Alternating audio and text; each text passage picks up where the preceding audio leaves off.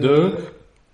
Et on est de retour après deux semaines euh, de- d'absence, euh, d'absence euh, tragique, hein, on peut le dire. Euh, Je suis, euh, vous êtes sur SM Podcast euh, épisode 2 pour le jour de- du 10 septembre 2016.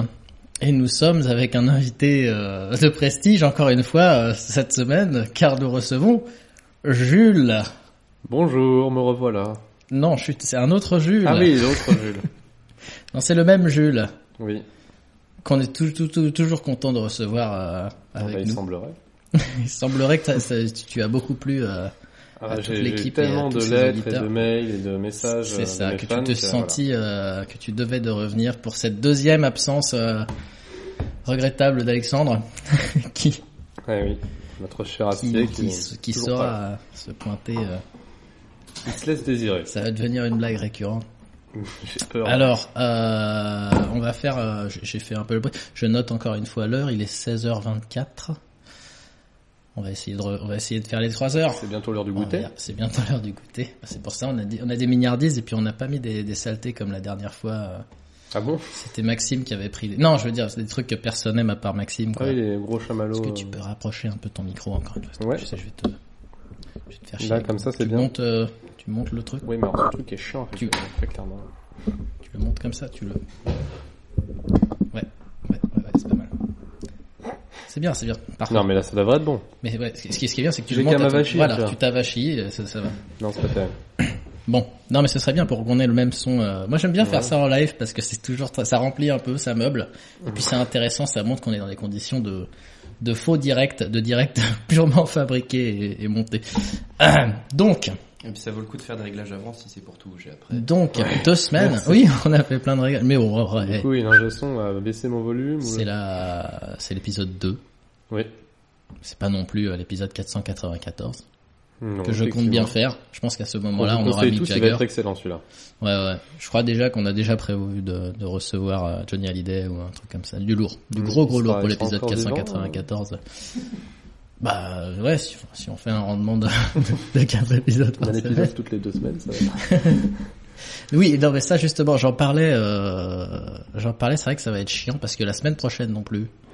J'avais prévu d'en faire euh, toutes les semaines, moi, Ouais. des, des épisodes comme ça. Mais c'est un homme très occupé. Qui ça, Alexandre? Non, toi Moi, oui, oui, moi, euh, bon, euh, oui, bon, ça va, toute, euh, toute raison, faut savoir toute raison garder, mais c'est vrai que je ne suis pas chômeur ou déscolarisé, donc euh, je, je remplis mes week-ends euh, facilement. C'est complètement faux, j'ai glandé toute la matinée là. Euh, mais bon, juste pour finir d'abord euh, sur sur ce sujet-là, c'est vrai qu'on va essayer d'en faire. Je, voulais me fixer un truc hebdomadaire. Le problème, c'est que du coup, la semaine prochaine, je serai pas dispo non plus, Maxime non plus, pour des raisons euh, qui nous regardent. Euh, et, euh, et du coup, je pense sérieusement à essayer d'en caser un autre euh, milieu de semaine pour pour qu'on garde la main et pour qu'on avance, parce que si le, si à chaque fois je je repousse euh, je repousse à deux semaines à chaque fois, ça va être super. sûr que tu risques pas d'avoir Johnny pour la 400ème, quoi.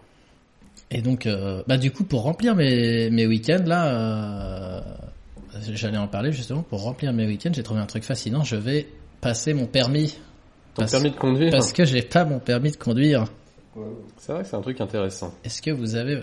c'est un Et- sarcasme ou... euh, Non, non, parce que moi-même, je n'ai pas non plus mon permis de conduire. J'avais commencé Ah. à le passer et puis j'ai dû me Ah. barrer au Canada et j'ai jamais fini. Ah, donc on a un seul... euh, Et euh, après, je l'ai pas, j'ai pas recommencé. Voilà. Ah, Tu sais que c'est deux tiers des Français qui ont, qui ont le permis. C'est quand même beaucoup le- de monde. Et ouais, mais je- du coup, parce que j'ai regardé toutes ces statistiques avant de me lancer dans l'aventure, parce que moi je suis quelqu'un qui vérifie vachement si c'est faisable ou pas. Il s'avère qu'il y a quand même un taux de réussite de 55%. Bah, du premier coup, c'est pas forcément évident. Après, Mm. euh. Ouais, ouais, moi ça me fait, ça me fait bien flipper du coup. En plus, là, euh, tu vas arriver dans une période où le code a été réformé il y a pas longtemps. Ah bon? euh, les questions sont différentes. euh. Ah ouais? Ouais, ouais. Tout a changé il y a pas si longtemps que ça. C'est Oh ça. merde, c'est vrai? Ouais, Parce que j'ai installé toutes les apps, j'espère qu'elles sont un jour là. j'ai déjà installé des apps avec des, des, des examens blancs là. Oh là là, putain les questions quoi. Ça va, je pense que tu peux le faire si genre. C'est horrible. Il y a tellement de trucs où c'est sujet à interprétation. Enfin, pas énormément. Il y en a quelques-uns où t'es là, genre. Comment je pouvais le savoir? Genre, il y en a un où il te montre. Euh, t'es dans une situation où il te demande si tu dois, dois ralentir ou pas. Et derrière toi, euh, il y a une bagnole. avec son clignotant vers la vers la gauche, tu vois. Ouais. Et euh, et en gros, euh, tu es censé dire, moi j'avais, en gros il disait est-ce que je peux, euh, est-ce que je, je peux m'arrêter ou pas? Moi j'avais dit oui, de toute façon il y a le clignotant vers la gauche, donc le mec il va tourner à gauche quoi. Et en fait, fallait dire non parce que le mec tourne pas à gauche, il veut te dépasser. Comment t'es censé le savoir ça? Tu vois pas euh, ce qu'il y a sur les deux côtés de la route? Je sais que ça intéresse euh, beaucoup. Non, mais euh, le code est une hallucination, on est d'accord. Quand tu sais que ouais, je crois qu'il, enfin je sais pas si j'ai lu ça, mais le, le site était pas du tout, pas du tout, avait pas du tout l'air fiable, mais j'ai lu une connerie comme quoi euh, ça passait de 5 à 3 erreurs tolérées. euh. Ah ouais, en plus, ils augmentent le niveau de difficulté. Mais je pense que c'est encore ça. non, mais c'est pour que les auto-écoles s'en mettent plein les fouilles, c'est normal, on peut pas leur en vouloir. Ouais, ouais, c'est vrai, hein, 1000, 1000, 1200 boules. 1200 boules si- en, en 20 heures. C'est là. extrêmement cher. Et moi, c'est pour ça que je l'ai pas repassé tout de suite euh, en France, parce que je voulais le passer justement au Canada, Canada. où c'est beaucoup moins cher, beaucoup plus facile. Ouais, ouais, bah, pareil, si en tu veux le passer en boîte manuelle. en Belgique, euh, Voilà, c'est en France, c'est un enfer, on te dépouille de tout ton argent, ça dure euh, un an, euh, enfin c'est... ça dure un an? Non, j'exagère peut-être un peu, mais enfin, tu sais, si C'est tu- 20 heures de tu travailles et que tu peux pas Enfin, faire des... En moyenne, les gens, ils passent en 35 heures de conduite. Ouais, mais entre le moment où tu passes, où tu commences à passer les choses, mais où tu vas, le temps que tu tes dates d'examen, pour le code, Oui, pour le permis, tout ça, c'est à prendre en compte. En France, c'est super long. Mm. Ça peut prendre mon frère, là, il est en train de le passer, mon petit Aux frère. États-Unis, c'est 3 jours. Et euh, ça fait euh, un bon huit mois qu'il est dessus, et avec la fac, euh, il a pas forcément, il y a des fois, il a pas pu prendre ses heures quand il voulait. Ça fait un bon la fac, il est overbooké à d'habitude. Non, mais ils sont super même pas malléables sur les horaires, les auto-écoles. Ils te font des... Déjà, si, t'as- si tu dois prendre des rendez-vous longtemps à l'avance, mais tu dois les annuler au moins... Si tu peux les annuler, c'est aussi c'est au moins 48 heures avant, je crois. Ouh là là. Tu peux pas... Et si- Mm. sinon, t'es pas Il remboursé. vaut mieux avoir un, un, un cycle, un cycle Faut de vie savoir, bien si t'as un truc régulier, ça va, mais si t'as des horaires qui bougent tout le temps, bah t'es baisé. Hein. Moi, c'était ça mon problème quand j'étais en école, c'est que je pouvais pas le passer parce que mes horaires, je les avais une semaine avant et ça changeait tout le temps. Quoi. Bah, me du suis coup, fait niquer je- au moins je 100 vais balles de conduite. ouais. Oui, oui, ça, je sens que je vais perdre de la thune avec ces conneries. mais Je vais essayer de le faire. Hein. Je vais m'engager publiquement sur ce podcast à passer mon permis. Voilà, et donc tu l'auras pour la 20, Pour le, ouais, 30e. bah, pour la prochaine, hein, pour la 30e épisode. ouais, ouais, mais c'est ça que j'ai peur, c'est qu'en plus, une fois que tu passes euh, l'examen, t'as encore trois, trois ans de, de conduite, euh, machin ou je sais pas quoi, quoi. Pas conduite accompagnée, mais. Euh, Ah oui, de conduite euh, avec peu de points bah, en Ouais. tant qu'apprenti. quoi. hum, Oui, t'as as des restrictions. Mais je suis pas, je suis pas obligé de le faire à Tu t'en fous, de toute parce façon, que tu vas passer ton permis, tu vas jamais conduire. Non, c'est ça, Voilà. c'est purement pour l'avoir. Ce sera à l'étranger à la rigueur. Ouais, à ça, l'étranger pour conduire. Bah ouais, du coup, euh, justement, euh, comme je reviens du Cambodge, je peux te dire que là-bas, t'as vu la transition Paf, je parle du Cambodge. Le Cambodge. Pays Et on est que du je, Sud-Est. je passe déjà à mon deuxième sujet. Le permis de conduire, c'était un sujet. Je passe à mon deuxième sujet à 6 minutes depuis le début du, du début du, euh, du podcast. Hmm, non, juste une parenthèse au Cambodge, ouais, ça, ça, ça m'a rappelé. euh, J'avais oublié comment c'était en Inde, mais là, on, est- on est exactement dans le même délire, quoi. C'est- Il y a, ils, ils essaient même plus de, de faire de règles de conduite. Ils conduisent n'importe comment. Ils font tous. euh, ils ont une entente entre eux, quoi. C'est vraiment tu passes, je passe, euh, je passe pas, je klaxonne. Ils klaxonnent toutes les deux secondes dès qu'il y a une bagnole qui arrive. Hop, hop, hop, et ils tournent et ils s'arrangent entre. En fait, ils, conduisent comme nous, on marche euh, dans un couloir de métro, tu vois. Ouais. On s'évite comme ça, tout le monde euh, se, se rase. C'est assez impressionnant, un peu flippant, mais. Bah tu vas, ça va te faire un bon entraînement. Ouais, c'est pour ça que je suis pas chaud de conduire. euh, Je pense que les gens en général conduisent pas au Cambodge. je préfère, euh, De toute façon, le, le coût de- des taxis et tout, c'est ridicule. C'est moins cher que de louer une bagnole. Et eux, ils ont l'habitude. Ouais. Faut juste fermer les yeux quand t'es dans le taxi. quoi. Ouais, oui, oui, bon. Bah moi déjà, je flippe dans les bus euh, parisiens. Donc... Franchement, tu les vois, ils vont à fond la caisse. Tu dis, mais il va jamais gérer ce virage.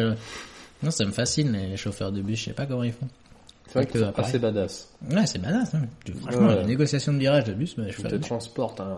ça fait combien de tonnes un bus? C'est quand même un bel engin. Ils te prennent des virages à fond, en frôlant les barrières. En frôlant les barrières. Voilà, très bien. Je lui ai fait signe de se rapprocher du micro encore parce qu'il y a... Bon, on va régler ça un peu mieux. Voilà, tu le montres, montre-le. Je l'ai serré, je l'ai serré à fond pendant 10 minutes et maintenant Ah ouais. que je le, re- que je le remonte. Bah oui, parce qu'il faut que tu le mettes à ton, au niveau de ta bouche comme j'ai fait. Ce sera bien mieux et ce sera plus cohérent pour nos auditeurs. Gna, gna, gna. Je crois qu'on a perdu euh, Jules. J'entends plus. Ah non, il a coupé le son. Mais quel, quel... ah ça c'est le génie, euh, c'est bon. le génie sonore de Maxime qui coupe euh, le temps, le temps. Tu, tu ajustes ton truc. Est-ce que c'est bon? C'est bien mieux. Je te C'est remercie. bien mieux. Les, Parfait. les auditeurs te remercient euh, d'avance. Ouais. Ça Ouais. ira pour cette fois. Hmm. Bon. J'accepte euh, les remerciements. Donc toi, euh, ces deux dernières semaines, euh, avant qu'on parle pendant euh, deux heures du Cambodge, parce que là j'ai plein de trucs à raconter, donc ça va remplir une bonne moitié Moi, du bah, podcast. Attends, il y a une semaine, je crois que je travaille encore. Ouais. Peut-être une semaine et demie, donc j'ai fini mon contrat, j'ai reçu mon chèque et maintenant j'ai Et déménagé. du coup maintenant les putes, la bière, l'alcool. Plus que la bière. Non, j'ai fait des cours. La bière. Déjà, c'est bien. Et je m'apprête à payer un loyer, c'est ce quand luxe de fou. Ah, tu as, tu as payé un loyer, mais en voilà une nouvelle. Ouais, Chez toi? Non, chez lui. Sérieux? Ouais, ouais. je suis Mais- en mais- colocation avec euh, l'ingénieur du son maintenant. Mais vous savez la place qu'il y a Enfin, t'as vu le- la cage à la pincée, son truc là? Non, on est, on est confortable en vérité. Hein. Pour l'instant, je, je dors bien, moi. Je dors mieux que chez moi. On est deux geeks, on prend pas Vous beaucoup êtes de un peu trop confortable pour mon... Non, non, non, pas, pas dans ce sens-là, vraiment. Dans l'autre. Ah, J'aime bien du coup l'image euh, ouais, de ma grande baraque vide et toi tu vas crécher chez Maxime. Ah oui, mais là, là, je serais trop bien. Ça, il faut une, une Voilà, ouais, transition. tu te sentirais ça. mal, c'est indécent, Oh, non, non, non, non. Et du coup, euh, ouais non, je vais pas demander, ce serait indécent de dire ça. Combien tu le fais raquer euh, pourtant Bah, il paye euh, la moitié. On fait 55 Ah, il paye la moitié. Ouais, ouais. D'accord, ah, c'est propre, c'est bien. On Ben, partage ben, les grande nouvelle alors. Ouais. Et c'est pour ça que t'es t'es d'autant plus dispo quand... Oh, Bah, du coup, oui, moi, podcasts, je, ouais. je suis, euh, Parce qu'en gros, euh, je, je comptais vraiment inviter... Non pas que je suis pas euh, ravi de recevoir... mais il faut varier les plaisirs. euh, de recevoir... Il faut pas abuser des bonnes choses. Il faut pas abuser des bonnes choses, mais tant qu'elles sont agréables, Certes. certes. Ça c'est tout. Bref, c'est pas un bon conseil pour ceux qui prennent de l'héroïne. Mais, euh, Ouais, mais c'est agréable un temps. Et après, ça l'est moins, du coup, tu peux arrêter, quoi, c'est bon. hum, hum, hum. Bon, moi j'ai un peu soif. Je crois que toi aussi t'as fini ta oui, oui, ton café. Non, j'ai je toujours vais, ma, euh, ma bière, euh, que je bois très lentement, du coup, je la savoure. euh, ou encore mieux, est-ce que Maxime, tu te tu peux te dévouer et nous ramener euh, pour pas qu'on laisse de blanc, Mhm. nous ramener les euh, notre bière sponsorisée de la semaine Qui est Ah, qui est Ah dans non. le congélo. Le À tout carton. de suite. À tout de suite. Merci beaucoup. merci. J'adore les ingénieurs du son. Mon papa est ingénieur du son. Oui, on en a Mon déjà coloc est ingénieur du son, du coup, maintenant, temps veulent partiel. écouter ce merveilleux premier podcast Voilà. qui s'est produit. Du coup, c'est des gens, c'est des braves gens. C'est des braves gens, Ils voilà. ramènent la bière. Ils sont, ils sont serviables. euh, Voilà. Ils branchent les câbles. Bon, des fois, tu te fais engueuler parce que tu parles pas assez près du micro, Ouais, mais bon, et ça le reste du temps, pas le. le reste du temps, ils sont agréables, ça va. Ils ont Merci. des t-shirts drop Je vais l'ouvrir du coup. C'est typique ingénieur du son. Du coup, ouais, euh, une coloc. Tout Une à coloc, c'est quelque chose, c'est une grosse décision. Tu quittes le le nid. euh, le nid. Oh, je me suis un peu fait foutre dehors, hein, Ah, pour être- ah, bah, Ouais, tout à fait franc. c'est vrai. Oui, Ouais, oui. ouais, en même temps. Attends, je commençais un peu à abuser. Ça faisait quasiment un an que j'étais chez mes Ah. parents, là. C'est vrai que bon. Est-ce que Hein, tu peux c'est- nous ramener le décapsulateur qui est juste Ils ont eu leur dose, on va dire. Ils ont Moi eu aussi, un peu d'ailleurs. chier. Puis en plus, t'as combien de frères, toi? T'as deux frères? Non, j'en ai qu'un. T'en as qu'un. Mais c'est déjà bien. Hum, Lui aussi est toujours bien. dans le dans la maison des parents, mais lui il ne l'a jamais quitté. hein, Oui, mais lui, il a quoi? Il a 15 balais. Non, non, lui il, a, il va avoir 20 là. Hum. Ah, ah, ah. Ah putain, c'est chaud pour son petit derrière. là. Ah, ouais, Il va habiter avec vous après c'est ça, il y a une troisième place. Parce que du coup, tu, tu dors sur le canapé. Hein Ouais, le canapé là. D'accord. euh, Bon, bah c'est joyeux ces histoires là. Bah oui, carrément. Du coup, euh, tu passes quand tu veux, hein, euh, C'est t'es le bienvenu à la maison. Bah ouais, merci beaucoup, bah j'y penserai. On a fait des courses, on a de quoi manger pour au moins une, une demi-semaine. Hum. Alors que moi, non. Ah mon dieu, alors oui, alors. Voilà, Alors là, on va pouvoir en La parler. bière au kiwi. On va pouvoir en parler. Chut, euh, c'est moi qui l'annonce, merde. Le spoil, pardon. C'est aujourd'hui, donc chaque, euh, en fait, on a un nouveau, euh, un nouveau euh, magasin de grande distribution euh, qui a, enfin, qui a été rénové à côté de chez moi et qui a une beaucoup plus grande sélection de bières euh, qu'avant.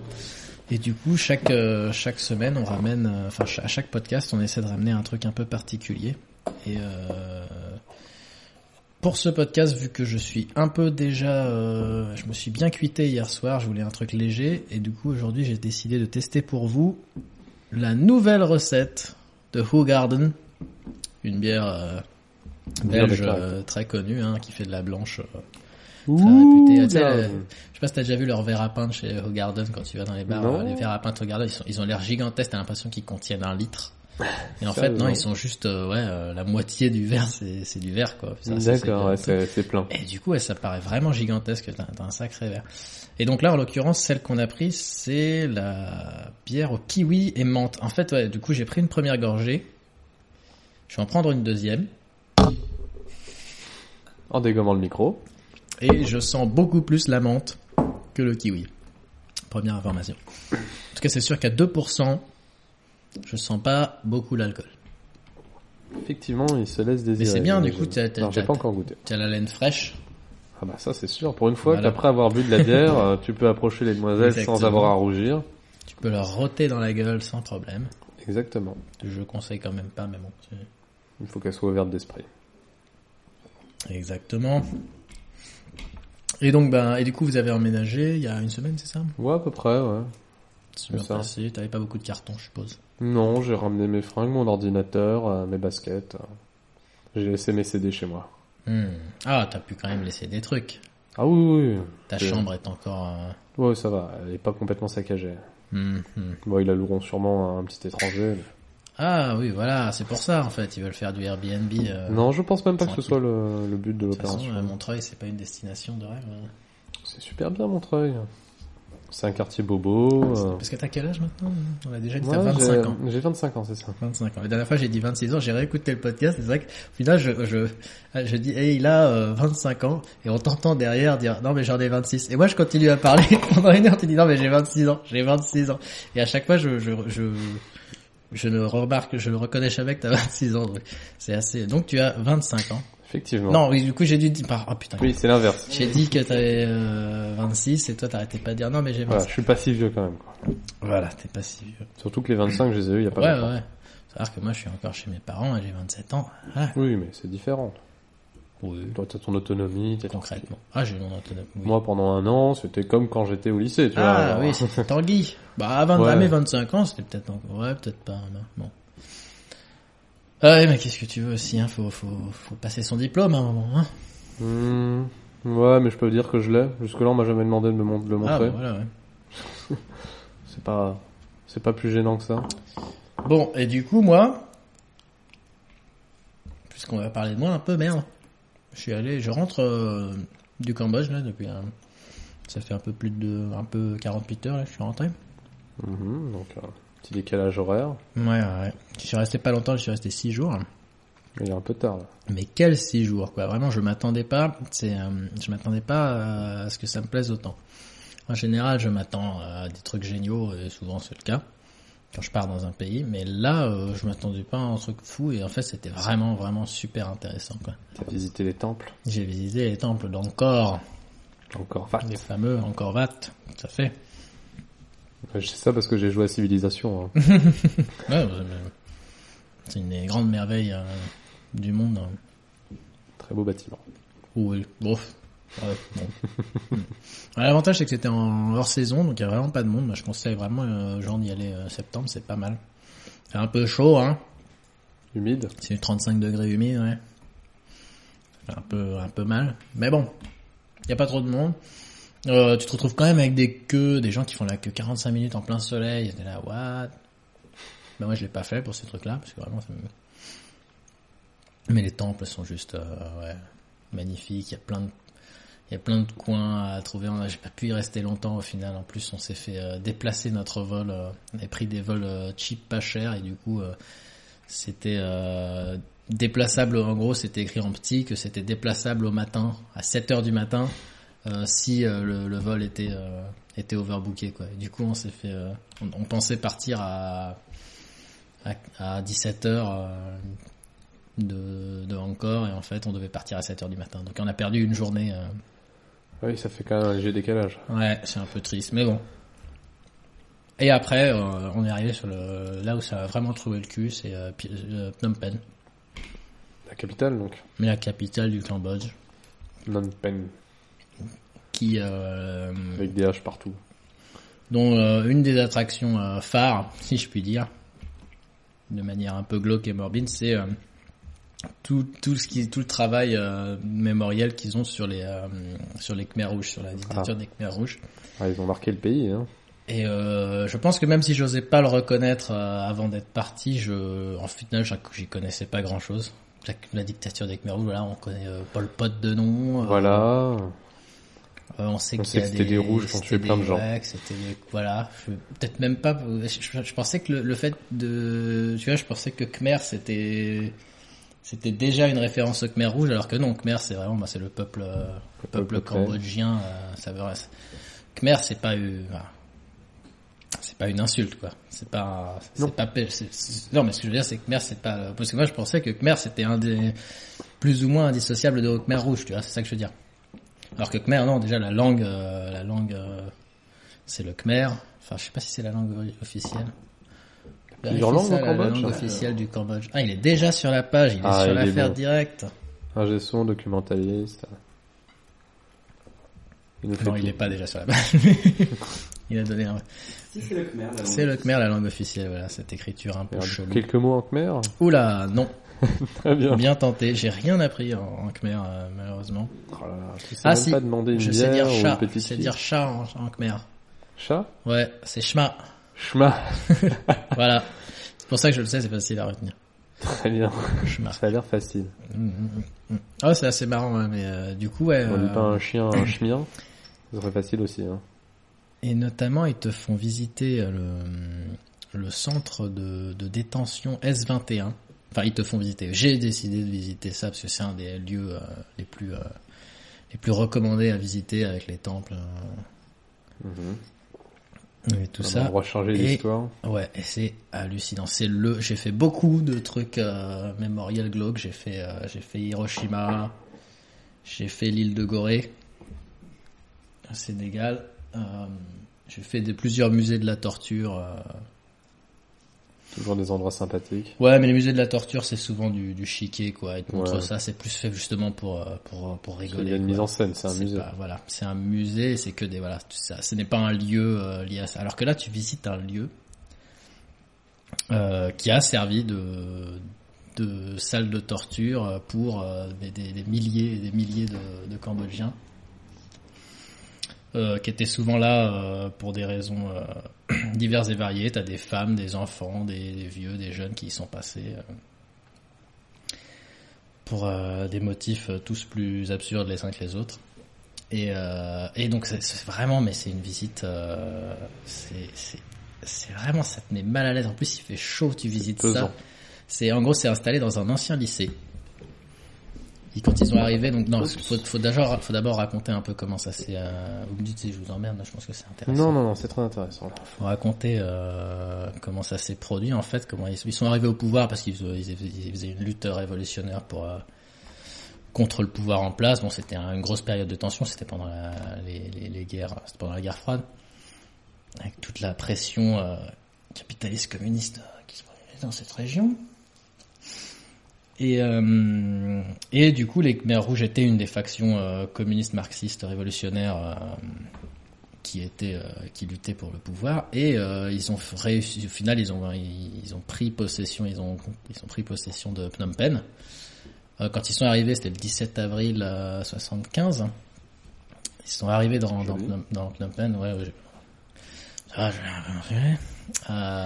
ils sont arrivés dans Phnom Penh et euh, la, la, la population les a accueillis euh, les bras ouverts ils étaient contents parce qu'ils avaient vraiment morflé ils avaient euh, ils étaient contents de, ils se sentaient libérés quoi. Euh, 48 heures plus tard, la, la, connerie commence quoi. Donc ils sont, ils sont au pouvoir Je suis pas sûr. non. avec Mer Rouge et ils, ils demandent, ils commencent directement leur régime totalitaire en demandant à toute la population de Phnom Penh de quitter la ville. C'est 2 500 000, euh, 2 500 000 personnes Ouais. qui doivent quitter la ville sur le champ, tout le monde, pour aller euh, privatiser rejoindre, euh, pour aller rejoindre les campagnes, euh, sous prétexte de euh, bombardement américain imminent. Hmm. Euh, c'est euh, c'est assez unique au monde hein, ce qui s'est passé. Il y avait, on a parlé de, j'avais déjà vu ça en Birmanie où là c'était carrément, euh, c'était c'était un peu la même chose mais c'était moins forcé quoi. Euh, c'était pour les feng, les moines feng, enfin les- le feng shui de, de la junte euh, avait dit euh, qu'il fallait changer la capitale de, de, de position et du coup ils ont demandé à tout le monde de quitter, de Hmm. déménager de la- de l'ancienne capitale vers la nouvelle. Euh, donc j'avais lu ça, mais là ouais c'est carrément c'est c'est deux forces et tout le monde euh, tout le monde se bat et euh, et du coup après ils commencent à imposer leur euh, une vision euh, une vision euh, leur leur version du, du marxisme. Il faut savoir qu'ils venaient euh, des Pol Pot euh, a fait a fait ses études en France, là où Tristan a fait ses études à l'Effray. les frais Ouais, Je savais pas cette Ouais. anecdote. il a fait ses études à l'Effray. Il a essayé trois fois, de trois années de suite, de passer le, le concours de fin de première année sans réussir. C'est pour ça que si on dit là à l'Effray, on dit que si tu passes pas ton concours de première année, tu vaux pas mieux que Paul Pot. euh, c'est excellent. c'est toujours très bien reçu. Et, euh, et euh, parce que pour un- pendant ce temps-là, lui, ce qu'il faisait, il, il avait rejoint les, les cercles, les cercles marxistes et, et communistes de la sphère parisienne, et il s'est fait, il s'est fait plein de contacts là-bas. C'est là qu'il a commencé à développer une idéologie marxiste euh, très fort.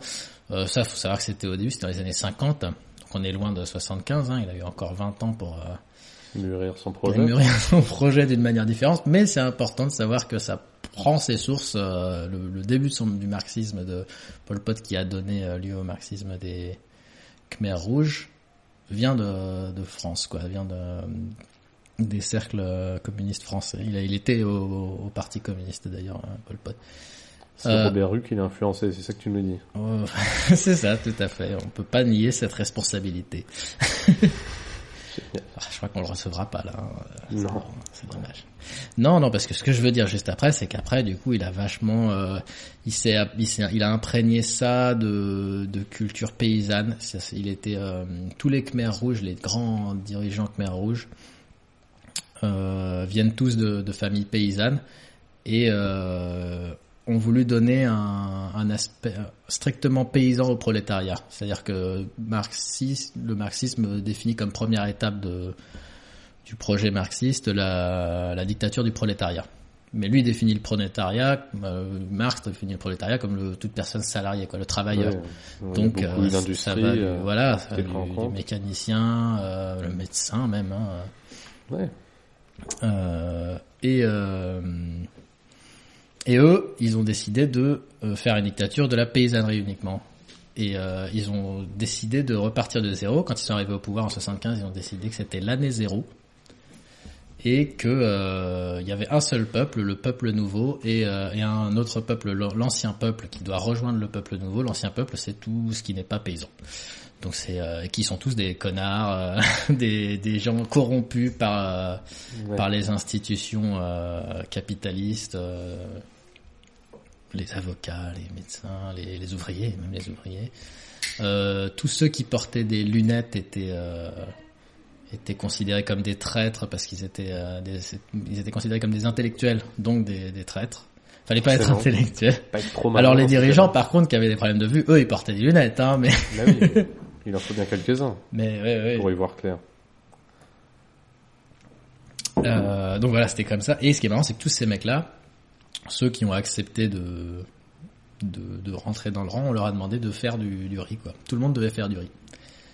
Euh, C'est bon le riz? 8 millions de, 8 Ça millions de. Cambodgiens, c'est une population de 8 millions de Cambodgiens, à qui on a demandé du jour au lendemain de, de poser leur, euh, leur- leurs outils de... Ils sont que 8 millions les Cambodgiens Et À l'époque, ils étaient que 8 Ah ouais. millions, en tout cas. Euh, et euh, on a demandé de faire du hyper. Enfin, la plupart ne savaient pas comment faire. On leur demandait de travailler. euh, du coup, ils faisaient des horaires de malade. Ils travaillaient de 10 à 12 heures par jour en plein soleil. Euh, des trucs euh, pour euh, assurer le rendement, l'autosuffisante euh, sens euh, du, du nouveau euh, de, du Kampuchea euh, démocratique. Kampuchea, c'est le nom euh, le nom khmer euh, de- du Cambodge. D'accord. Cambodgia, Kampuchea. Kampuchea, ils ont mis On des et un des peu, ch- ouais. voilà. C'est un peu, c'est un peu l'idée, je pense. En fait, la traduction vient, vient, vient peut-être de l'autre sens. Probablement. Oui. Euh, Donc, euh, où est-ce que je voulais revenir Donc, ouais, il y avait des trucs, mais il y a tellement de choses à raconter, c'est incroyable. euh, sur les, les mariages, ils ont, ils ont décidé d'imposer les mariages. Ils voulaient, ils voulaient euh, considérer, enfin, ils, ils avaient un idéal euh, égalitariste où euh, c'était pas important les relations euh, familiales euh, volontaires. Ils ont fait des mariages forcés entre inconnus.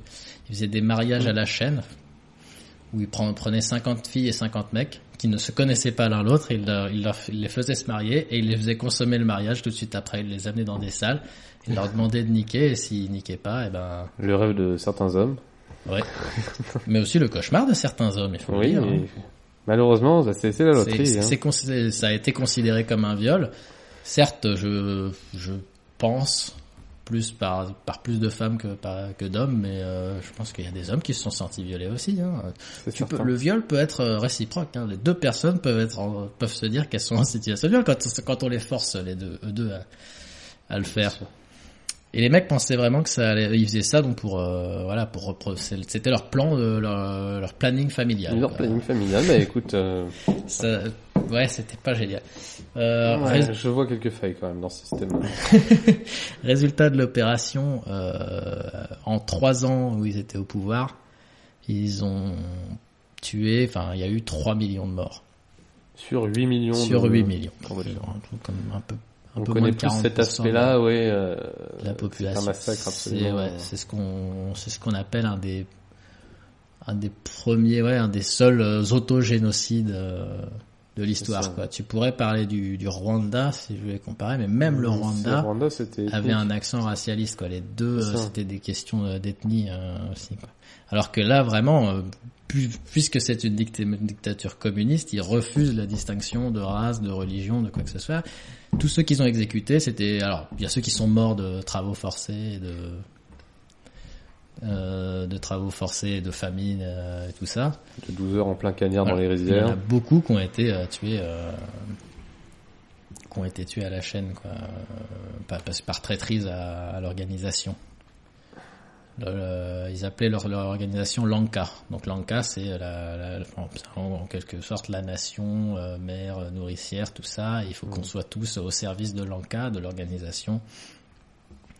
Euh, et si tu voles du pain, bah tu voles du pain à Lanka. Et si tu euh, ne travailles pas euh, ne travaille pas 12 heures par jour, tu voles du temps de travail, enfin, tu voles du temps libre euh, À Lanka. à Lanka. Et Lanka, il te coupe la tête. Et Lanka, te- non, Lanka t'amène dans ce, dans le centre S21, dans cet ancien lycée euh, dont je parlais. Enfin, il y en avait un, il y en avait un par secteur, un de ces centres comme ça, je crois. Ouais. Et on les torturait du, du soir au matin. Euh, on leur, on essayait de leur faire faire des aveux ou des trucs comme C'est une ça. forme d'éducation.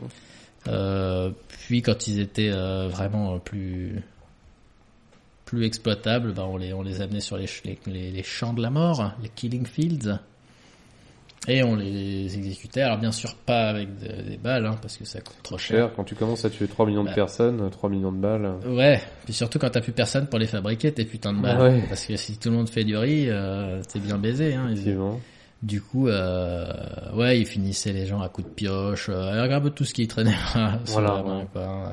Les bébés, apparemment, ça, ça paraît. C'est vrai que souvent ce genre de témoignage que j'entends, je me dis, euh, est-ce que c'est vraiment pas fait pour le pour aggraver le truc ou est-ce que ça sert à pour dire En gros, ils expliquent que- les bébés se faisaient euh, éclater la tête contre les arbres. Ils éclataient la tête des bébés contre les arbres. Alors, quelle était la forme de traîtrise dont étaient coupables Voilà, les bébés c'est la question que c'est la question que j'obtiens souvent après. Ouais, tout à fait. C'est euh, On lui montre une photo de Pol Pot, il pleure, il pleure pas. Ouais, voilà. hein. Déjà, c'est quel sale traître.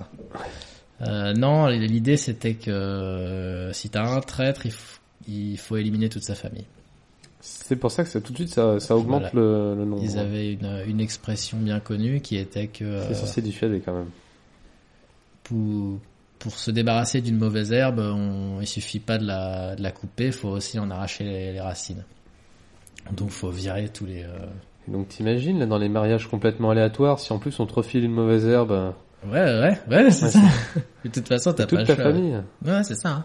là c'est mauvaise pioche. C'est vraiment, mais c'est hallucinant ça. Si on te file un connard de fainéant euh, qui bosse que 8 heures par jour, t'es mort. C'est ta faute. C'est vrai, c'est vrai, j'avais pas pensé, mais euh, ça peut vite, euh, ça a dû se passer. C'était un système particulier. Ah, avec mer rouge.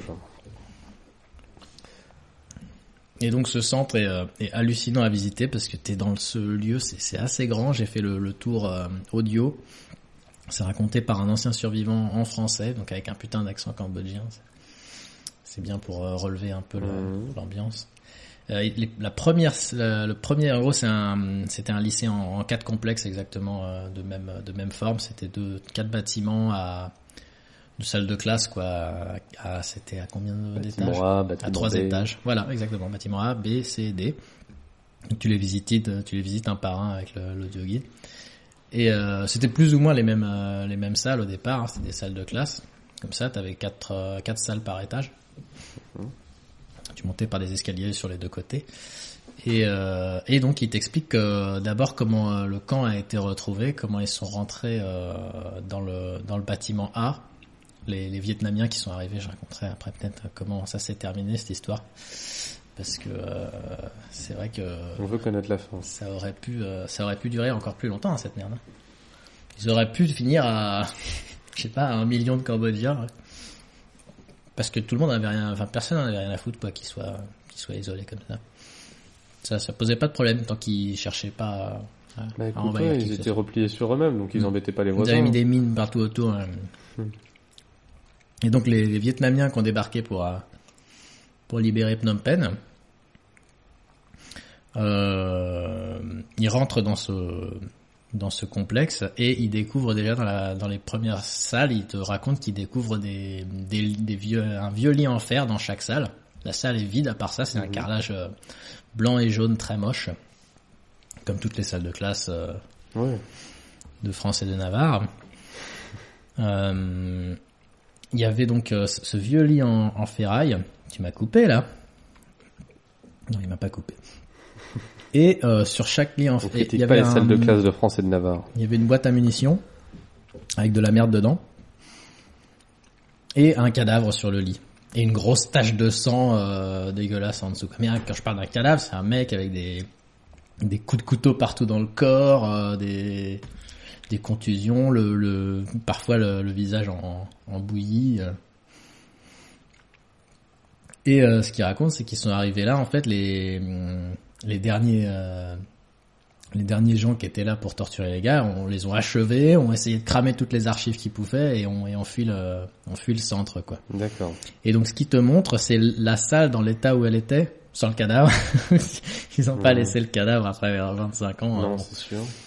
Mais ils te laissent la salle comme ça, avec la, le lit au même endroit que, qu'il était quand ils l'ont trouvé. Tous les objets sont, sont là. Et ils te montrent, euh, ils avaient documenté à l'époque la, découverte du camp, ils te montrent les photos de chaque salle avec le cadavre en noir et blanc. Donc tu visites chaque salle, tu vois le, lit, tu peux voir que c'est le même lit parce que chaque petit défaut, les, coins où ça où les barreaux se sont pendus sont les mêmes que sur la photo. Et tu vois ce cadavre mutilé, cette énorme flaque de sang sous le sous le lit et tu te dis c'est ici quoi. T'as cette chaleur ambiante en plus parce qu'il fait 30 degrés dehors. Il raconte qu'il y a beaucoup beaucoup de gens qui s'évanouissent euh, en visitant Ouais. ce truc. Je veux bien le croire. Moi je bon ça va. Hein, Toi, hein, t'as Je l'habitude. suis un bonhomme voilà. Moi je me branle sur ce genre de truc donc. euh, Voilà. Hum, même avec ma, ma copine m'avait raconté que euh, elle quand elle avait visité ce truc là la première fois euh, c'était c'était Ouais, évanoui. moi, je Au que départ, ça me, ça me plairait pas, je pense. aussi. au départ ça surpris quoi tu t'es évanoui et puis quand j'ai visité le truc là j'ai compris là oui Hum. et dans l'audio guide ils arrêtent pas de te dire vraiment si vous voulez écouter les détails suivants vous pouvez sortir dehors pour vous asseoir euh, à l'ombre d'un arbre euh, si vous voulez écouter les commentaires suivants ils Ouais, le disent au moins de euh, pas pourrir le carrelage encore plus. C'est ça. Et euh... et du coup, ouais, c'est au moins 40 fois pendant la visite qu'ils te disent ça. quoi. C'est un peu rébarbatif pour les mecs qui ont un petit... Ça va, quoi, qui ont l'estomac solide. bah oui, les Euh, comme toi, quoi. Les bonhommes, exactement. Et Ils sont insultés. Bon, voilà. Et donc au fil de la visite, ils te montrent. euh, alors, il y avait des trucs différents. Il y avait les cellules. Donc il y avait un des bâtiments qui servait aux cellules où ils étaient, euh, ils étaient enfermés dans une salle de, une micro salle de genre. euh, ils étaient in- individuellement. Quand ils étaient enfermés individuellement, parce qu'ils étaient aussi euh, enfermés euh, massivement aux étages, on les mettait, on leur mettait c'est une barre et on attachait des euh, des anneaux pour leurs pieds et on les alignait sur une barre de, de 10 mètres, de 5 mètres comme ça, on en alignait 10, tu vois, on les entassait, on les collait, et ils devaient dormir comme ça la nuit. euh. Ouais. sans être lavés pendant six mois. euh. Ils avaient, ils avaient plus leur nom, on les appelait par les numéros, leur numéro dans la rangée. Donc euh, si t'étais troisième dans la rangée, t'étais numéro 3. On essayait vraiment de les déshumaniser comme ça. C'était notamment pour aider les tortionnaires à faire leur boulot. hein. Ça parle en long, ça, parle longtemps aussi de la, division du labeur, qui est un des meilleurs outils pour euh, pour une dictature, quoi. Pour euh, c'est de demander aux gens de faire. tu, divises le- les les actions en, en micro tâches et euh, une personne doit faire une seule tâche. Oui. Ce qui fait que la personne se sent moins responsable au final. La personne, par exemple, qui va torturer, va dire, bah moi, je faisais que torturer. Moi, je choisis pas qu'est-ce, qui est-ce qu'on amenait, euh, et je décidais pas de torturer ces Et, gens-là. euh, c'est de la torture et de la séquestration à la chaîne avec chacun un maillon de la chaîne. Et en plus, si le tu le faisais pas, t'étais traître. Si tu le faisais pas, t'étais traître et tu serais aussi euh, on torturé et t'attache à la exécuté, barre. en fait. Donc euh, ouais, ils avaient cet argument-là. Faut savoir que tous ces mecs-là, les tortionnaires, les ceux qui ont été euh, les soldats de, des Khmer rouges, sont euh, sont en liberté euh, aujourd'hui et sont ont repris une vie normale euh, Ouais. après ça. Parce que c'est vraiment beaucoup de monde, c'est genre un million de personnes. Et ils sont importants parce qu'ils témoignent aussi de Bah, eux aussi peuvent se plaindre de leurs conditions de travail. Bah ouais, merde, c'était pas facile. Hein. Ils avaient des, Bah ils avaient des scrupules des fois le soir. euh. Parce que travailler 12 heures par jour dans la rizière, c'est pas marrant, mais torturer des gens 12 heures par jour, euh, Hein, j'aimerais bien t'y voir. c'est pas non plus fun. Hein. Je sais pas s'ils faisaient du 12 heures par jour ces mecs-là. Peut-être pas, ils avaient sûrement un meilleur syndicat déjà. Peut-être, ouais. Euh, Qu'est-ce qu'il te montre d'autre aussi? Ouais, donc il te montrait des petites salles où ils sont enfermés sur genre 1m80 sur euh, sur Mhm. euh, sur un demi mètre, sur un mètre. Bon, bah, moi, je rentre tranquille. hein. Ouais, ouais, ouais. Bah moi je me dis, hein. je sais pas si je tire déjà sur la sur la longueur. Euh, et euh, Faut voir que c'est des Cambodgiens, ils sont pas si grands. hein. non, non, non, non, mais c'est vrai, hein. ils sont très petits. C'est pas une, euh, Non, non. c'est pas un stéréotype. Ils sont, hein. ils sont petits en moyenne. Hein. T'as déjà essayé d'acheter un futal en Asie du Sud-Est? Non. Moi, c'est celui que je porte là actuellement d'ailleurs. Hein. XXXXL XXXL, ouais. XXXL. En France, tu, Euh, pour nos auditeurs, c'est combien euh, ouais, en même temps, des, ouais, en, en taille de pantalon, c'est pour ça que je sais pas combien c'est, parce qu'en général, les Ah. pantalons, c'est pas des tailles euh, L. euh, En l'occurrence, celui-là, c'en est un. Mais en France, euh, c'est, du, coup, je dirais ah, Tu L. peux quoi. enlever 2X, quoi. Du coup, je dirais L, hein, même. Ouais, même. Ouais, ouais, je dirais L. Et là, je fais du XL, XXXL. euh, c'est du XXXL thaïlandais, ça. D'accord. Mais je pense qu'ils gardent les mêmes euh, dimensions euh, sur toute l'Asie du Sud-Est. Ils sont pas tellement chiés que ça. C'est une marque italienne, donc euh, c'est pas qu'ils focus euh, marché par marché. Ils font des. Il y a des chances, De pas, ils ont- ils ont un marché Asie euh. du Sud-Est. bah, sinon, s'ils font sur mesure pour chaque euh, pour chaque pays, euh, c'est un peu casse-couille. quoi. Après, c'est possible. hein. Mm. Il y en a pas tant que ça non plus. C'est vrai que c'était marrant, quoi. J'ai- je me suis pris de, j'ai commencé à L et puis rentre pas, XL, rentre pas. J'ai demandé la, la, la vendeuse, elle était ah bon, euh, c'est bon quoi, euh, assumez un peu d'être gros quoi. C'est ça. Dit merde, ça. Mais en fait non, c'est vraiment, euh, au final il va bien. C'est vrai qu'il est un peu large du coup, mais il est très confortable. C'est rigolo, c'est qu'on s'amuse des tailles de pantalon en partant de la petitesse des cellules des Khmer. Oui, Euh, belle transition. bah oui, c'est important de parler d'un d'un- d'un third world problem et de transitionner vers un first world. Ouais.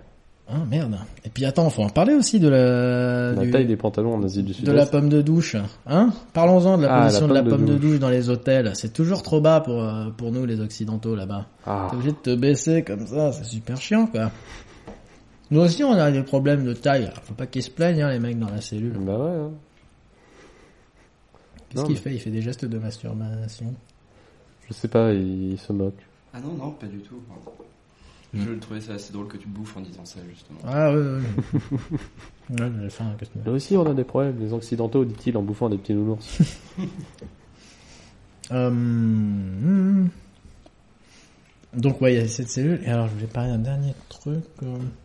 Bref, non, j'ai un peu fait le tour. Donc comment ça s'est terminé ce cette dictature euh, Oui. du, du paysage Les Vietnamiens sont arrivés, donc. En fait, bah ils ont eu un désir d'expansion, c'est con, euh, en 78, alors qu'ils avaient déjà perdu euh, 30 40% de leur peuple. Euh, et tué notamment pas mal de leurs soldats dans le dans l'affaire. Parce que là, on est après la guerre du Vietnam, largement. Hein. Ouais, tout à fait. C'est en quelle année, là qu'on... 78. 78. Donc ça a duré que 3 ans. Oui. C'est déjà Pas que trois beaucoup, ans. ouais. C'est déjà quand beaucoup, Tu vois mais- vraiment le nombre de conneries qu'ils ont fait. Ils ont été très productifs. Ouais, ouais, ils sont arrivés jusqu'à l'an 3. L'an 3. Dans Civilisation, c'est pas génial. non, c'est pas fou, mais bon, écoute, euh, c'est vrai que dans- si tu commences à vraiment, vraiment foutre la bien merde, ça d'avoir vite. une Hein. version Khmer rouge de Civilisation. là. C'est Quand t'as mode, 50 de malheur dans ton coin. le mode hardcore, sais, où t'as t'as droit qu'à des paysans. Hmm, bref. Non, mais faut rigoler de ces choses-là, c'est important. Ça s'est produit il y, a, il y a- il y a 30 ans, c'est bon. Hein, le, Non, mais oui. Il comment on faut, dit déjà le... il vaut mieux en parler en rigolant que de pas en parler du tout. Exactement. Euh, et donc ils ont décidé pour ça de poker le, le gouvernement vietnamien qui en avait rien à foutre d'eux, mais à partir du moment où ils ont poké, ils ont oula, toi tu fais chier, hop, on arrête. Et du coup c'est eux ont Susceptible, envahi et bien mis qu'on fin à, au, à- enfin, à- aux exactions du gouvernement euh, cambodgien tel qu'il était à l'époque, c'est-à-dire les Khmer rouges. Les Khmer rouges étaient toujours du en coup, avait une petite armée de paysans. euh, Voilà, ils ont fui, ils ont fui la capitale, mais ils ont résisté pendant bien, pendant bien dix ans après ça. Euh, ouais, ils ont même fui le pays après. Puis euh, c'est que très récemment qu'on a les premiers, euh, les premiers procès. Le dernier procès, le premier procès a eu lieu en 2009, je crois. Pol Pot n'a pas été jugé. Il pense à faire un jugement en- à titre posthume parce qu'il est mort, le, le gaillard. Voilà, c'est joyeux ça. Bah non, mais c'est c'est intéressant. Mais c'est On très apprend intéressant, beaucoup n'est-ce plus pas, hein sur l'histoire du Cambodge. Mhm. C'est euh, ouais, c'est voilà, on n'en parle pas Écoute, assez parce que pour moi c'est vraiment le ouais. Même pour toi qui a l'estomac bien accroché, qui visite régulièrement euh, les, les subreddits Watch People Die, euh, ce genre terrible.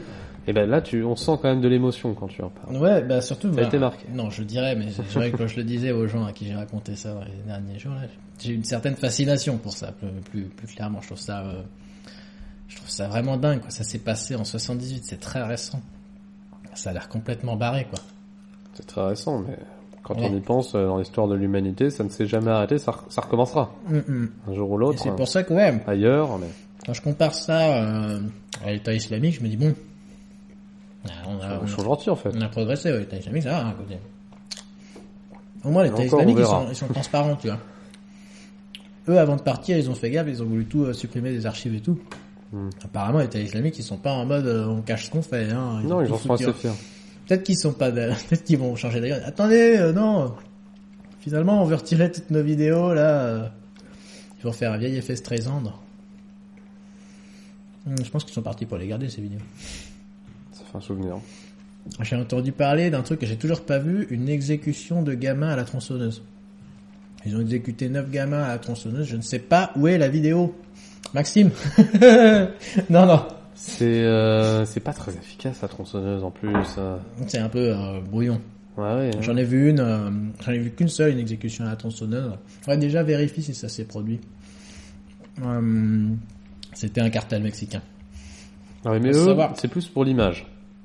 Hum, C'est vraiment pas- histoire de- C'est pas vraiment pour... Ils s'en foutent des gens, les cartels. Ouais, mais Si, c'est pour il y a marquer une un grand. Voilà, c'est une question d'impressionner. euh, Il faut impressionner le peuple. Bah, nous, on tue des gens à la tronçonneuse, quoi. On est, euh, Hum. on pèse, quoi. C'est, c'est- c'est- à chaque fois, c'est toujours une façon quand ils se filment, quand ils filment des exécutions, les cartels, c'est vraiment pour dire, voilà ce qui arrive quand, euh, quand vous nous faites chier, quoi. Et, Je te euh, confirme que la vidéo existe. hein. mais tu l'as pas regardé. Ouais. D'accord. T'as fait ça sur mon wifi ou, euh... Ah oui, oui, complètement. Ah, d'accord. Bon, ok. Bon, bah, j'espère qu'on aura le temps de finir ce podcast. Euh, Et ouais, c'est vrai qu'à une époque, c'est pour les amateurs de vidéos gore et dégueulasses, le les meilleurs euh, fournisseurs de contenu originaux, c'était les, euh, les cartels cartels. mexicains. Quoi, t'avais un peu les Afghans et les talibans et tout ça. Enfin, t'avais déjà un, un début, mais c'était vraiment de la mauvaise qualité, quoi, au Moyen-Orient. En termes de caméras, les Le caméras étaient ils ont, ils ont les moyens. euh. Ouais, ouais, voilà, c'était, euh, du coup, c'était le... Et donc, c'est là-dedans que j'avais vu une, une décapitation à la tronçonneuse. Alors ouais, ça, ça, ça tâche un peu, hein. Tu m'étonnes. Et depuis, maintenant, là, les meilleurs, euh, en termes de, de qualité euh, vidéo, les mecs, ils ont vraiment un souci de la présentation, de l'image, c'est l'État islamique, quoi.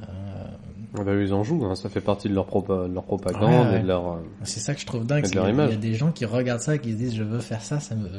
Ça a l'air marrant. Ça me traumatise. Alors que moi, je suis un gros amateur de ce truc-là, mais jamais je voudrais le faire à quelqu'un. Non, mais il y a des gens dérangés.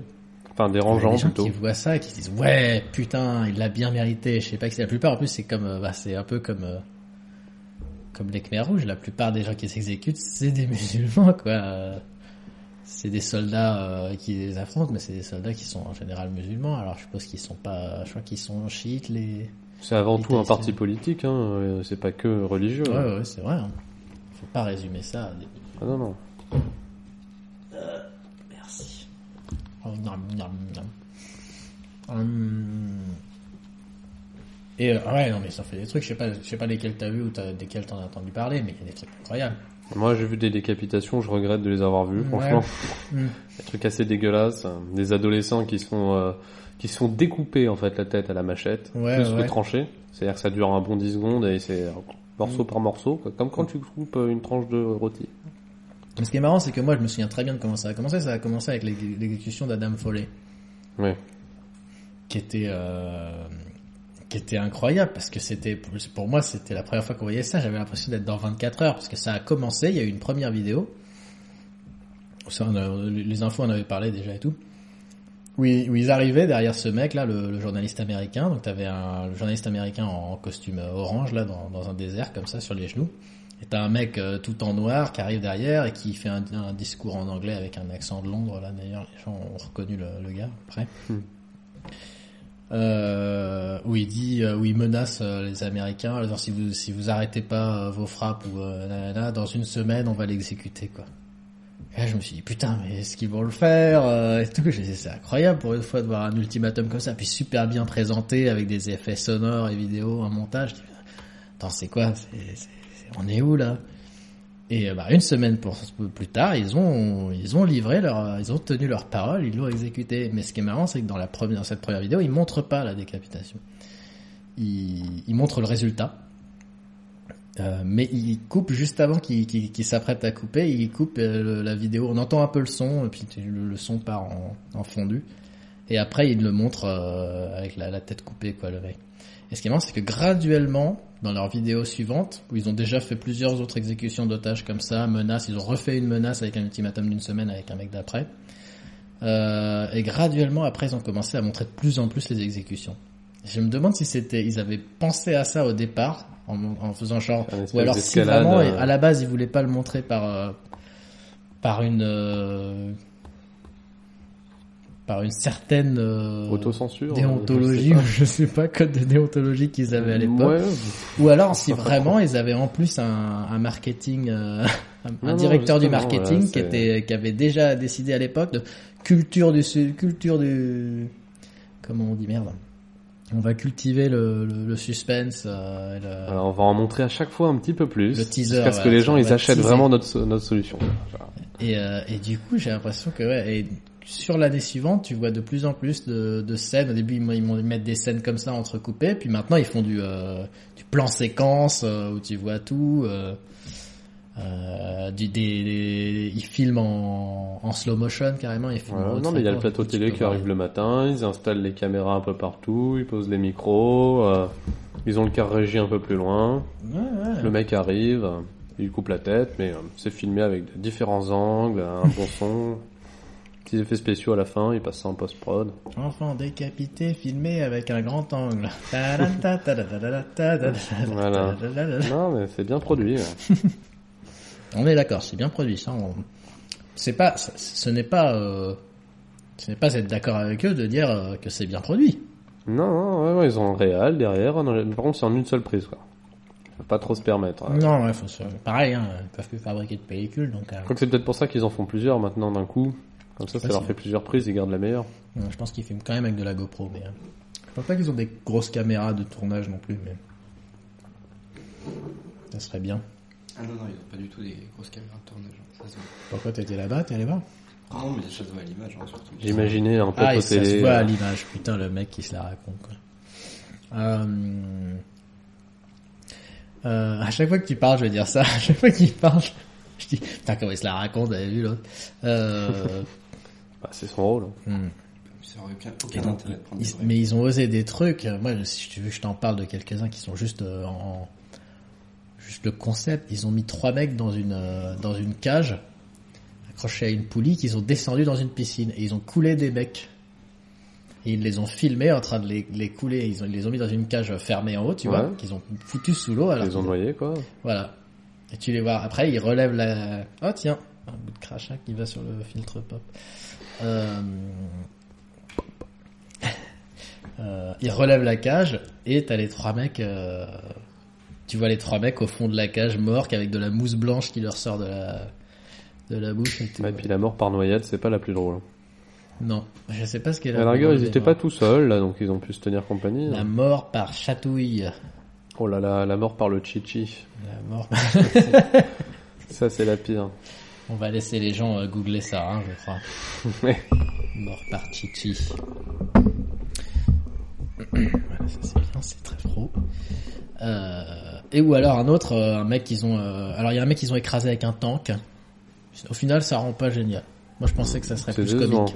Ouais. Euh, ouais, bah, ils écrasent. GTA. Des hein. fois, il y a des trucs, voilà, il y a des trucs que tu lis, tu dis, Hum, ça va être excitant, je me frotte les mains. Et quand tu le vois en vrai, t'es là, bon, ouais, ouais, je m'attendais à mieux. Je m'attendais à un petit truc qui éclate ou je sais pas. euh, non, c'est juste un mec qui se fait Le écraser. voyeurisme malsain.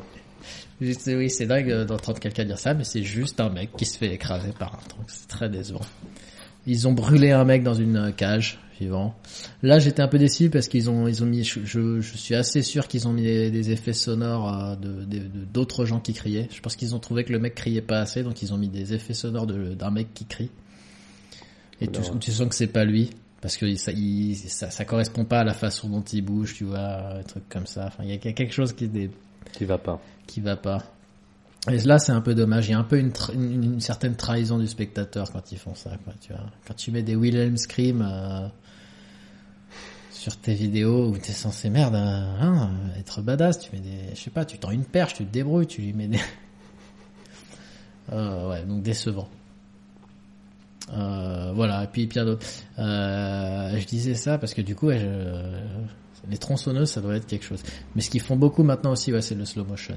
Ils adorent montrer, ils font des exécutions au shotgun dans la dans la tronche avec euh, ah, impressionnant. Il y en a un, il le loupe pas, tu vois les deux yeux qui sortent comme ça, qui, qui pendouillent comme ça, qui partent bien Mon dieu. bien latéralement. On a l'impression quand on en parle que c'est du cinéma. Mais non. Tout à fait.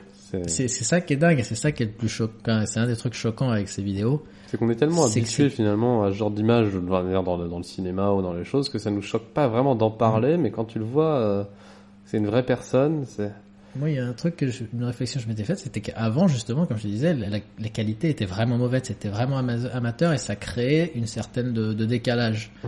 Ça, ça, ça, ça, ça- créait un certain décalage dans le fait tu dis, oh bon, regarde, ils ont des vieilles caméras, euh, c'est, ils sont pas comme ils, nous. ils sont encore au Moyen Âge, tu vois, donc euh, je, je, je, j'arrive, t'arrivais plus à relativiser euh, pourquoi ça se passait encore là-bas. Mais maintenant que tu vois que c'est filmé avec des caméras, que la caméra que t'as offert à ton gosse euh, à Noël, tu vois, avec des GoPro et des trucs comme ça, tu vois, euh, tu te dis non, là c'est bien réel, là, c'est, ça se passe maintenant à à 10 000 km d'ici, euh, 10 000 peut-être pas. Et c'est pas parti pour s'arrêter tout de suite. Hein. c'est 40 000 Ça? Tu crois ou tu le sais? Est-ce que tu le sais Dis-moi. 44 000 Ouais, donc 10 000, je suis un peu large. Ça Quoi. va, c'est Ouais, loin. non, 10 000. Ouais, allez, ouais, je dis 10 je valide mes 10 000. Un quart de... Un quart de terre. Bon, moins de 10 000 km. Ah, voilà, parfait. C'est si près que c'est à moins de 10 000 km de chez toi.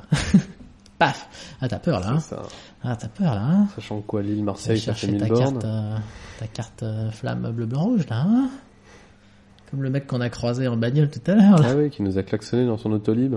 Ouais, il nous a vu passer euh, devant lui alors que c'est vrai, c'était rouge pour nous les piétons. C'est ça. Et ce qui est marrant, c'est qu'il a, venait de passer. ça venait de passer au rouge et il a attendu 5 secondes et puis il a, il a, il a klaxonné dans sa petite autolib, il a fait un petit paf comme ça et il s'est senti vraiment validé dans son geste. Putain, ça leur a appris ces connards.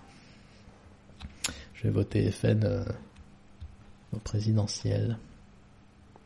D'ailleurs, ils ont pas de primaire au Front National C'est Marine et c'est Marine C'est vrai que ça, c'est pas très républicain. Non, hein. Parce que là, en ce moment, il y a les primaires républicaines, c'est magique, euh, les huit Ah, salopards, comme on les appelle. Ah, ils sont 8 ou pas alors Ils sont 8, ouais. Moi j'avais lu 7. Hein. Non, non, ils sont 8. Il me qu'il y en avait un qui avait pas eu ses... Il était non, à non, 2, non, 3. il l'a eu, il l'a eu, il l'a eu. J'étais bien renseigné, mon garçon. Mais donc, euh, ouais, le Front National euh, n'ont pas de primaire. C'est décevant parce que ce serait rigolo à suivre ça. Ouais, ouais, bah typiquement Marine Jean-Marie, quoi. Ouais. Ah, oui. Un petit Voir Philippot qui là. peut... Bah Philippot, il veut pas, c'est un peu le Valls. Ouais, de- c'est le, c'est le chien de garde. C'est le brave marrant, c'est trop marrant Manuel Valls pour, euh, pour Hollande, quoi. c'est vraiment, euh, il se sent obligé de, de le défendre, alors que bon, il, clairement, il C'est un gars qui a des principes. Il est là, il a une table, il tape du poing sur la table, tu vois. Quelle Mm. que soit la situation. Peut pas s'en empêcher. Donc ouais, dans les pro- propositions intéressantes des candidats que j'ai vus, euh, bon alors il y en a Fillon qui veut euh, qui veut déjà faire mieux que la loi El Khomri là, qui veut encore euh, encore simplifier le, le contrat de travail, enfin les trucs comme ça. Euh, Copé, qu'est-ce qu'il veut faire? Il veut euh, faire un truc taxe délocalisation, un truc comme ça. J'ai pas très bien compris. Ouais. Enfin, empêcher les, voilà, lutter contre les délocalisations. En soi, bon. Hmm. Il me fait Et signe il y a, qu'il faut que euh, j'amène la goudale de ce côté-là de la Comment table. elle s'appelle? Kosciuszko Comorisé qui veut faire une chambre des citoyens euh, qui serait des citoyens tirés au sort. Oui, ça sent l'idée de merde, ça. quoi cette... euh, Qu'est-ce que ça fout aux républicains, ce genre de décision Le parti de Sarkozy, Balkany, C'est vrai que c'est que des gens bien. que des gens bien euh, qui... Ah, t'as vu ça Ouais, non, j'ai revu ce petit truc qui a reliqué récemment, mais en fait, c'était assez ancien. Ça date il y a plus d'un an. C'était un mec qui voulait lutter, qui était toujours le premier sur les questions de, de fraude euh, aux allocations familiales, euh, en disant c'est honteux, les fraudes aux allocations familiales. Ils se sont rendu compte que le mec avait planqué euh, 1,6 million en Suisse. euh. Ouais, mais c'est pas les allocations familiales. Non, c'est pas... C'est autre chose. C'est autre chose. ouais. Là, ça va. C'est moins grave. Hmm. Non, mais ouais, c'est des, c'est des, c'est des- souvent des hypocrites hein, à ce niveau-là. Hmm. On peut pas dire. D'ailleurs, Ouais, ça ouais. m'étonne qu'un mec comme Balkany euh, et sa femme, euh, tout le monde les adore. Mais le voilà Perret, ils font du bon boulot, les gens les aiment. Euh, moi, je connais un mec à levé opérer, il est pas trop Pas qu'il s'en fout, c'est vrai que quand j'y en parle, il a l'air de s'en foutre, ça me, ça me dépasse, moi. J'aurais un peu, ça me ferait chier, quoi. Mais c'est vrai, qu'est-ce que tu veux y faire? Si on avait ça dans notre mairie, euh, bah oui, je dirais, excusez-moi, je vote pas pour lui. Puis voilà, quoi. C'est ça. Lafont, il a, il a ses petites saloperies aussi. Hein. Au à fond, il a ses petites saloperies. Ouais. Des fois, il vire les gens de chez eux pour construire des trucs. C'est intéressant, ça. Non, non, non. parle-en, vas-y. Non, non, je, je vais me faire taper dessus. Lafond. Non, mais je, des amis de la famille qui avaient une petite maison euh, dans un coin de Vincennes vers... euh, alors, je me souviens pas du nom de la rue, là, mais... Euh, Vers Fontenay. non, plus vers... euh, les petites rues vers, le commissariat, là. Je précise que Lafond, c'est le maire de Vincennes. Voilà, Vincennes. Donc, ils ont... euh, ils avaient une, euh, une petite maison euh, familiale. Lafont leur a dit qu'il voulait la racheter parce qu'il avait besoin de construire un, un petit, un petit bâtiment, logement social racheté, joli, tu vois. Ils ont pas voulu, ils ont pas voulu, il a fini par les foutre dehors, ils ont quasiment touché la moitié du prix du truc et euh, ils ont pas eu le choix quoi. Mmh. C'était assez énervé. C'est bien ça. Trahison auprès de l'Anca euh, vincenoise. Voilà, ils s'est approprié leur euh, en utilisant un avocat euh, qui a trouvé une loi débile, Mhm. ils se sont appropriés leur logement avec une petite en échange d'une petite compensation financière qui valait même pas la tiers en fait. J'ai dit la moitié mais c'était moment où il y a la petite loi débile, tu peux rien faire. Hein. Bah ouais. Mais t'as pas envie de revoter pour lui. Moi, j'ai jamais voté pour. Moi non plus. J'ai jamais voté au municipal de Vincennes. Ah si, c'est toujours marrant de voter euh, parti. Euh... Ouais, non, tu En peux plus, pas ma voter. carte d'électeur est à Vincennes. ouais. Non, en même temps, il y a personne qui se présente à Vincennes, je pense. Non, C'est toujours au, au régional et au, toujours un mec de droite Au qui gagne euh, départemental, ou là. main. ou au cantonal. Il y a toujours des partis barrés qui sont marrants à voir. Ouais, J'avais voté par parti pirate euh, une fois ou deux parce que j'avais eu l'occasion de le faire.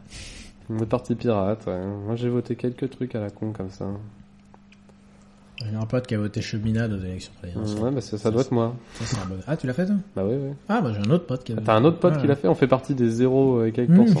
c'est ça, c'est vous deux les. Oui, moi j'ai voté pour Cheminat pour deux raisons. Il a dit que son film préféré c'était La Nuit des Morts Vivants. Ça, il a dit qu'il voulait faire un programme, euh, d'exploration euh, sur Mars. Ouais. Donc je me suis dit c'est ce mec-là.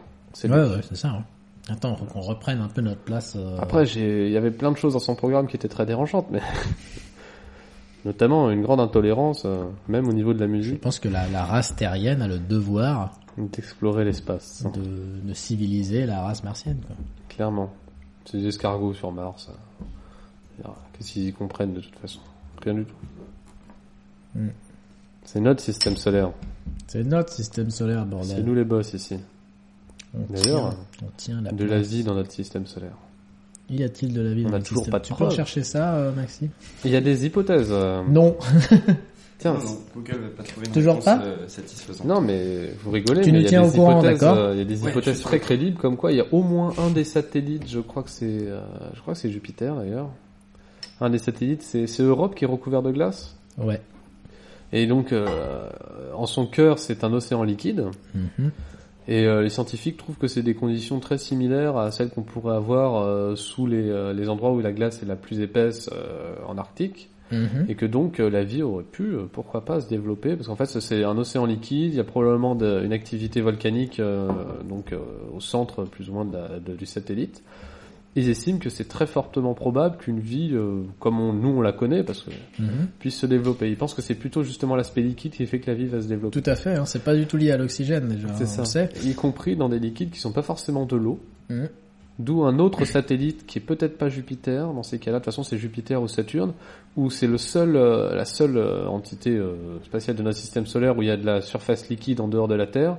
Sauf que c'est pas de l'eau. Et là, je peux, je veux pas dire de bêtises, mais euh, c'est, euh, il fait tellement froid qu'en fait, quelque chose qui est chez nous est, est, euh, est sous forme de vapeur. hein, C'est un gaz. euh, et ben, il, se retrouve, euh, il se retrouve à l'état liquide sur cette planète. Et du coup, il y a de la, une surface liquide, des lacs.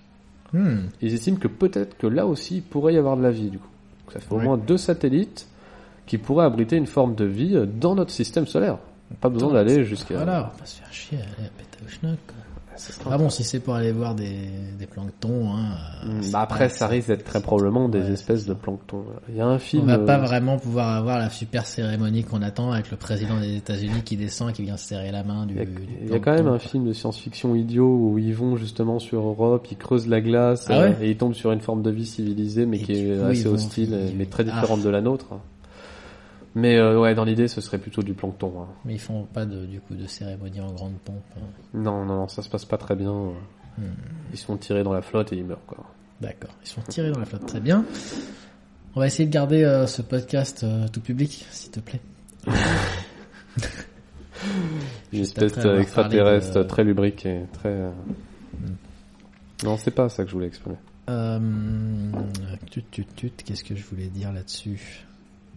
Oui, euh, il y a le télescope. On va, on va partir dans, en mode. euh, en mode. euh, merde, comment il s'appelle? Je perds mes mots, ça m'énerve. Excusez-moi. Et donc, tu tapes sur la table. Oui, je fais- non, mais au Comme final, Manuel je- Valls.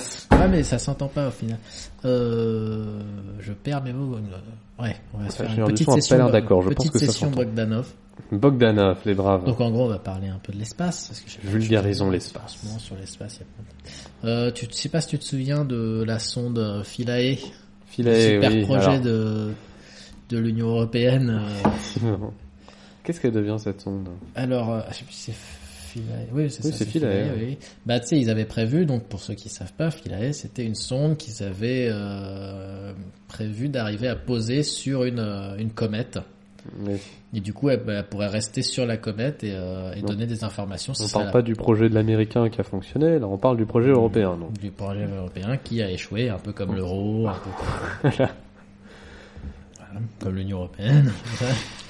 Hum, hum, hum. Attention, ouais, non, sujet sensible. es sensible. Je vais pas les gens. Euh, parlons plutôt d'un projet qui enthousiasme pas du tout les foules. Une sonde sur une comète. C'est vrai Eh que ben, même c'est moi, l'enthousiasme du monde, je pense. Moi, ça m'enthousiasme en vérité.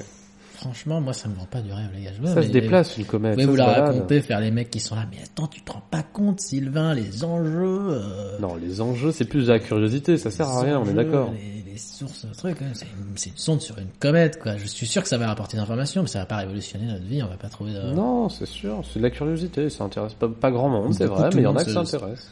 Ouais, pour moi, c'était vraiment le truc, euh, le seul truc intéressant, c'est que ça serait la première qu'on fasse, quoi. Et il y a aussi euh, le côté prouesse technique. Hein, qui- Oui, oui, mais ça coûte un peu cher la prouesse technique. Ouais, ça fait un peu cher la prouesse technique, mais ils sont contents d'avoir réussi, tu vois. Oui.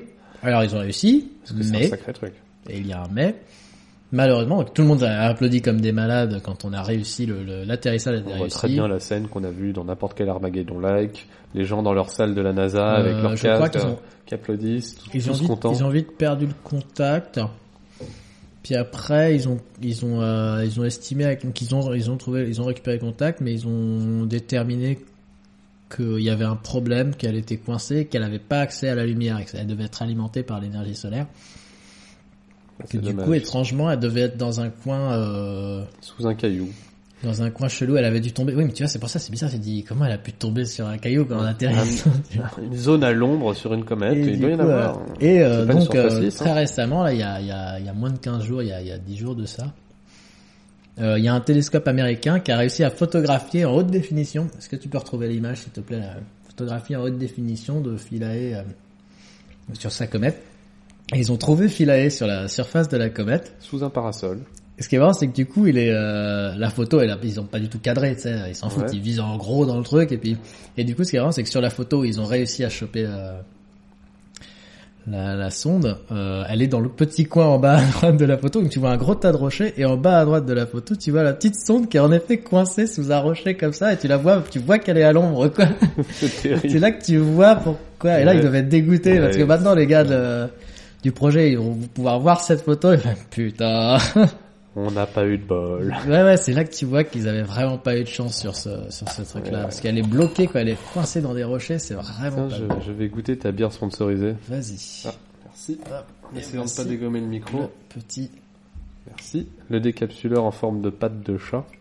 Il s'appelle comment d'ailleurs le chat euh, qui fait coucou euh Ah, ça s'appelle euh, le Mannequin Echo. Mannequin Echo, c'est ça. Je vais en reprendre une petite. Alors voilà, bah, je vais te dire si c'est celle-là. Donc on a un décapsuleur patte de Mannequin Echo. C'est pas celle-là, non. Tu peux, euh, je vais te le trouver en vitesse. Je vais utiliser mon PC, je te l'envoie. Euh, donc, euh, qu'est-ce qu'on disait euh, Non, ça va être chiant en fait. On parlait de, ils ont vraiment pas de chance les Européens Ouais. comparé aux Américains. Bon, ça au pire, je la, mettrai, je la mettrai en lien sur le sur le post euh, Alors voyons voir. Sur le post plus tard. Attends, attention là, Jules goûte la Radler Kiwi and Mint. Alors, euh, c'est, on touche pas dessous de Garden pour dire que c'est bon ou quoi. Hein. Non, pas du tout. On fait vraiment des tests de manière parfaitement euh, indépendante. C'est Alors a un petit goût de limonade à la rigueur. Un petit goût de menthe. Hein. Un léger Je goût de menthe. avoir la, hein. la pâte de Euh, la pâte de elle est là. Merci. Ça a surtout pas du tout le goût de bière en fait. Ça absolument pas le goût Bah, de comme, bière. euh, comme de nombreuses bières aromatisées, ouais. hein, euh. Hmm, C'est un C'est, petit euh, goût de mojito c'est- en fait, euh, sans alcool. C'est vrai que c'est un peu chiant qu'ils écrivent bière ça, sur ce ouais. genre de truc. En fait, euh, ah oui, ici il y a écrit bière ici en petit, oui, effectivement. C'est ouais ouais, ouais c'est ça, c'est contre-productif au final. T'as des gens qui vont penser avec qu'ils écrit aiment la deux bière. mots Belgian et bière et t'as envie de l'acheter. Mais euh, en fait, t'es déçu. Mm, Après, c'est pas désagréable à boire, moi je trouve pas ça imbuvable, mais Non, euh, non, tout à fait. faut surtout pas, que je me dise que je bois de la super- bière, ça c'est clair. On passe pas un super bon moment non plus en buvant, mais bon c'est Non, c'est pas très grave. voilà, c'est frais. En vacances, euh, à la plage. Hum, donc ouais, euh, sur l'espace, qu'est-ce que j'avais d'autre? J'avais un autre, autre sujet sur l'espace, mais alors là. T'avais un sujet sur l'espace Ouais, il me sort un peu de la tête. Alors que euh, j'ai balancé ça, moi, je sais même plus pourquoi on parlait de la vie. euh. Ah, on a perdu la stack là. Bon, c'est pas grave. Je peux relancer sur un autre sujet. J'ai encore un troisième sujet que j'ai pas réussi à placer, enfin que j'ai pas encore Ah. besoin de placer. Ça c'est cool. Pour information, on est à un peu plus d'une heure là, c'est bien. On a une bonne, euh, un bon rendement. On- Ça se passe bien pour le moment. Très bien. Peut-être mieux que la dernière fois. Hein, on peut le dire. Hmm, je sais pas trop. Sûrement, oui. Il y a du progrès, forcément. On peut pas régresser, c'est pas notre style. Ça suffit. Ah, moi, me connaissant, euh, si, si. Hmm. Euh, sur, euh, c'est un documentaire que j'ai vu euh, ce matin qui m'a bien, bien fait mal au, au cul aussi. C'était sur Arte parce que je regarde Arte. Mais j'ai une très bonne chaîne, il y a C'est- beaucoup de choses très intéressantes. Je me sens très, très Tant supérieur. que tu regardes pas les films, les, les courts-métrages d'auteurs en allemand, euh, Non, non, ça va. Hein. non, non. C'était un documentaire sur les enfants euh, en Éthiopie qui traverse des déserts pour aller à l'école euh, tous les matins et tous les soirs. Et c'est hallucinant quoi. Tu les... Très- je, je suis arrivé en fait sur la sur la scène où il parlait d'un petit enfant. Voilà, machin. Alors je sais plus son prénom. Euh, Pour le bien de l'histoire, on va l'appeler Kirikou. va avoir 9 ans. Donc il habite, euh, il a 9 ans et il habite dans une petite hutte euh, faite de brindilles au milieu d'un désert avec son père, sa mère et sa, sa grande sœur qui a 4 ans de plus que lui.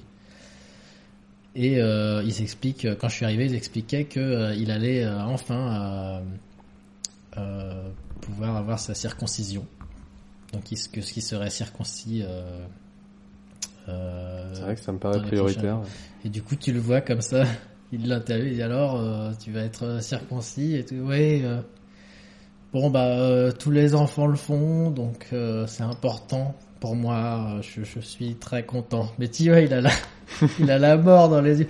Et déjà, ça commence. Déjà, j'ai de la peine pour le gamin. Tu vois, c'est encore pire. Le gamin a 9 ans, quoi. Le gamin a 9 ans et puis là, il ça va va le sentir pas- passer, là. Oui, et puis là, tu vois, quand tu vois Il où ils habitent. quoi, euh, Il fait déjà pipi debout tu depuis sens que ça va pas être euh, Georges Clooney qui fait ça euh, dans la, dans la Mhm. salle d'urgence, tu vois. hein, Ça, va être le vieux scalpel Mais il rouillé traverse un désert tous les matins, le, le petit euh, centaines de Après, en même temps, s'il fait ça tous les matins, c'est pour ça qu'après, il gagne la médaille d'or aux Jeux Olympiques aux 10 000 mètres. Bah voilà, exactement. hein, c'est un peu. Un euh, petit tu, crois que Éthiopien, c'est- euh. tu crois qu'on les amène à l'école pourquoi C'est pas pour apprendre à, Non, à mais, écrire, hein, euh, c'est vrai qu'ils euh, sont forts pour ça, les Éthiopiens. Pour l'endurance. Et donc euh, après ça, euh, mais c'était le titre du documentaire, c'était ça, hein, c'était euh, aller à l'école ou un truc comme ça. C'était les, les, Mhm. le chemin euh, dangereux euh, de l'école, un truc comme ça. C'était un titre comme ça, le chemin école, Ouais. le chemin de tous les dangers ou un truc comme ça. Ouais, Wow. enfin, ça- en moins, en moins TF1isé quoi. Le titre. Ouais, ça sonne presque un truc américain, là. On n'a pas l'impression qu'on est sur Arte sur un truc comme ça.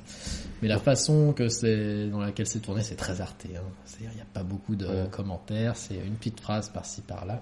C'est ça, un regard euh, vague euh, dans le lointain du désert, donc, avec un beau euh, coucher voilà, de soleil. t'as- la voix off qui dit voilà, donc euh, il est euh, il est 6 heures du matin, le soleil est déjà levé et euh, machin et machine euh, et sa grande sœur machine partent pour pour l'école. Comme chaque matin, un chemin long et périlleux où beaucoup d'enfants perdent la vie ou ne sont jamais retrouvés. Car il y a le chemin fait genre euh, 20 km. Ah ouais 20 km pour aller à l'école, à pied, par parfois 50 degrés. 50 degrés, et on parle d'un putain de désert, il y a zéro zone d'ombre. Et puis eux, ils sèchent pas les cours. Hein. Non. C'est-à-dire que moi, j'avais euh, cours de philo à 8 heures, euh, tu me voyais pas, quoi, tu vois. Non, voilà, bah là déjà, moi, Ok. la flemme, quoi. Lui, il doit taper qu'il- 20 km en plein cagnard. Et ils font, du coup, tu les vois partir, la grande sœur a même pas de chaussures. Tu te dis pas le, l'état du sol euh, à un moment, quoi. Il y a des, j'ai vu une vidéo récemment où c'est des bédouins qui filment. Ils sont, ils ont installé leur tente au milieu d'un désert, bon, ils sont, Mhm. qui sont mis leur grande tente et du coup il y a de l'ombre et ils filment tu vois ils s'amusent ils se sont amusés à filmer un, espèce de varan qui, qui voit au loin qui, qui, qui court vers eux et donc ils le filment comme ça en se marrant et tu vois le varan qui court court court court court court, court. et dès qu'il arrive à l'ombre de, de la tente il s'arrête et il se pose et tu te dis putain si même le les varans ont trop chaud C'est clair, c'est des de créatures te froid, les varans. euh, ouais ouais c'est euh, c'est purement instinctif cette réaction c'est ça qui est marrant C'est clair, ça n'a pas besoin de se mettre au à début, quand tu regardes au les vidéos, tu comprends pas ce qui se passe. Tu vois un varan qui court vers eux et quand tu vois qu'il s'arrête, c'est là que tu comprends. Génial. Et donc, ils montrent ce, ce, ce truc de malade, ces gamins qui vont tout seuls. Moi, au bout de 10 km, ils expliquent que, ouais, euh, il y en a qui, qui peuvent euh, s'évanouir euh, sous la chaleur. T'as des tempêtes de sable euh, très souvent. Putain, mais ça vient vraiment de là, alors, le fait qu'il soit bon sur les longues distances.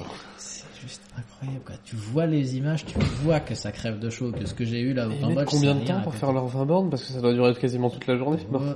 Non, non, ouais, ça fait. euh, ils font deux heures, un truc comme ça. hein. Ah, ils ont un bon rythme, hein Non, je sais pas à quelle heure. En tout cas, ils partent vers 6 heures du mat. Non, ça, c'est pas Ils possible. partent vers 6 heures du mat et c'est euh, 15-20 km. Ah ouais. Ouais, non, ils non, courent, ils en fait. euh, je sais pas. Ouais, j'ai j'ai pas. Ils expliquent pas trop les heures, mais ils disent qu'il y a au moins 15 km. Parce qu'à parce pied, qu'ils à suivent pas 50 que- ils degrés, euh, d'autres d'autres gamins, mais les autres gamins, pareil, quoi. Tu les vois traverser ces étendues de vide, tu vois nulle part euh, aux alentours, quoi. Il n'y a pas de chemin. c'est vraiment, il traverse un nulle part. Des fois, il croise des, des dromadaires, euh, des dromadaires, Le dromadaire. des dromadaires sauvages euh, qui se baladent. euh, c'est, c'est surréaliste. quoi. Après, ils arrivent À l'école. à l'école. Ça aurait été marrant qu'ils les filment. là, le Malheureusement, professeur est malade. malheureusement, Farid et sa grande sœur n'arriveront pas à l'école aujourd'hui. Ils viennent de s'évanouir. En plein soleil. On va les observer mourir lentement. Malheureusement, nous avons dû repartir. Notre euh, déontologie de journaliste nous a, interdit d'intervenir. nous a permis, nous a interdit d'intervenir. Non, c'est normal. Mm, Ils sont là pour filmer les faits, pas intervenir et modifier euh, Et puis en plus, le ça cours de fait- l'histoire. En plus, ça les arrange quand même, une petite mort. euh. Bah, ça fait. ça Mais bon, du coup, voilà, c'est justement le fait qu'il meure pas, ça me déçoit un peu parce que du coup, je me dis. euh, Mais attends, euh, on a compris, hein, tu voulais toi, tu... dans, dans ton idéal, Non, ils, si tu ils me sont laisses en plein cagnard à 20 km, il y a un mec qui arrive avec une tronçonneuse qui leur coupe une jambe, qui Parce se barre, il y a un parent qui les bouffe. le fait qu'on voit, qu'on n'en voit pas au moins euh, un ou deux mourir, euh, te laisse euh, te poser la question de à quel point ils ont exagéré le- les risques, quoi, tu vois. Ça se trouve, c'est pas si risqué que ça. En fait, il fait un petit 20 degrés sympatoche, une bonne brise de. Voilà, il y a 300 mètres, il y a la plage à côté. C'est ça. Ils ont pas l'air de trop, euh, de trop Exactement. souffrir. Euh, Bon, ils font, ils font un peu de chiquet une ou deux fois, ils il s'arrêtent. faut et enlever ils les chaussures parce que le sable est doux et chaud. Pour respirer. Voilà, bon. Puis ils vont Donc, pas à l'école, en plus ils vont C'est en une boîte. petite déception. Et ouais, puis après, bon, ils arrivent à l'école, du coup, et puis euh, j'ai un peu lâché à partir de là parce que c'était moins intéressant. Bah, j'étais à l'école quoi. Ils apprennent euh, la langue du pays parce qu'en plus, ils parlent même pas la même langue. C'est bien ce pays-là. Bah, l'Éthiopie, ça a été découpé n'importe comment. C'est hein. c'est pas petit en plus, l'Éthiopie. Et effectivement, il y a plusieurs ethnies, je crois. Mm. Je, je veux pas dire de conneries parce qu'honnêtement, je sais pas, mais Mm. il me semble que c'est Je veux dire un truc raciste, mais ils ressemblent tous à Stromae. C'est vrai, hein Bah, un peu maigrichon. Ils ont les joues, euh, euh, ils sont ont pas les pommettes euh, euh, coupantes, là. Alors que Stromae, il est originaire rwandais. Hmm. C'est marrant, ça. Ah, et donc. C'est bien. Voilà, on a officiellement atteint la fin de mes sujets. On est pas mal. Ouais, on va faire une petite pause. Alors, allez. le coach On un une- temps On mort. va faire une pause. Il a droit à un temps mort, c'est ça Ouais, je crois. Bon, on va lui accorder alors. Je sais pas, c'est une règle qui est établie. Tu nous dis quand tu coupes ou euh, c'est maintenant là, c'est 5. Donc, je vais juste vous dire qu'on va faire une petite pause et qu'on va se retrouver par la magie de la, de la post-production et de la simple concaténation de deux pistes audio euh, l'une après l'autre. On va se retrouver instantanément avec vous dans 5, 4, 3, 2, 1. 0 Tintin, c'était superbe. Et oui, il faut pas dire le 1 et le 0 normalement. Non, je sais, on, avait, on devait le faire à la, à la Wayne's À la World. Wayne's World, ouais. Avec un grand sourire. le- 4. En plus, je le fais jamais bien avec les doigts, là.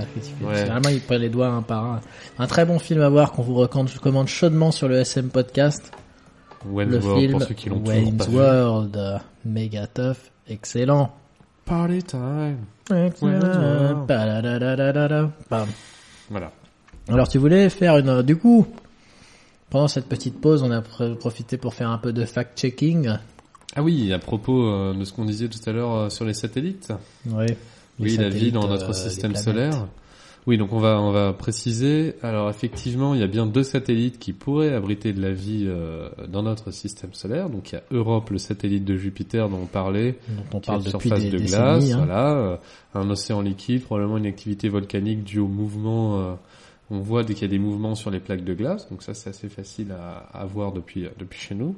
Et l'autre euh, satellite dont je parlais, c'est un satellite de Saturne, c'est donc Titan, le plus gros satellite d'ailleurs, qui a effectivement euh, à sa surface euh, donc euh, des lacs liquides de méthane. C'est donc du méthane qui est, euh, il y a même des, la- de la pluie de méthane. T'imagines une petite averse de méthane, c'est sympa comme tout, et ça pourrait abriter de la vie microbienne donc. Euh, c'est envisagé. Donc c'est pas super sexy, hein, euh, c'est même pas du plancton là pour le coup, mais euh, ça reste une forme de vie extraterrestre. Et là c'est carrément badass, ça peut se développer en un truc incroyable là. Un Goa'uld, euh, n'importe Mmh, quoi. ouais, ouais. T'imagines, tu passes près d'un petit lac de méthane et là t'as un espèce de serpent qui te saute dans l'oreille. Et d'un coup t'es un duo quoi. C'est ça. Tu feras gaffe à ta clope, euh, Maxime, ça, ça, ça va déborder. C'est important de dire ça au micro. Euh, du coup, ouais, euh, on voulait parler un peu plus de l'espace, peut-être, de ces choses-là. Ouais, l'espace, la vie tu peux nous parler de l'univers. l'espace euh, parler de l'espace, moi-même, j'y suis pas allé, donc Ah. je peux pas vraiment dire. Après, oui, je Une Renault Espace, de- peut-être euh, Non, même pas. C'est pas Même vraiment pas mon style de voiture. Je manque d'enfants. Euh, mais euh, je, je critique pas du tout. Euh, très bonne fabrication française, euh, magnifique modèle. Comment j'ai hijacké le, le sujet de l'espace et que tu, tu, comme un connard, tu reparles. Non, mais ouais, l'espace c'est un sujet quand même euh, qui, qui, qui sert à rien pour beaucoup de gens, dépenses inutiles, mais c'est c'est- C'est c'est la curiosité. ouais, Qu'est-ce qui nous entoure C'est ça peut être Mmh, intéressant. mmh, mmh. Et euh, même pas que bon, effectivement la Ah, science-fiction c'est toujours rigolo hein, que ce soit dans les science-fiction. euh, Ouais, j'aime beaucoup que ce soit en jeu vidéo, en film, en série. Mm. Tu parlais de, de Star Trek. Je parlais de Star Trek tout à l'heure. Je parlais de, dans un épisode, le premier, qu'on n'a pas diffusé. Je parlais du jeu No Man's Sky, là, qui a fait un gros, gros bid. Alors est-ce que ce serait pas le jeu immense euh, c'est ouais, ça. Tu te rapproches vers le centre Minecraft de à l'échelle voilà. euh, universelle. Mais en fait, les gens ont joué pendant six mois sans jamais se rencontrer, je crois. Et du coup, ça les a saoulés. Euh, Enfin non, il vient de sortir le jeu, il est sorti Alors c'est euh, pas celui-là fin août. je pense. Si si, c'est celui-là dont tu parles, mais Ouais. c'est pas six mois du Ah tout. Les gens ont attendu que le jeu sorte et euh, le, le développeur leur a vendu du rêve pendant les six mois. Il a hyp- hyper hypé le truc euh, à, à coup de déclarations euh, non officielles de oui oui oui on- il y aura une sorte de, une forme de multijoueur mais il il va tu vois il fallait toujours ça Ouais, une forme de il y aura une multijoueur. forme de multijoueur en quelque sorte mais bon vous savez comme c'est à l'échelle de l'univers de toute façon euh, vous pourrez pas vous croiser nanana ça, il s'est dit au pire ça passera Ouais. Et du coup, c'est pas passé. Les, les joueurs. euh, Il paraît que le- moi j'ai vu des bons, j'ai entendu des, des gens dire que c'était un bon jeu. Par contre, faut vraiment clairement, faut, faut faire abstraction de tout ce qu'ils ont dit avant et que quand même, ouais, pour 60 boules, ça fait peut-être un Tu dois te sentir un peu seul. Ouais, puis apparemment c'est beaucoup moins beau que les screens qu'il y avait, mais ça c'est, c'est, pas les premiers, et ce sera pas les derniers à faire ce genre de truc. Ubisoft est très connu pour faire ça. Certain. EA aussi, euh, à chaque fois les démos techniques, euh, même sur les, les démos techniques euh, qui te montrent à, à l'E3 et tout, elles sont vachement peaufinées et quand, même quand t'as les la meilleure CG du monde, la meilleure carte graphique, t'as pas les mêmes, les mêmes trucs. Tout est vachement embelli pour les, pour les. C'est un petit peu de la vente mensongère et tout.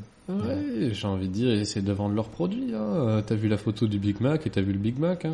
Et très bon exemple. Est-ce que t'avais déjà, tu t'es déjà renseigné sur comment ils la font la photo du Big Mac J'avais un reportage là-dessus. Absolument pas, ça m'intéresse. Il a- bah ouais ouais bah justement il a ils ont une, une euh, ils ont une règle déontologique stricte qui est on, on ne met on ne prend en photo que les il doit y avoir que les ingrédients qu'il y a dans le dans le vrai Big Mac. Ouais. Donc ils ne rajoutent rien qu'il n'y a pas dans le vrai Big Mac. Y compris un colorant ou quoi Parce que à l'époque où j'avais fait la pub euh, Charal, par exemple, parce que j'ai tourné, j'ai fait du cinéma moi à une époque euh, en tant qu'acteur. Ouais, On voit mes mains dans une pub Charal des années 90. tout à fait. Et euh, il se trouve que euh, moi je les avais vus foutre leur steak, ils le cuisent euh, une seconde de chaque côté, hein, ils s'en foutent, Mhm. histoire qu'il ait l'air un peu grillé, et ensuite ils te rajoutent pendant 10 minutes un espèce de vernis. euh, Ouais oui. des- Bah c'est un peu ça, ouais. Ils rajoutent un vernis. C'est une espèce de voilà, ouais. Moi tu connais bien ça alors, ouais. C'est ça, c'est plus ou moins ça. Ils ont un- une maquilleuse à Big Mac. c'est ça. qui passe son temps à peaufiner le truc, qui l'a- qui, qui l'embellit bien. Il y a besoin de le, enfin, ils l'embellissent que du côté où ils vont le montrer. Typiquement, tu vois, ils vont mettre euh, en avant ce côté-là euh, plus que l'autre où on s'en fout, il a pas à être pris en photo, voilà. Et, tout. et donc ouais, ils montraient juste ça, le processus de. Ouais, mise ils- en- c'est en vraiment un maquillage, euh, ils prennent la plus belle feuille de salade, ils te la, ils te l'assouplissent un peu. Ouais, ouais, mais ils travaillent deux heures forcément. Et du coup, il y a quand même le côté mensonger qu'il y a jamais un, un cuisinier du McDo va passer autant de temps sur ton Big Mac. euh, Est-ce que t'as envie qu'il passe autant de temps hein que t'as envie d'attendre ton Big Mac deux heures pub, pour qu'il une soit comme un jour et ils font voilà, voilà votre Big Mac. Il est magnifique. Voilà, On va il est plus fin authentique, maintenant. au moins on vous ment pas. du coup, vous viendrez pas. Ouais, c'est ça. Il devrait te montrer des Big Mac avec le fond de le, pap- le, le, le pain qui reste accroché à la boîte, le fromage qui est complètement Mmh. sorti ah, du burger. oui, oui, oui. Le Ouais, petit, ça, ça le se passe petit rat crevé entre deux. euh, Voilà. Le trop plein de salade. Le trop plein de salade. Putain, tu te plains qu'il y a trop de salade, toi Ah ouais, des fois, ils en mettent 3 tonnes, ça C'est dépasse. Le trop plein de salade, un sujet, un sujet grave dont on comptait trop souvent dans les médias, mais c'est vrai que il y a beaucoup trop de salade dans ces burgers. Mhm. C'est le bordel. Moi, ça m'a jamais vraiment choqué. Donc, on parlait de No Man's Sky, on parlait Oui. de la science-fiction en général. Qu'est-ce que t'aimes bien en science-fiction, toi, du coup? Ce que j'aime bien, Ouais. alors, euh, En film, la- en film, en série, film. série, film. euh. Je sais pas, en série, euh, en série, moi j'ai toujours aimé les euh, Star Trek, Stargate, Babylon 5, les classiques, hein, euh, tu vois, genre. Moi, j'ai regardé que Star Trek de ces trois-là. Ouais. Stargate, Ah, je pouvais pas blairer. Stargate, moi je regardais quand j'étais gamin à la télé, et du coup après j'ai regardé. Moi, mon frère regardait beaucoup Stargate. Mais... Non, c'était c'était chouette quand même. Euh. Des films, alors là j'en ai vu beaucoup, et puis moi j'ai vu beaucoup de films même de série Z, euh, des Ah films ouais. pourris euh, de science-fiction, je pense que je les ai tous faits. Tu vois, c'est pour ça que j'ai vu un film euh, sur la, la conquête d'Europe, il creuse dans la glace, le film il, Ah n'a oui, pas dû marcher du tout pourri. J'en ai vu plein des comme ça. T'as vu Dune euh. Ça, c'était... Ah euh, oui, Dune, mais Dune, c'est pas, là, c'est du, Non. ça reste un classique, tu vois. Alors, je te parle de, du, du, du film mal produit avec des acteurs inconnus qui jouent mal. D'accord. ouais. Mais euh, s'il y a un thème de science-fiction, c'est possible que je l'ai vu, quoi. Parce que euh, j'en ai regardé pas mal, les films de merde. Mais du ça. coup, est-ce que t'as regardé, t'as regardé les films Star Trek? Les films Star Trek, ouais, ouais, bien sûr. Tous, ouais. Alors, Ouais, tous, je pense, oui. Moi, je les ai pas tous J'en ai peut-être raté un ou deux, mais je pense sont- que je les ai tous vus. Le problème, c'est qu'ils suivent toujours la série. C'est le- c'est des films tirés de la Voilà, série en cours. Et il y a des séries, euh, voilà, quand c'est Deep Space Nine, euh, avec les marionnettes de partout, là, bon, peu les guignols de l'info. euh. Ouais, il y en a qui, il y en a qui ont mal vieilli, euh, il y en a, il y en a, ça va. Mais les premiers, voilà, tout ce qui est tout ce qui est première génération et euh, next generation. Euh, j'ai mis beaucoup de temps à, à me convaincre que euh, Next Generation c'était aussi bien que euh, the original series. Mais je, je suis prêt à reconnaître après avoir vu plusieurs épisodes que ouais c'est c'est déjà un peu plus le Muppet Show que que les premiers épisodes où premiers épisodes t'avais un un semi extraterrestre où ils avaient collé deux deux, deux oreilles de farce et attrape. C'était compliqué. Mais du Mais- coup, c'était pas, voilà, c'était pas too much. Tu, si, tu, si tu te réfères à l'époque et que tu fais abstraction des, des effets un peu pourris, euh, souvent les scénarios sont bien, les personnages sont intéressants, ils, ils y mettent plein d'hypothèses euh, sur qui la plupart sont complètement farfelues, mais c'est pour la curiosité, pour l'amusement, c'est bien. C'est très bien. Babylon 5, regarde, ils ont des tronches dégueulasses. Mais je sais pas ça, du coup, j'ai pas regardé. C'est quoi Babylon 5 bah, C'est une série à peu près de la même période que Star Trek, je pense. Ouais, Ouais. tu penses? Première, pas la première génération, du coup, parce que problème, quand tu dis la même période que Star Trek, C'est un peu après. euh, on vient de fêter les 50 ans là. D'ailleurs, Ouais, mais c'est une très vieille série. Babylon 5. Hein. Je sais pas de quand ça date. Stéphane pourrait te le dire. Stéphane qui Ah sera certainement euh, le nom d'un des podcasts. ouais, mais Stéphane, j'arrête, ben, j'aurais aimé la voir aujourd'hui, mais euh, on sait pas ce qu'il fait. c'est lui le pas, grand spécialiste est- de science-fiction, Oh, notamment ouais, série, pour le coup, euh, Ouais. typiquement, je me souviens, on était à, Alors sinon, il y a Wikipédia qui est un grand spécialiste aussi et qui vous dit que c'est sorti en 1993. Quoi? Donc tu te fous un tout petit peu de ma gueule, mon Non. petit Jules, Série science-fiction, Babylon 5. hein? Là, je pense Voilà, que je sais pas de- si c'est ce, c'est c'est que que tu dit. confonds, euh, tu il doit y confonds avoir pas avec plusieurs. Battlestar Galactica. Ah, Non, non, non. Babylon 5, c'est vieux. C'est vraiment vieux. 93, je pense C'est pas. bien non, de non. se la raconter C'est plus quand vieux que on ça. a un prénom de porte à porte, de prêt à porter. Non, non, non, c'est plus vieux que ça, Babylon 5. Ou alors je confonds. Non, non, non, c'est plus vieux. Non, Ou alors ça, va, fait vraiment beau, hein, plus je- vieux. Peut-être que c'est, peut-être que ça c'est fait plus vieux parce qu'ils avaient peu de moyens. C'est possible aussi. En 93, moi j'ai pas regardé quand c'est sorti de toute façon. Hmm. J'avais deux ans, si c'est le cas. Donc je me suis peut-être toujours dit que c'était une série des années Ouais, 80 alors que euh, finalement non. Mais mais- il y a beaucoup de séries, enfin, je pense à Battlestar Galactica, c'est aussi ça. Moi, je pensais que c'était nouveau. Non, ça date, hein, Battlestar Galactica, les premiers épisodes. Ouais. Twilight Zone, hein, au-delà du réel. Mais Au-delà là, on sort là, de la science-fiction un peu. Il y a un peu de la, Il y a un petit côté mystique. euh. c'est du ah, mystique tout de suite. Non, moi, j'adore ce genre de série. Non, c'est au-delà du réel. C'est très inquiétant des, aussi. euh, C'est, je sais pas comment on qualifie un truc pareil. Comment ils qualifient euh, Twilight Zone? Bah, Il y a un côté qui essaie de te dépend. faire peur En aussi fait, un peu. Hein, c'est il y a tout un- oui, il y a un côté chair de poule pour adultes. Ouais. Mais euh, c'est c'est pas toujours le cas. C'est, euh, je sais pas, c'est la, c'est du what if. Enfin, j'ai envie d'appeler ça une série what if à chaque fois. Les épisodes sont tous différents. Il y a pas de, c'est pas un feuilleton. Il n'y a pas de, de fil euh, où on suit quelqu'un. ouais. Chaque euh, chaque histoire est euh, distincte, mais elles ont toutes la même, ce, ce même petit goût de. On veut Il y a un épisode où ça va être de l'anticipation, genre qu'est-ce qui se passera dans tel truc si tel événement se produit. Euh, Hmm. Il y a de l'uchronie, genre qu'est-ce qui s'est passé, c'est ça comme ça. Je me souviens d'un épisode par exemple où ils suivaient des gens euh, enfermés, enfin condamnés dans un dans un hôpital parce qu'il y avait un gaz euh, toxique mortel euh, qui s'était répandu partout. Du coup, ils étaient, euh, ils étaient en quarantaine dans un hôpital et tu voyais la vie. Bon, c'est un, c'est un huis clos quoi, typique. Mais euh, c'était, c'est un des premiers que j'ai vu parce que j'étais gamin. Ça m'a. Ouais, les huis clos en science-fiction. Il y en a un qui est sorti il y a pas longtemps d'ailleurs. Ah oui Cloverfield Lane. Ah, bah tu, tu fais bien de me, de, c'est parfait que t'en parles parce que j'allais le rajouter à ma liste là à l'instant. Ah Tu l'as vu ou pas? Oui, je l'ai vu. Il est pas putain de dingue ce film? Il est pas mal. Il est Moi, pas il m'a vraiment marqué. Je l'ai vu dans l'avion en allant au Cambodge. Il Non, non, euh, l'ambiance est bien, le huis clos est sympathique, J'ai le pété dénouement, mon câble donc, dans on, mon on dira œil. pas, hein, Mhm. euh, il est très sur... Bah, à la fois il est surprenant et pas vraiment, parce que tu... Tu, tu, tu t'attends à un truc un peu, Ah mais, je sais pas, moi j'arrive pas à te dire si j'ai été, sur... j'ai été surpris qu'il l'ait vraiment fait. Voilà. Bon, on va, C'était surtout on ça. va éviter Voilà. de dire, euh, d'en dire plus parce pas. que typiquement dans le, dans le genre de dans le genre du huis clos ils font pas ça tu vois. En général c'est Effectivement. euh, souvent la- l'avantage du huis clos c'est que t'as pas beaucoup de moyens. Voilà, je dis peut-être un peu trop mais t'as pas beaucoup de moyens donc tu vas tu vas garder le, le huis clos. Euh, je pense à un, à un film qui a reçu plein de palmes là. Voilà, pour le coup tu fais pas plus huis clos. T'essaies de deviner duquel je parle. Euh, Tarantino hein. Non, c'est pas Tarantino, c'est un, c'est un, c'est un espagnol, c'est l'espagnol qui a fait euh, Gravity, je crois. Euh, euh, Ron, euh, quelque chose, Ron. euh. Je suis pas sûr de voir le film, ok, bah quand tu vas me le Et dire. c'est peut-être que avec mais- euh, l'acteur de Deadpool qui s'appelle. Ah, c'est Rodrigo Cortés. Donc c'est pas euh, Quaron, euh, c'est pas le mec qui a fait. Hmm. Ouais, c'est un latino quoi. Donc et donc l'acteur c'est Monsieur Ryan Reynolds. Hmm, D'accord. Et donc il y a un acteur, c'est Ryan Reynolds. Hmm. Et c'est Buried. Que Buried, vu je n'ai pas vu Buried. Je sais qu'on l'a vu tous les deux, je crois, avec Maxime. Le mec est enterré. Voilà, c'est un mec qui se réveille, euh, un mec, un, un militaire américain Ouais. qui se réveille au début du film dans un cercueil. Et euh, bon, ouais, voilà, toute l'action se passe dans un cercueil. Et là, ça, dans Kill Bill, ce Sans serait en- vite réglé. Sans en dire plus, tu vois. Mais euh, là, peut-être que le gars est pas aussi fort que Matterman, quoi. Je m'éclate avec ma cigarette. Du coup, ouais, ça doit être un huis clos assez que si t'es claustrophobe, ça doit pas être très plaisant, non? Non, c'est ça.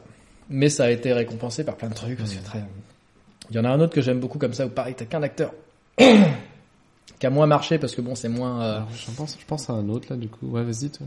Là, on est encore dans du huis clos. euh, Tu fais, Ouais. euh, mais bon, je pense que ça c'est le must. Dans un cercueil, euh, Ouais, un cercueil pendant faire 1h30, plus, ouais, euh, là, euh, c'est vraiment, euh, tu t'atteins le. Tu peux pas sûr, faire moins que ça. Tu fais un mec, euh, tu fais, sinon ça devient vite très chiant si tu fais moins que ça. Tu fais l'expérience d'un mec dans une chambre, tu sais les sadomaso qui se font, euh, qui se font mettre sous vide là. T'as jamais Alors, vu J'ai ça? jamais entendu parler de Ah, ça, bah, ça a l'air c'est un- génial. C'est un, c'est, bah, c'est un porno qui nous vient euh, notamment du Japon, évidemment, hein. Mais c'est un truc qui est pratiqué, du coup, par les sadomaso. Ça se vend, hein, dans les, euh, j'étais allé, là, dans une boutique, euh, SM qui, parce que j'étais passé à côté. ça, Oui, bon, ça peut arriver. ça Hein. voilà, on- vraiment, Tu euh, cherchais le chemin, t'es Ah, rentré dans la première boutique que t'as vue, t'as demandé vers où était telle Exactement. rue. Je, je demandais où était la- l'église pour aller me, me confesser, et puis, bah, alors, je passais à côté, je demandais des services, quoi. Et, euh, T'es jamais arrivé au confessionnal. par hasard, je me suis acheté un costume de nonne, en- de nonne en latex, Ouais. et je Qui te va très bien d'ailleurs, tu le portes en ce moment même. Exactement. Très belle. C'est pour ça que je colle un peu à ma chaise. Voilà. Euh, et donc je suis rentré là-dedans et ils vendaient notamment ce truc-là. Donc euh, alors, je sais pas s'ils le vendent, mais en tout cas, c'est, je sais pas si ça, si ça se vend bien, mais Ouais, en tout cas, alors. tu peux l'acheter là-bas. Donc c'est un, c'est une espèce de de comment on dit déjà de matelas pneumatique ça ressemble à un matelas pneumatique si tu veux c'est un truc gonflable avec ouais. de l'air dedans on te Ah, rentre dedans et après, tu mets ton, ton aspirateur et tu, tu aspires l'air. Et en fait, il a juste un petit tuyau pour respirer sur la bouche là, donc il met son, sa bouche là. Et après, son, son de vide euh, d'air était complètement. euh, L'idée, c'est que si tu peux plus bouger, t'es complètement isolé Mais comment tu fais donc pour te faire des... euh, et tu respires par la bouche. Parce que le but c'est c'est qu'il y a un plaisir sexuel là-dedans, non? Euh, bah, il y a le, sen- le sentiment de, bah, c'est la, comment on dit, c'est la rest, restraint. Mais c'est t'as la- même pas la place d'avoir une érection dans ton truc cassé. Non, voilà, ouais. À mon avis, elle diminue très vite. c'est hein, ça japonais, pousse, euh, donc, euh, Ça doit être marrant l'effet d'ailleurs. Si t'es en érection et qu'ils te vident le truc et du coup ça te compresse la bite et t'as tout le sang qui repart dans ton... Parce que tu sais que j'avais vu une question intéressante qui disait est-ce que tu peux t'évanouir si t'avais une bite, euh, c'était une question euh, hypothétique, si t'as une bite de d'un mètre de long, est-ce que tu peux t'évanouir en, en ayant une érection parce que tout ton sang quitte... euh, Eh ben, ça, J'imagine que la réponse est oui. Et la réponse est oui, tout à fait. Si t'avais une bite d'un mètre, ce qui est euh, Ah de moins que ça même, hein, je pense. Bah, déjà, moi, je sens que j'ai des petits vertiges par moment.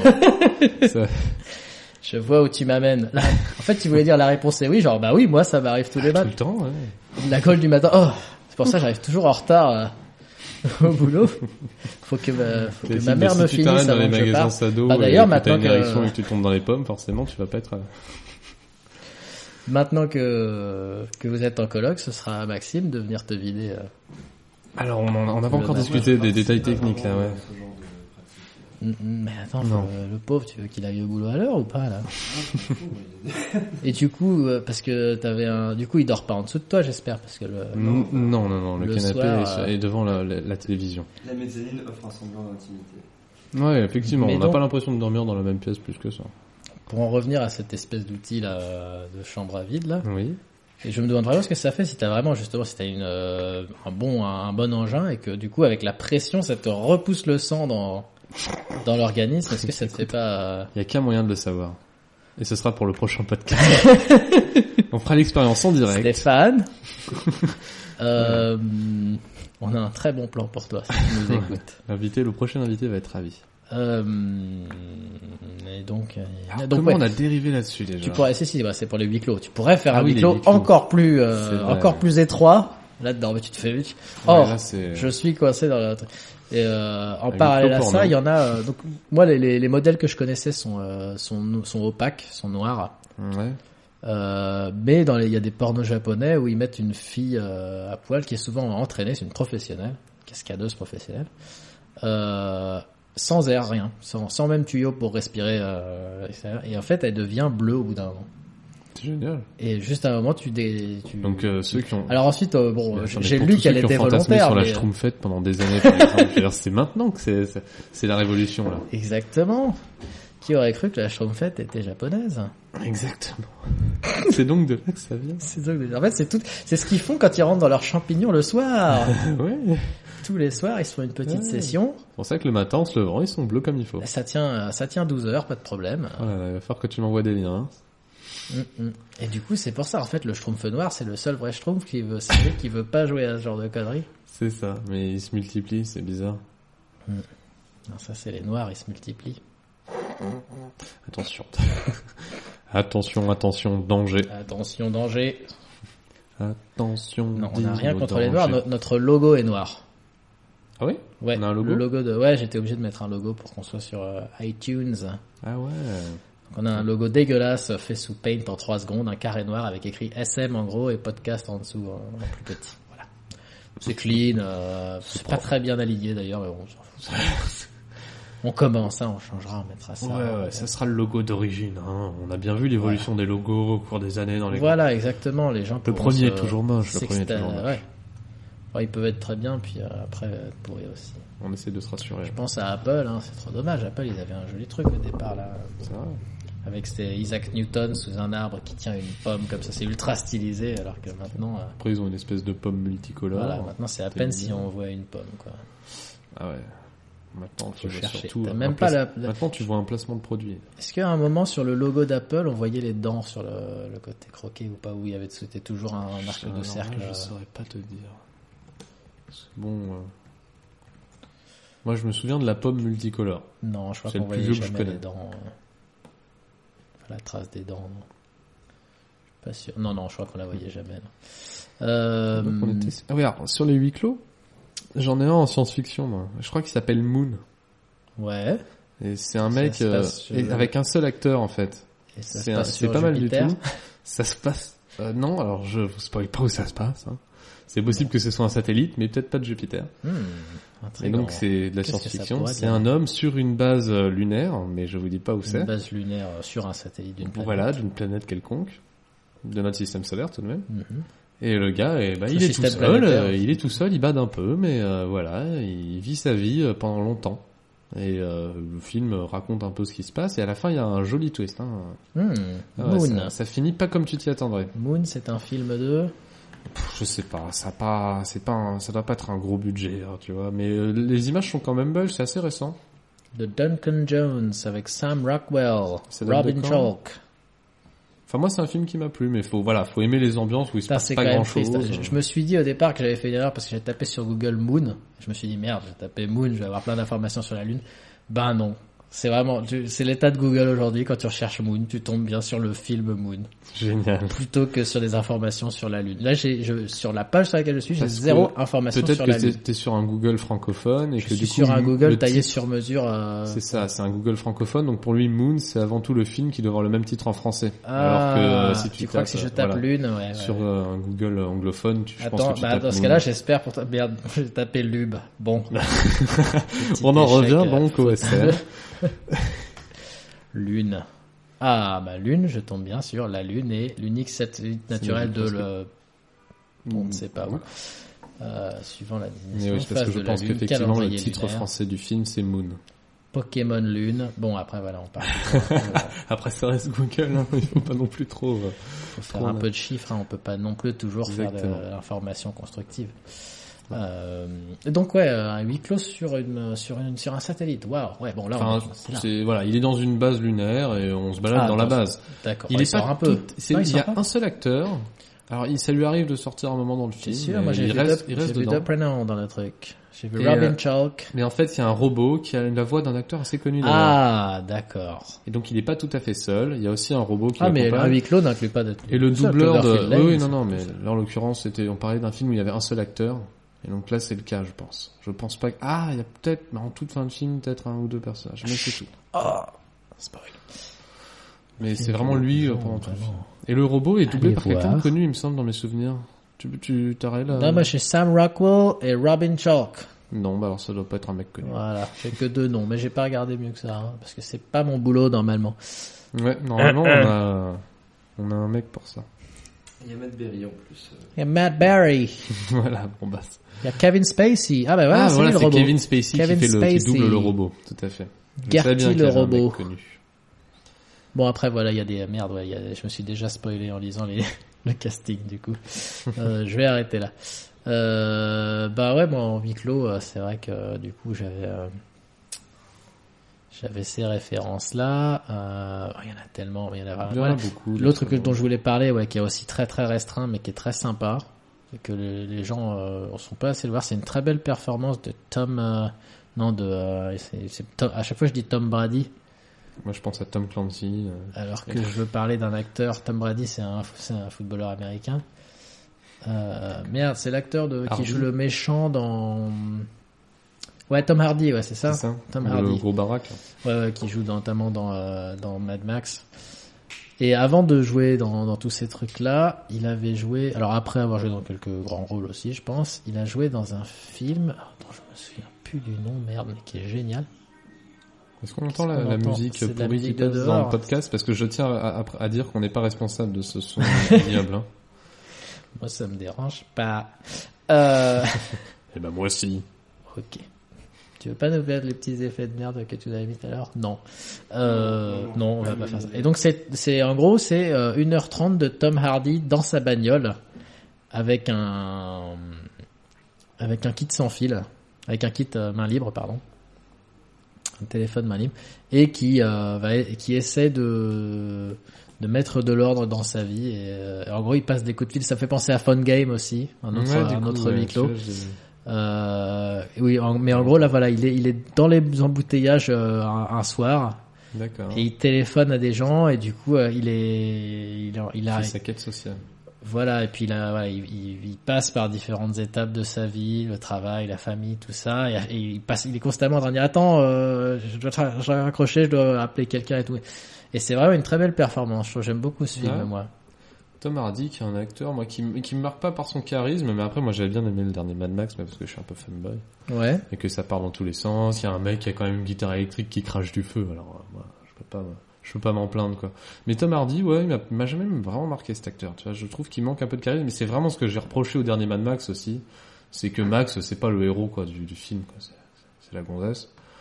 Alors que Mad Max, c'est l'anti-héros par excellence. Un personnage intéressant.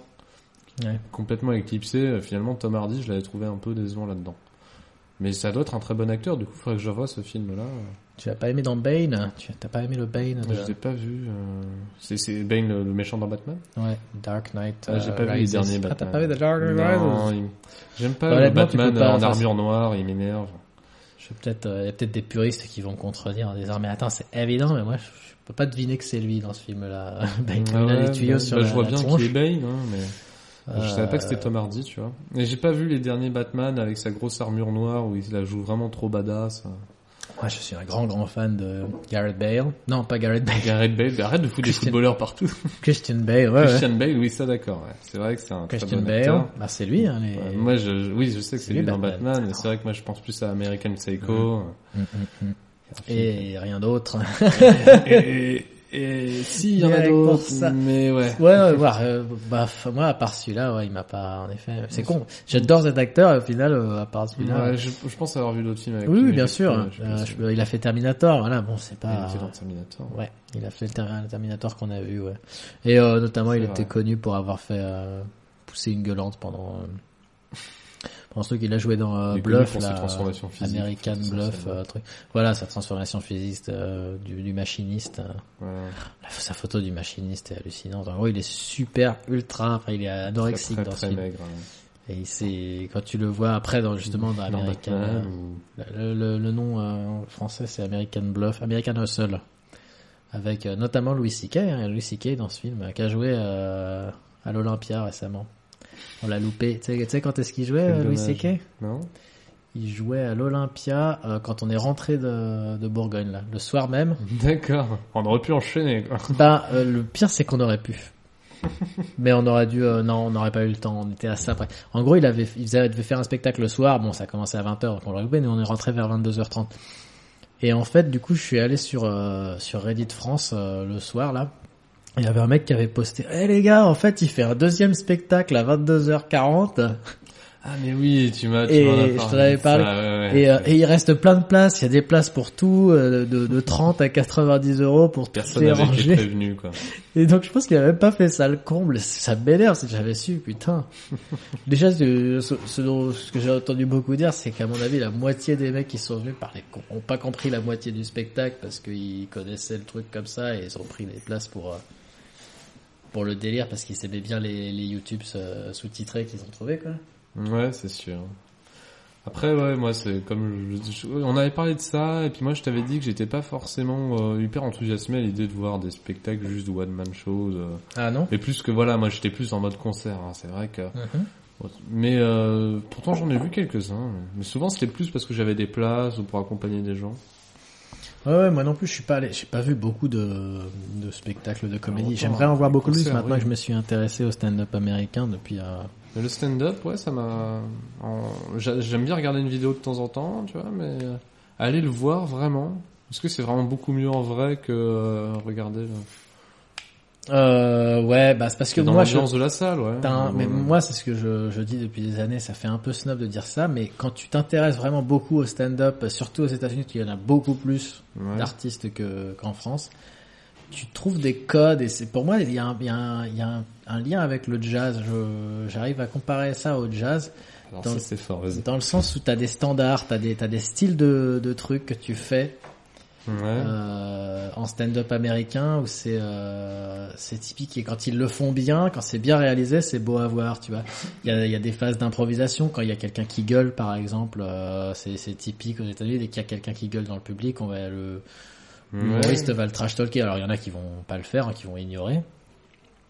Et il y en a qui vont qui vont s'amuser à vont le trash rebondir talker. là-dessus, ouais. Là, c'est c'est c'est c'est qui tout double quoi. Il y en a qui le réussissent. euh, Il y a des humoristes qui vont le réussir et d'autres pas. Il y a Bill Burr qui était connu comme ça, qui s'est qui a fait toute une salle à Philadelphie qui gueulait.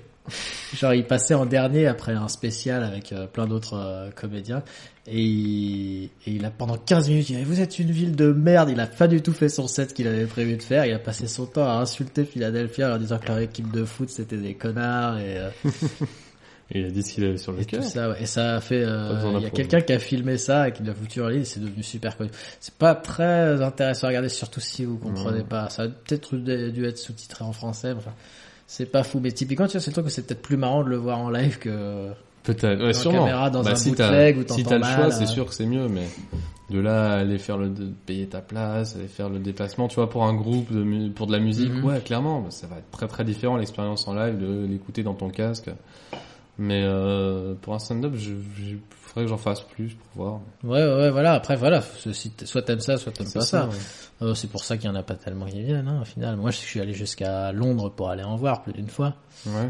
Euh, parce qu'ils passent pas en France, hein, ceux que je veux voir, hein, c'est sûr. Euh, si je vais aller voir Gad Elmaleh, euh, je préfère l'avoir en DVD. Hein. Ouais, c'est sûr. ouais. Ça revient au même, c'est exactement encore, la même chose. Il va tout se est- faire c'est pour le les DVD.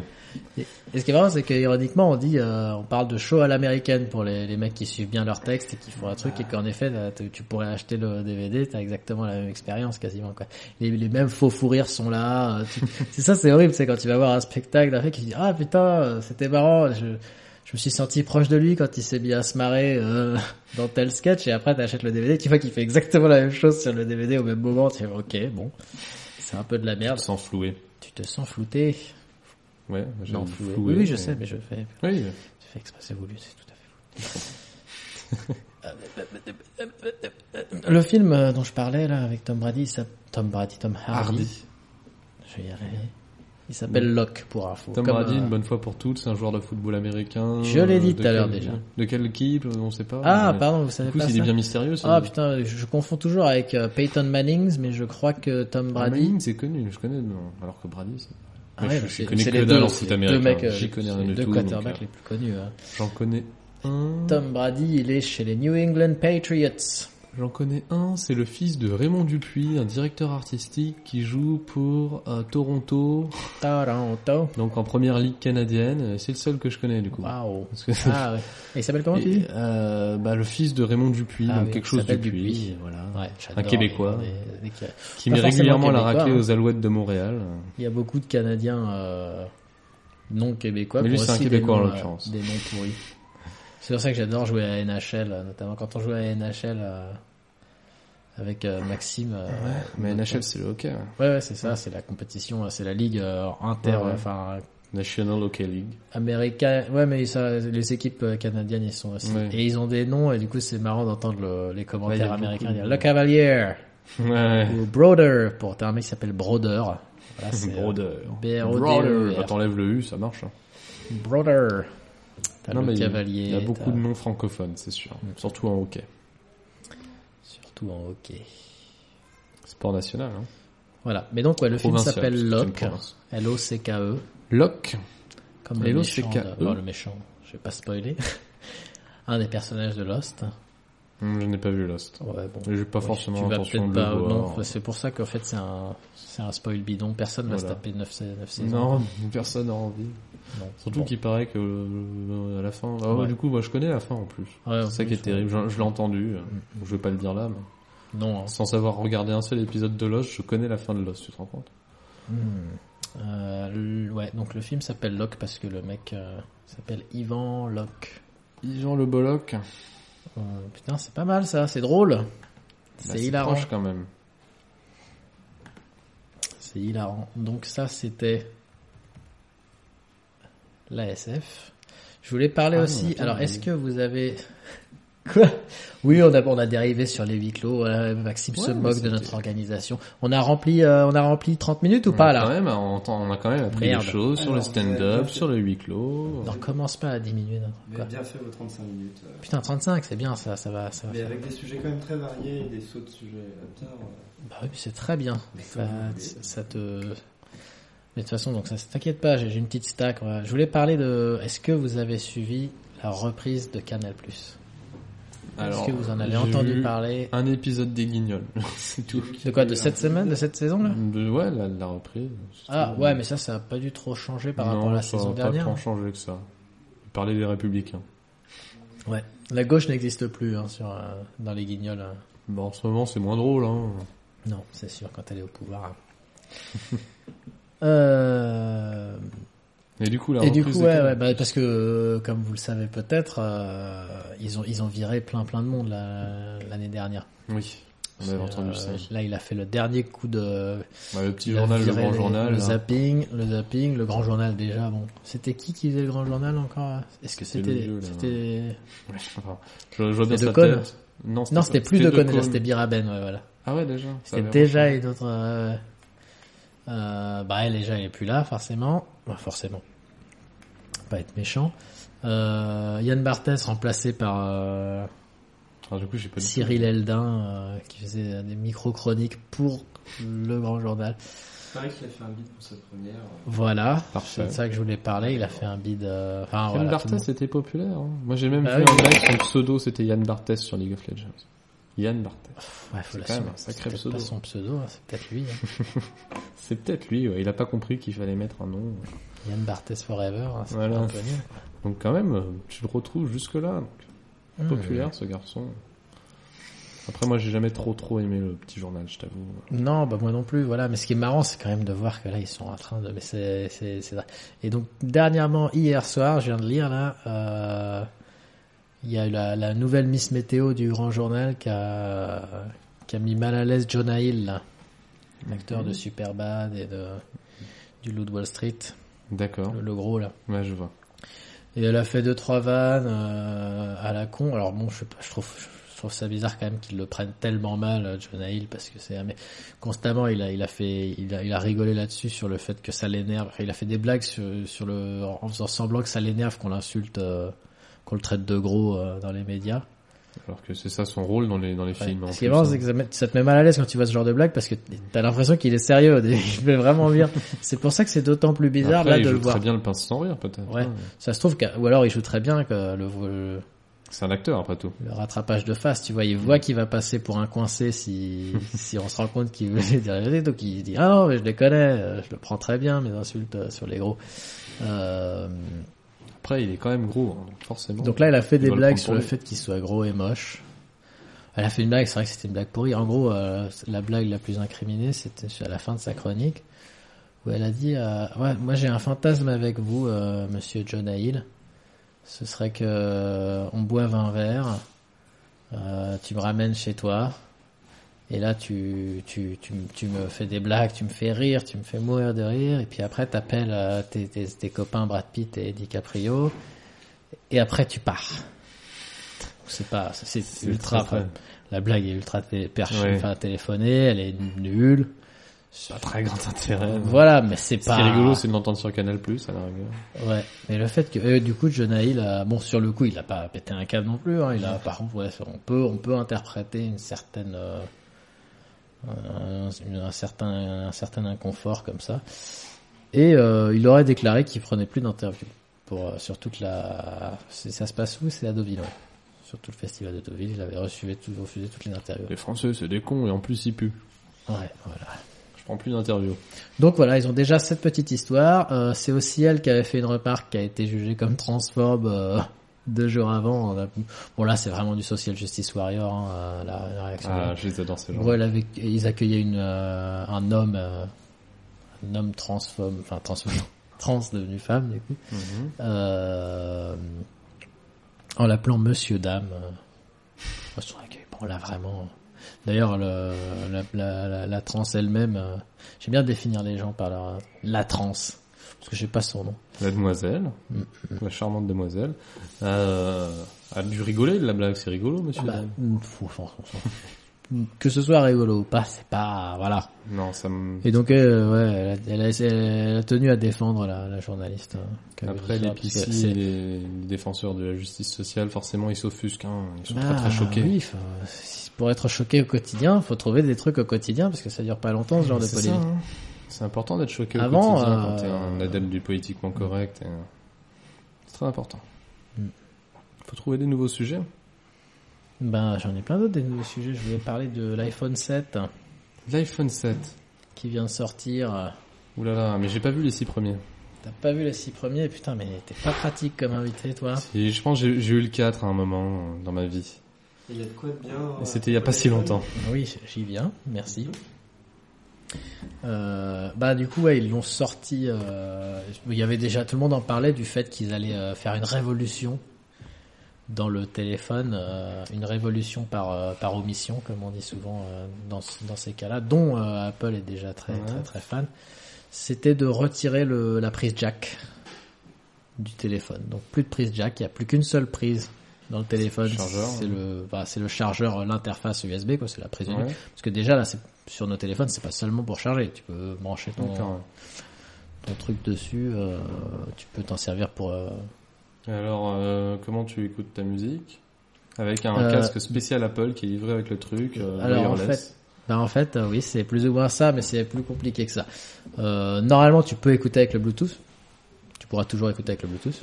Ouais, peux acheter ça, des- tu- des- écouteurs. enceinte, euh, Ouais, ou des écouteurs. Bluetooth. Ou alors, tu peux passer par euh, leur protocole. euh, Ils ont un protocole Ah, exprès pour. Ils ont fait un protocole, euh, ouais, propriétaire et et sans fil exprès pour leurs nouveaux écouteurs que tu peux acheter dès maintenant, qui sont à 70, 170 boules.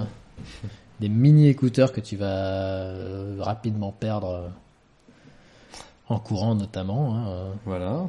Mais que tu vas t'empêcher d'aller racheter dans le- l'Apple Voilà. Store le plus proche.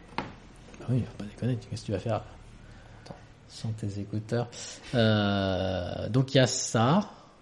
Et alors sinon, oui, tu as ce moyen-là, donc tu as le côté euh, sans fil ou avec un adaptateur. Tu veux, si tu avais des beaux écouteurs, si tu veux garder tes écouteurs, tu as, un casque à 700 balles, bah, tu plus qu'à acheter le, L'adaptateur qui petit lui doit adaptateur coûter qui une bonne coûter petite 9 fortune. euros. 9 euros l'adaptateur. C'est juste un petit Ils auraient pu faire pire, hein, les Ouais. connaissants. Mais même C'est si quand même déjà de la merde. même si tu achètes ça, euh, même si tu achètes cet adaptateur, ça veut dire que tu pourras pas écouter la musique de ton de ton iPod tout en le branchant sur autre chose, tout en le chargeant par exemple. Tu peux pas charger ton téléphone. C'est parfait. Donc t'as des dilemmes, ah, putain il me reste 20% de batterie, mais là je fais, une une heure de, une heure de trajet, c'est con, il y a une prise juste là, je pourrais charger mon téléphone, mais je peux pas écouter ma musique en chargeant. À moins d'avoir un adaptateur Ouais. double. Ouais, avec ils en font. un jack et un USB. Euh, non, non, ce qu'ils font, c'est un dédoubleur, je crois surtout. Mais je crois qu'ils vont, ils vont inventer ça. De toute façon, tu voir. hein, ça, c'est les... que ce soit Apple ou un fabricant Shintok Ah bah oui, euh, un, quelconque. un petit adaptateur tout blanc là, avoir des à versions 20 balles. ouais. Un truc joli quoi, esthétique en plus. Hum, hum, hum. Non, Et puis pareil, bon, tu vois, Donc, sinon, ça, sinon tu peux acheter une petite borne Bluetooth que tu branches à ton. Moi, je ton m'attendais à un truc cool, genre un, un petit projecteur, euh, parce qu'il y en a qui parlaient de ça, c'est de faire des rétro-projos sur les, les téléphones, histoire de directement Ah, ouais. projeter tes photos sur les... Ouais, c'est une techno, dans un téléphone, c'est une techno à explorer, ouais, c'est pas mal. Bon, les gens risquent de trouver ça un poil gadget. Ouais, mais en même temps, tu veux montrer tes photos à 3-4 personnes en même temps, de passer le téléphone, hop, Mm. tu le projettes sur le mur le plus proche. Nouvelle façon de faire des Mais bon. diapos, ouais. Ouais, c'est vrai. C'est plutôt cool. Non, mais ils y pensaient à ça, le fait d'intégrer ça dans les téléphones. Mm. Après, moi, j'achèterais jamais un téléphone aussi, euh, aussi cher. Moi, je pensais à un autre. euh, J'essayais de penser à un autre truc qu'ils ont fait. Il y a deux. euh, Il y a deux lentilles. Il y a, il y a deux caméras à l'arrière. Ouais. Euh, avec, euh, je crois que c'est la- le, le focus qui est pas le même euh, sur les deux. Alors, je sais plus comment tu justifies ça. Mais Donc, ça, c'est un des pouvoir te trucs filmer en train de intéressants. décapiter des gens avec ton iPhone. Au niveau, au niveau caméra, là, ils sont, ils sont dotés d'un joli truc avec deux lentilles. Je sais plus pour quelle raison. Euh, Il y a ça. Euh... Ouais, bon, c'est à peu près tout. Voilà. Et tout le monde se moque euh, du fait qu'ils ont parlé de courage. Ils ont dit que c'était une décision courageuse parce que Apple était toujours à l'avant-garde de décisions pas faciles. Et... Ah, bah c'est sûr qu'il y a des gens qui râlent, hein. Genre typiquement, euh, bah, Steve Ballmer disait euh, à la sortie de l'iPhone, il a dit attends, un téléphone sans clavier physique, euh, personne n'en prendra. quoi. C'était déjà un peu une façon de dire ils ont enlevé quelque chose. Et Ouais. bon, ça leur a plutôt. Après, Mais est-ce c'est vrai que que voilà. c'est une idée courageuse ou est-ce que c'est une idée conne? L'avenir nous le dira. L'avenir nous le dira, tout à fait. Il y a beaucoup. C'est c'est pas la première fois que les gens réagissent. en Ah, c'est bon, C'est- de la merde. Dans Bon, le fond, stock en de- l'utilisant au quotidien, tu te rends compte si c'est bien ou pas. hein, c'est pas- vrai, c'est vrai.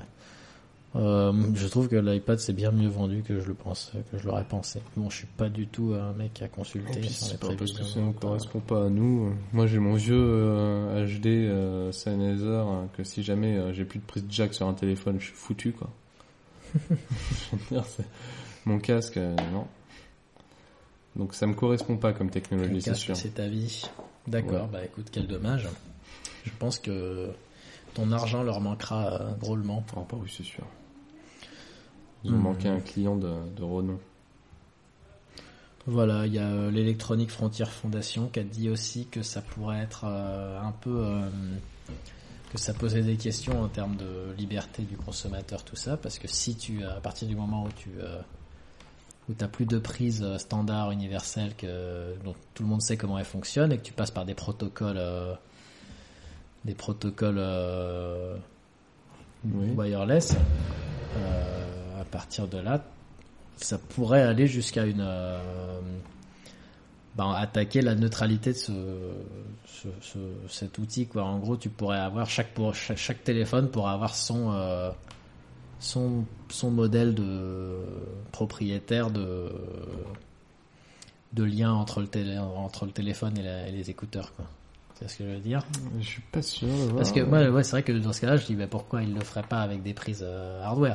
Avec des prises Ouais. hardware, tu pourrais aussi faire. euh, ils l'ont ils l'ont fait pour leur prise. euh, Faux, ouais. ça a toujours été le cas pour leur prise de courant. euh, Ouais. Ils ont jamais utilisé le, le micro USB standard que tous les autres fabricants. J'aime bien Ah dire non, tous les autres veulent- fabricants pour euh, Android et Windows Phone, mais Ça les arrange, hein. C'est leur, euh, leur, bah, ouais, je pense que s'ils voulaient, hein. s'ils voulaient le faire, ils euh, l'auraient fait. Et euh, pourquoi ils le font pas, c'est parce que.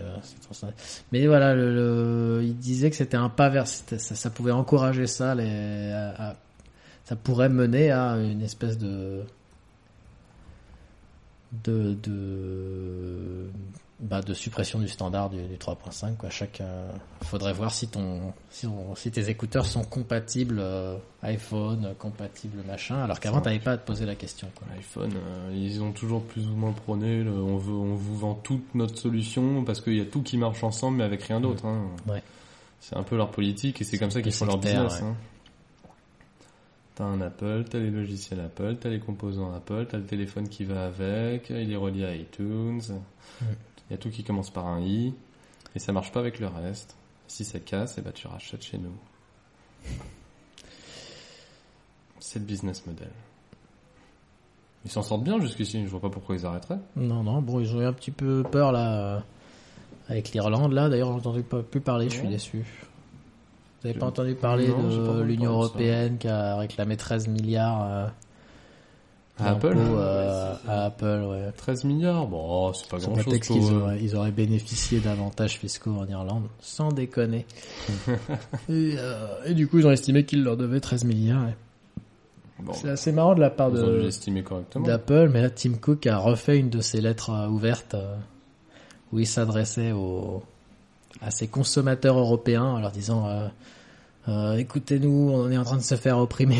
Ça se foutait de la gueule de, de sa clientèle européenne en leur disant euh, voilà pourquoi vous devez nous, nous, nous défendre alors qu'on vient de vous, On vient de vous enfler de bien de plus vous que enfler 13 de milliards. bien plus que 13 milliards et on chouine pour, euh, Ouais, pour c'est 13. Ah, C'était très bizarre ce, cette lettre parce que Après, mec je se peux rendait comprendre qu'on le mec fouine il- pour tu te 13 demandes euh, même si on est Apple. Comment il peut enfin, ça se trouve il a peut-être raison peut-être que c'est parce que je ne connais pas beaucoup de consommateurs Apple. Peut-être que les consommateurs eux ils vont ils vont être compréhensifs à dire non ouais ils ont raison. c'est des fanboys. Hein. c'est important quand même que Apple ils aient 580 milliards euh, de, de matelas euh, qu'ils utilisent pas. C'est un chiffre que t'as balancé au pif ou... c'est un truc comme ça c'est 580 milliards la- 580 l'argent qu'ils ont euh, ouais tu peux vérifier Maxime mais c'est un truc comme ça pourrait en faire des choses. Je crois que c'est même peut-être plus que ça. Enfin voilà, je sais qu'en tout cas, ouais, ils ont plus d'argent que certains, que, que beaucoup de grands États euh, développés. ouais. Ah ouais, voilà, De côté, C'est clair quoi. que c'est plus que le PIB de la moitié de la planète.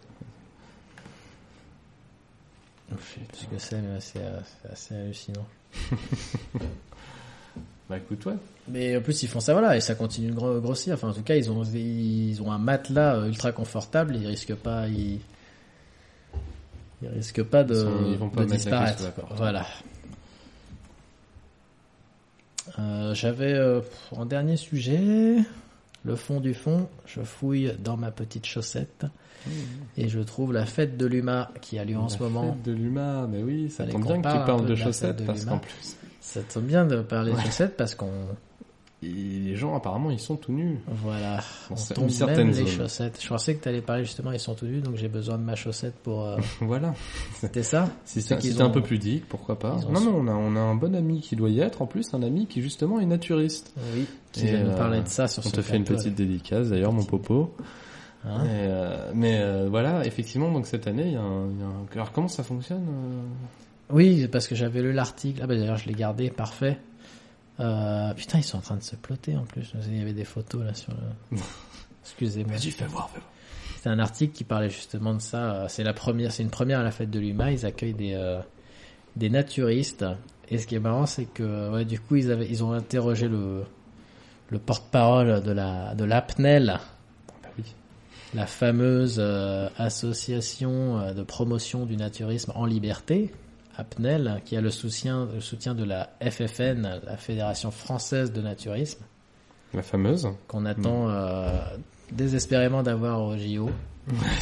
Un beau sport. Ça euh, très- beau, ouais. Ouais, c'est vrai que ça sonne comme une fédération sportive. Ah oui, oui, c'est pour ça. Il y a des fédérations de tout, hein, même pour le- les, les gars qui s'occupent des cailloux. D'ailleurs, il y a peut-être la Fédération Ah non, française de natation déjà. Si je recherche FFN, est-ce que je tombe sur des gens à poil ou des nageurs? Dans tous les cas, ils seront pas Eh ben, très je tombe sur des nageurs hein, directement. C'est officiel. J'ai ah et mais par contre en quatrième lien, j'ai la petite Fédération française de naturisme euh, qui est là, bien présente. Je vais cliquer mon risky click of the day. Attention, vais-je voir Le une petite fesse, NSFW. une petite lune, ça charge. Je crois qu'il y a beaucoup de monde sur les serveurs. Ah, il y a un petit guide avec toute une petite famille de. Ah, il est déjà sur l'affaire, mais dégage, moi, je veux voir ça. devenir naturiste, le guide? Ah voilà, oh, pour les nuls. très joli. Ah bah ouais, bah il y a une paire de nichons un tout petit là, bon. Oula, il y a une vieille, la Christiane Lecoq, qui est morte, je devrais pas dire ça comme ça, c'est... euh, Ah c'est... Quoi ouais, ça se trouve c'est triste, hein. je veux pas me... Si ça se trouve, c'est triste. Du coup on aura un porte-parole bientôt euh, de ce genre de choses là, de ce projet, de ces... Donc ils euh, se sont invités à la fête de l'UMA parce que le naturisme, comme le communisme, ça représente la liberté. Ouais, c'est ce qu'il disait. La vitesse, c'est un symbole de liberté, comme le communisme. Je pense que les Cambodgiens euh, Sont d'accord. apprécieront. euh. Mais bon, donc, ça, tu vois, c'est des arguments que j'aime pas. C'est dire que c'était le communisme. euh, Non, c'est une adaptation, c'est- une dictature qui prend, euh, qui utilise un, un terme pour justifier ses actes. Qui, qui soi-disant a une forme de peut dire que politique. le euh, socialisme, euh, Oui, hein. euh, le projet d'Hitler, c'était du du socialisme socialisme, national, ouais. mais du socialisme. Pourtant, hein. les juifs on peut comparer Adolphe et, et le flanc. Ils ont quand même des différences notoires.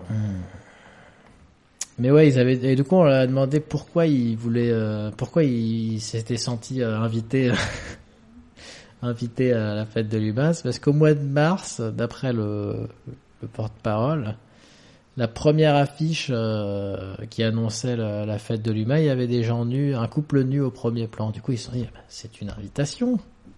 Et ils se sont invités. Et et ils se sont invités. et j'ai hâte de savoir si Ils sont juste est. à côté du stand euh, Free Palestine. Je pense qu'il Ça va bien Ça se va. passer. Ça va très très bien se passer. Il y a, il y a les petites attaques au couteau qui vont se produire. Euh, Voilà. Ils seront pas en armure la de plaque. hein, façon, sûr. la, la petite partie. Donc la fête de l'humain, ouais, c'est sympa. Il paraît qu'il y a de Ouais, la la musique. fête de euh, l'humain. Il failli y paraîtrait qu'il y a de la, il paraîtrait qu'il y a un très très fameux groupe, Ah, un groupe ancien. un groupe français, Bon. très cher à nos cœurs parce qu'on connaît, euh, on va pas dire que- lequel, mais on connaît le fils d'un des membres du groupe. Vraiment? Le groupe s'appelle Ludwig von Beethoven 4... 98, ouais. 88, pas C'est vrai, vous 88. connaissez euh, 88. Vous connaissez euh, un des membres? Je sais Bah. Ah oui, tu- moi je pensais si, que c'était une vois, blague en fait. Euh, au ouais. départ, on en parlait dans les réseaux sociaux et tout. Je me disais, Ils ça sont donc euh, à, l'humain. Et ils sont à l'UMA ce soir, Génial. tout à fait. Ils étaient au Hellfest aussi, donc ils enchaînent les Ouais, festivals. ouais, bah de ils se, ils, ils se relancent, ouais, d'après. Moi je le sais à cause de, euh, ouais, à cause de notre pote. euh, Ouais, Ils enchaînent tous les fests. Ils se relancent. Bon, ils, ils viennent de ressortir le- notamment un- une version vinyle de Oulala. Là. Ça, ça va se, c'est leur premier album euh, épo- éponyme. Non, mais. euh, Bah non, pas éponyme. Je voulais dire, je me suis rendu compte que c'était de la merde ce que je disais. C'est bon. Mais je le dis quand même par, On a par, tendance par intégrité par réflexe hein. dire premier album. Euh, ouais, voilà. Et il est rose. Je crois qu'il est rose euh, sur tout le truc. Ça, c'est pas ah mal. ouais, mais la fête de l'humain, c'est pas bon. Pourquoi Non. Ça va, c'est des nudistes, c'est pas des PD. Ah bon, vrai, encore ça- là. si c'est tant que c'est pas des PD, Tant ça que va. c'est pas des PD, attends, parce qu'il y a encore beaucoup de Ça rouge va, brun, euh, truc, ça va les choquer les pédales. hein, ça.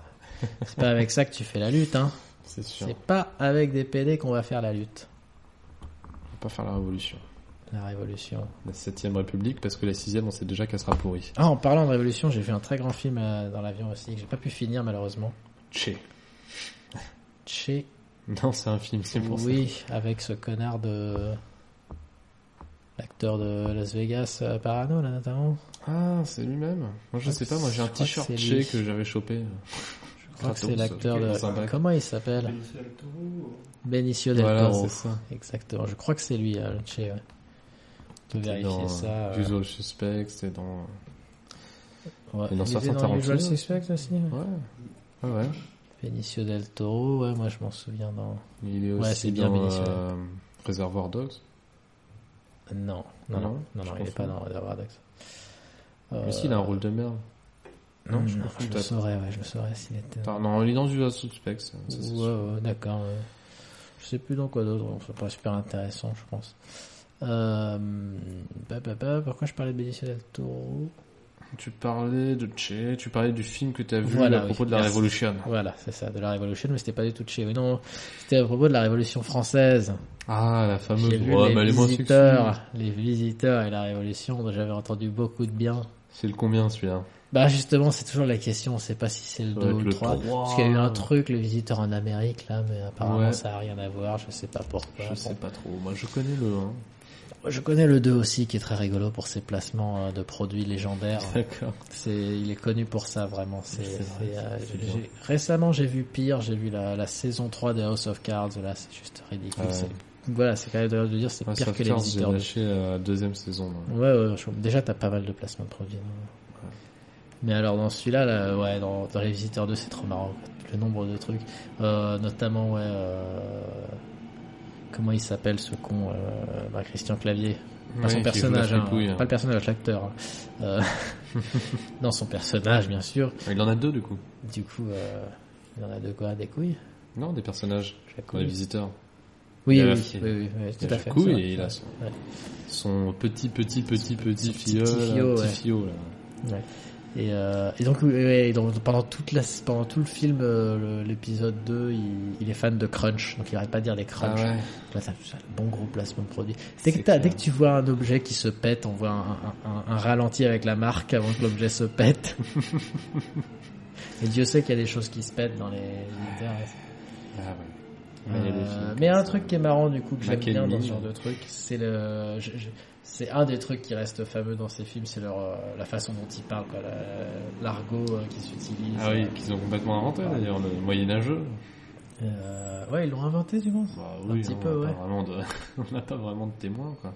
Ouais, on a pas. Ah si, on a des des Des œuvres, hein. on a des, a des bouquins qui datent, hein, mec. Hein. Oui, Euh, alors pour les le euh, l'écriture, oui, mais alors s'ils s'amusaient à vraiment parler en vieux français du Moyen Âge, on comprendrait vraiment rien. En vieux François. Oui, oui, mais du coup, tu vois, peut-être qu'ils font une, euh, ils, voilà, ils, gardent des phrases qu'on peut comprendre, mais même, hein, honnêtement, là, je viens de voir le début du, du 3, j'ai- du, de l'épisode sur la révolution, je me, j'étais un peu perdu, ça, j'ai vu deux, trois Ricard, euh, Mais d'ailleurs, euh, à voix, tu sais, tout, pas de Ricard dans les tout années. le, le, tout l'imparfait, par exemple, qui est conjugué euh, j'avois, j'avois vu, ou euh, ça c'est même pas si vieux que ça. hein. J'ai vu, ça date dans, le, mi- dans le roman de Renard. au ouais. 19, fin 19e, non, Oula. mi 19e, t'as encore des, des textes comme ça. hein. Avec OY, là, Ouais, avec OY, moi j'ai trouvé des vieux bouquins d'avocats, euh, des, euh, des trucs de cours martial, des, des, des, des, des, euh, des bouquins manuscrits qui dataient de 1860 chez mes grands-parents, parce qu'ils ont une vieille maison, un vieux truc.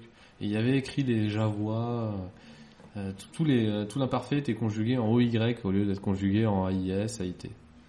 C'est assez, assez amusant à lire. Il y a plein de termes comme ça très, très, très différents et c'est finalement, c'est il y a pas si longtemps, hein, quand on y pense. Hmm, bah non, 150 ans, quoi. tout à fait, tout à foire. Tout à. Non, ça marche pas. Donc t'imagines, dans 150 ans, la langue, elle aura bien changé aussi. Peut-être, hein. Dans 50 ans. 150. Dans 150, ouais. Hmm. Mais même dans moins que ça, elle évolue régulièrement en fait. Hein. Tu penses que euh, quand est-ce qu'elle va changer exactement? Quel, quel, quel Exactement, mois de quelle je miserais... Attends, pour avoir vu des films d'anticipation. C'est en 2043. Non mais, Ah, tu sais ce que dit non, mais Sardou, la langue hein. évolue, même, euh, même il y a Si 10 ans, c'était n'étaient pas là, Oui, nous serions tous en Germanie. C'est- ils nous ont, ils nous ont sauvés, c'est Je vrai. ne ils sais quoi, à écouter, je ne sais qui.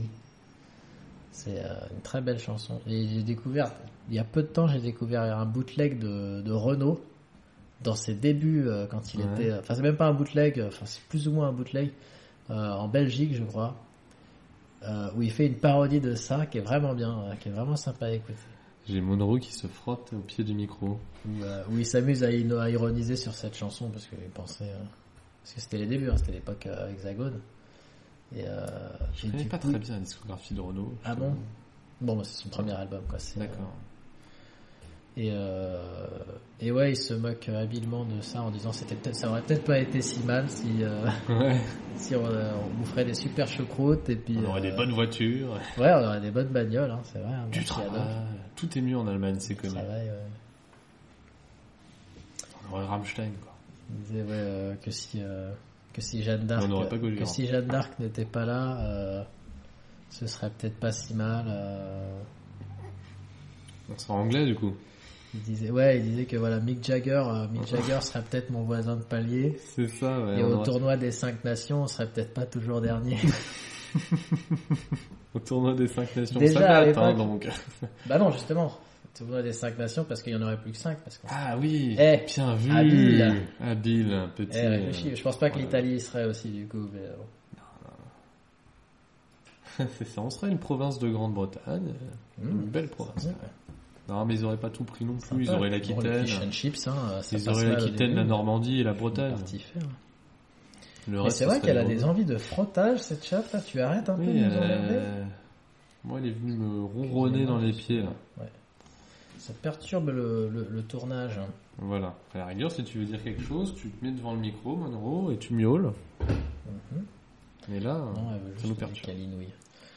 Euh, voilà. C'était les visiteurs. Les visiteurs les- la voilà, on parlait des visiteurs et la révolution, merci. Euh, donc en gros l'histoire c'est qu'ils sont renvoyés au- à la mauvaise période encore une fois les Ah, les pauvres. couilles, hein. Ouais ils sont pas doués et euh, et du coup ils rencontrent euh, des membres de leur famille encore de la famille de, de Jacouille évidemment. Ton pile Il dessus. Jacouillet je crois. Jacouillet, bah oui, c'est logique.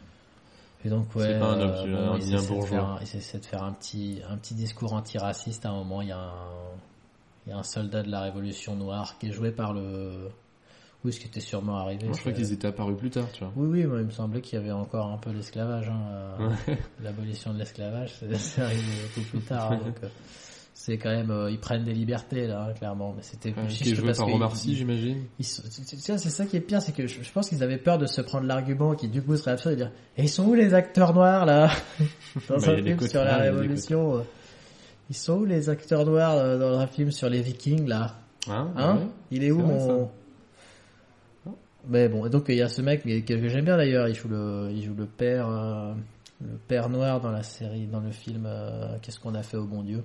T'as pas dû voir. D'accord, euh, non, mais si, je. J'ai probablement vu des- participé à la production. Non, mais ouais, J'ai pas vu le film entier, j'ai vu des passages. Et donc ouais, il joue le mari de l'actrice qui joue Ginette là dans, la- dans les précédents. D'accord, oui, je vois. Voilà. Donc ouais, au final, euh, bah j'ai même pas pu le finir parce que je suis atterri euh, genre. euh, T'as été sauvé par j'ai l'atterrissage. atterri un quart d'heure avant la fin du film.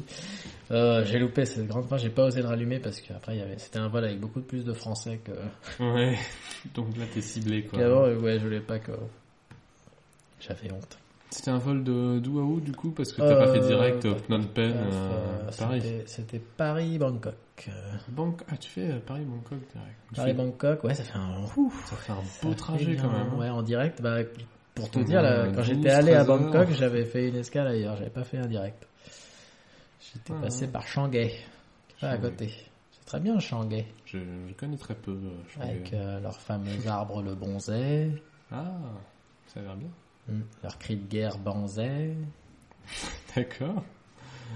Voilà, c'est une blague de, des inconnus, ça. D'accord, mais j'avais pas, j'avais pas reconnu. Les inconnus, les fameux. Les inconnus. Tiens, en parlant des inconnus, on est allé au bar euh, que tu connais bien euh, récemment, qui passe euh, des musiques de sauvages. euh. Ah oui, peux celui-là. t'enlever ouais. Ah putain, ils arrêtent pas avec ce C'est toi que je t'aime, là. Ouais, ouais, voilà. On est tombé sur une soirée pyjama. Ah bon? Ils avaient installé Mais un les- grand lit au milieu du bar, Tu sors déconner avec un matelas donc, et les gens étaient en pyjama, euh, à poitiers à poil, euh, dans les, ouais, la barre Ah, de pole dance sur le lit. euh. Donc c'était pas une blague que ça s'était bien passé, que c'était marrant du coup. Non, c'était marrant. C'était vraiment marrant. euh, on, est, on a tout de suite été foutu dans l'ambiance quand on a débarqué. Il était quand même tôt, Il y avait des 22 heures. polochons et tout. Bien bourré. Il y avait des coussins, des oreillers. Par contre, il y, a des- euh, il y a eu de la bière dessus euh, très rapidement. Sûrement, je, sais- je t'avoue que je, suis pas allongé sur la le dernière lit, fois, mais- ouais, c'est le genre d'endroit où tu rentres chez toi, tu fous tes fringues au four et puis euh, C'est pas faux. parce que franchement c'est C'est intenable. pas c'est- faux. On a fait un tour dans les la piscine à boules, euh, on a fait les couillons, c'était marrant. mais du coup, Piscine à boules, ouais d'ailleurs j'ai une bonne histoire à raconter là-dessus là. T'as vu un mec gerber dedans Non, c'est une fois où je, je, je, je rentre chez moi, j'étais avec Maxime et avec d'autres potes et tout. On, était, on avait fait une tournée des bars à la con. euh, Donc on on, on était parti du troll, puis on était allé euh, à la JPN, puis on avait fait le. MAD. On avait fait les cons dans la piscine à boules et euh, je, et après on a fait le MAD. Et je rentre en, en Uber, j'arrive devant chez moi et je, je trouve pas mes clés. T'as paumé tes clés dans la piscine je à savais boules. pas, mais le pire c'est que je savais pas où je les avais fait un message d'avertissement du Maxou la dernière fois. Attention, on perd des trucs dans la piscine à boules, videz Voilà, vos poches. Exactement. C'est donc toi l'origine J'ai cet passé la, avertissement. la journée de merde parce que les deux, tous les bars où j'étais allé, euh, je devais retracer euh, le, fil de ma, soirée, ils étaient tous fermés, donc je pouvais y aller qu'à 17h. J'étais déprimé, j'étais avec une putain de gueule de bois de malade. Et du coup, je me suis retrouvé comme un con. Je me suis dit, bon, le plus probable, parce que je me suis souvenu, après avoir bien décuvé, que j'avais été dans la piscine à boules et qu'il y a une petite probabilité qu'elles soient dedans, mais même si elles sont là-dedans, c'est la merde, quoi. Va retrouver des clés ouais. au fond d'une piscine à boules. Bon, on parle d'une piscine à boules, pour ceux qui ne savent pas, c'est plus une baignoire à boules. Hein. Oui, elle est pas si grande. Mais On elle est profonde. trois, Elle deux, est profonde et du coup les gestes, si tu cherches un truc au fond, plus tu cherches au fond d'une piscine, plus tu as le, de résistance euh, des jambes ou des bras, parce que les boules du fond sont compressées, donc elles Ouais. sont moins, moins faciles à déloger parce qu'il y a tout le poids de celle du dessus à, à propulser. Hein. Petite règle des, fluides. Bah forcément, hein, si tu prends la place des boules du bas, euh, celles du haut doivent remonter. hein. Mm. C'est logique. La pression est plus forte en profondeur. hein, C'est quand on fait de la plongée, on sait ça. J'aimerais bien que ça se passe euh, pareil euh, avec la sodomie. si tu prends la place du boule du bas, est-ce que ça fait monter les, les boules du haut? Est-ce que ça, est-ce que ça les fait augmenter? Non. C'est des blagues de euh, comment euh, Candeloro? Ah putain, t'aurais pu t'abstenir. J'aurais pu faire des les grosses têtes, moi je dis. Bon bref, euh, donc oui, tout ça, t'as as bien expliqué ça, Jamy. Euh, du coup, je me suis retrouvé comme un con à 18h à l'ouverture, avec une gueule, la gueule dans le Et coltard. tu montes à 18h à demander direct. euh, j'ai- J'avais appelé le MAD avant pour leur demander s'ils avaient ça dans leurs objets trouvés. Ils m'ont dit que non. Du coup, je me suis dit, bon, j'irai peut-être après pour vérifier. Et puis bon, du coup, je leur ai demandé pareil euh, à la frange d'abord s'ils avaient pas trouvé des clés. Ils m'ont dit non. Dit, bon, bah, elles sont peut-être dans la piscine à boules. Et ça a l'air trop con parce que le bar vient d'ouvrir. Il y avait déjà des gens, mais l'ambiance était super calme. Il y avait Mhm. beaucoup de couples qui étaient là entre eux pour passer du moment au calme et tout. Ouais. Et ils me voient, ouais, mec, mais Fouillé dans la piscine à dans le boules, les pieds en l'air. quand, quand t'as pas de bruit dans le bar, ça fait un boucan pas possible. ça fait flan, flan, flan. J'étais juste à côté d'eux et tout le monde. En fait, moi, je m'attendais à ce que les gens me regardent gênés, tu vois, que je, je voulais, je faisais des Le appels mec du, barbote tranquillement. je faisais des appels du regard pour dire désolé, tu vois, je, je m'apprêtais à devoir euh, dire désolé et tout.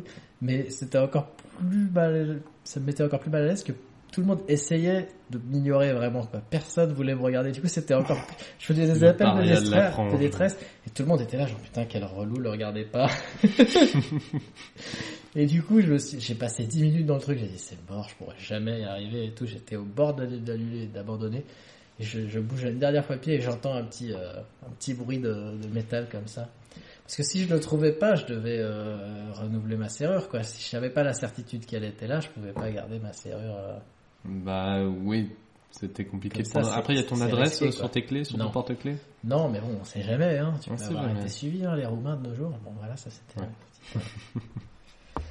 Ils ont des voitures. C'est des bons pisteurs. C'est pas raciste de dire que les Roumains ont des voitures. Non, c'est vrai, mais par contre, comment me ils ont traquer l'argent pour pour cambrioler ma, ma, ma, ma maison, Oui. là c'est raciste. Mais dire qu'ils ont des voitures, Non, ça l'est pas. Ah, c'est pas raciste non plus de dire que les Romains vont cambrioler ma maison. Non, c'est pas raciste. ça. Non, Ça, c'est toléré. c'est la vérité. Voilà. La vérité est vraie, donc toléré. On n'est pas sponsorisé par le FN. Non. Je veux juste dire. On est sponsorisé Et on par pas troisième voie. C'est pas la même chose. Non, non, on n'est pas. Ah, en plus, bon, en fait, On est sponsorisé Oh, putain. Non, non. Bah, vu le matos qu'on a. Par troisième voie. Ouais, on se demande d'où ça vient, ce financement ouais. occulte du... de toutes ces petites. euh, ces petites euh, Et donc, le dernier mouvement est à retrouver tes clés. T'as- t'as- t'as- Moi, Et j'aurais là, jamais cru. soulagement, quand j'étais là, putain. Et là, t'es sorti de la piscine à boules et t'as gueulé dans le bar. Je les ai, je les ai. Il y aura pas de Romain chez moi. C'est ça. Vous qui me suiviez depuis 15 minutes. hein. et là, voilà, c'est bon. C'est bon, je l'ai retrouvé. Du coup, t'es resté, t'as Ils fait la soirée, tu... Ah non, je suis rentré chez moi soulagé. Ah là là, ouais, j'ai eu un putain de soulagement. Oh, tu m'étonnes. Il passe déjà de la musique à 18h à la frange. Non, justement, Ouais. ce que je te dis, c'était un marrant, gros silence. Je passais pour un gros con devant tout le monde. C'est super. Parfait. Pourquoi euh, Ouais, tu parlais de la France à cause de la France, La à cause France, des inconnus. Bon, Ouais. pas parler des heures des inconnus. hein, Ah non. On en est où là sur la durée? On est pas mal. hein. On en est à 1h12. 1h12, on va faire un tout petit peu plus. Je referai bien une petite euh, demi-heure pour qu'on ait un truc de 3 heures et puis euh, Ok, Ouais. ça roule. fini comme ça. Très bien. Euh, du coup, euh, il fait beau, hein? Bien, le temps est assez nuageux Le temps est et euh, frais, avec euh, Les conditions Même. sont excellentes pour une Ouais, petite voilà. euh, session de, plan- de, de naturisme au bois de Vincennes. de planche à voile, Ah non, d'accord. de char à voile, je voulais dire. Mais malheureusement, on n'est pas sur chef. Ouais, ça va être compliqué de faire du char à voile sur le lac de Saint-Mandé, je te le dis. Non, ouais, bon, d'accord. On peut essayer, mais on va avoir des problèmes, c'est sûr. Qu'est-ce qu'on peut dire de plus? pas trop s'amuser. Parce qu'en vous, ouais, j'aimerais bien faire 30 minutes, mais je sais pas quoi en faire. Tiens, je vais prendre ma petite. euh, Je devrais faire une roulette des sujets à la con. La roulette des sujets. Et c'est maintenant, chers auditeurs, que vous jouez pour le prochain va- sujet. Envoyez vos propositions au... On va prendre un sujet. euh, On va prendre un sujet au, au pif et on va on va juste prendre un titre de de, de journal et on va en parler sans avoir lu l'article. Ça va être très très drôle. Par exemple, là, j'ai Patrick de Carolis raconte le chantage de Sarkozy pour se débarrasser de Ruquier. Qu'est-ce que j'avais vu sur Sarkozy Ah oui, euh, Ça, ça, c'est, ça, c'est un sujet euh, passionnant. j'ai quitté ma cité pour vivre mon homosexualité. Bon. Ouais, on va, avoir des problèmes encore. Ouais, ouais, on parle à la fois des cités et des PD. oh. Ouais, on avait l'histoire sur le non, ça c'est vraiment nul. Non, bon, on va pas faire ça. Mais justement, Sarkozy, il y avait un truc euh, sur Sarkozy là. Un truc? Oui, sur euh, le reportage là d'Élise Lucet. Élise Lucet. qui euh, apparemment voulait faire un petit truc, un petit, un petit truc sur l'affaire Big Malion, La fameuse. financement des campagnes de Sarkozy euh, de Oui, la mais l'affaire Big présidentielle Malion, 2017. Sylvain, on a dit qu'on n'en parlait plus tant, euh, tant qu'il n'y avait pas eu les présidentielles. On en parlera après si, si tu veux. D'accord. Mais l'affaire Big Malion, il faut pas trop trop en parler dans les médias parce que après. Dans là- les médias. Ouais, ouais, non, non. Voilà, on est un média. On est un média. Non, non, là pour l'instant ils sont en pleine campagne, les pauvres. Tu vas pas leur gâcher leur campagne, ils attendent ça depuis. Euh...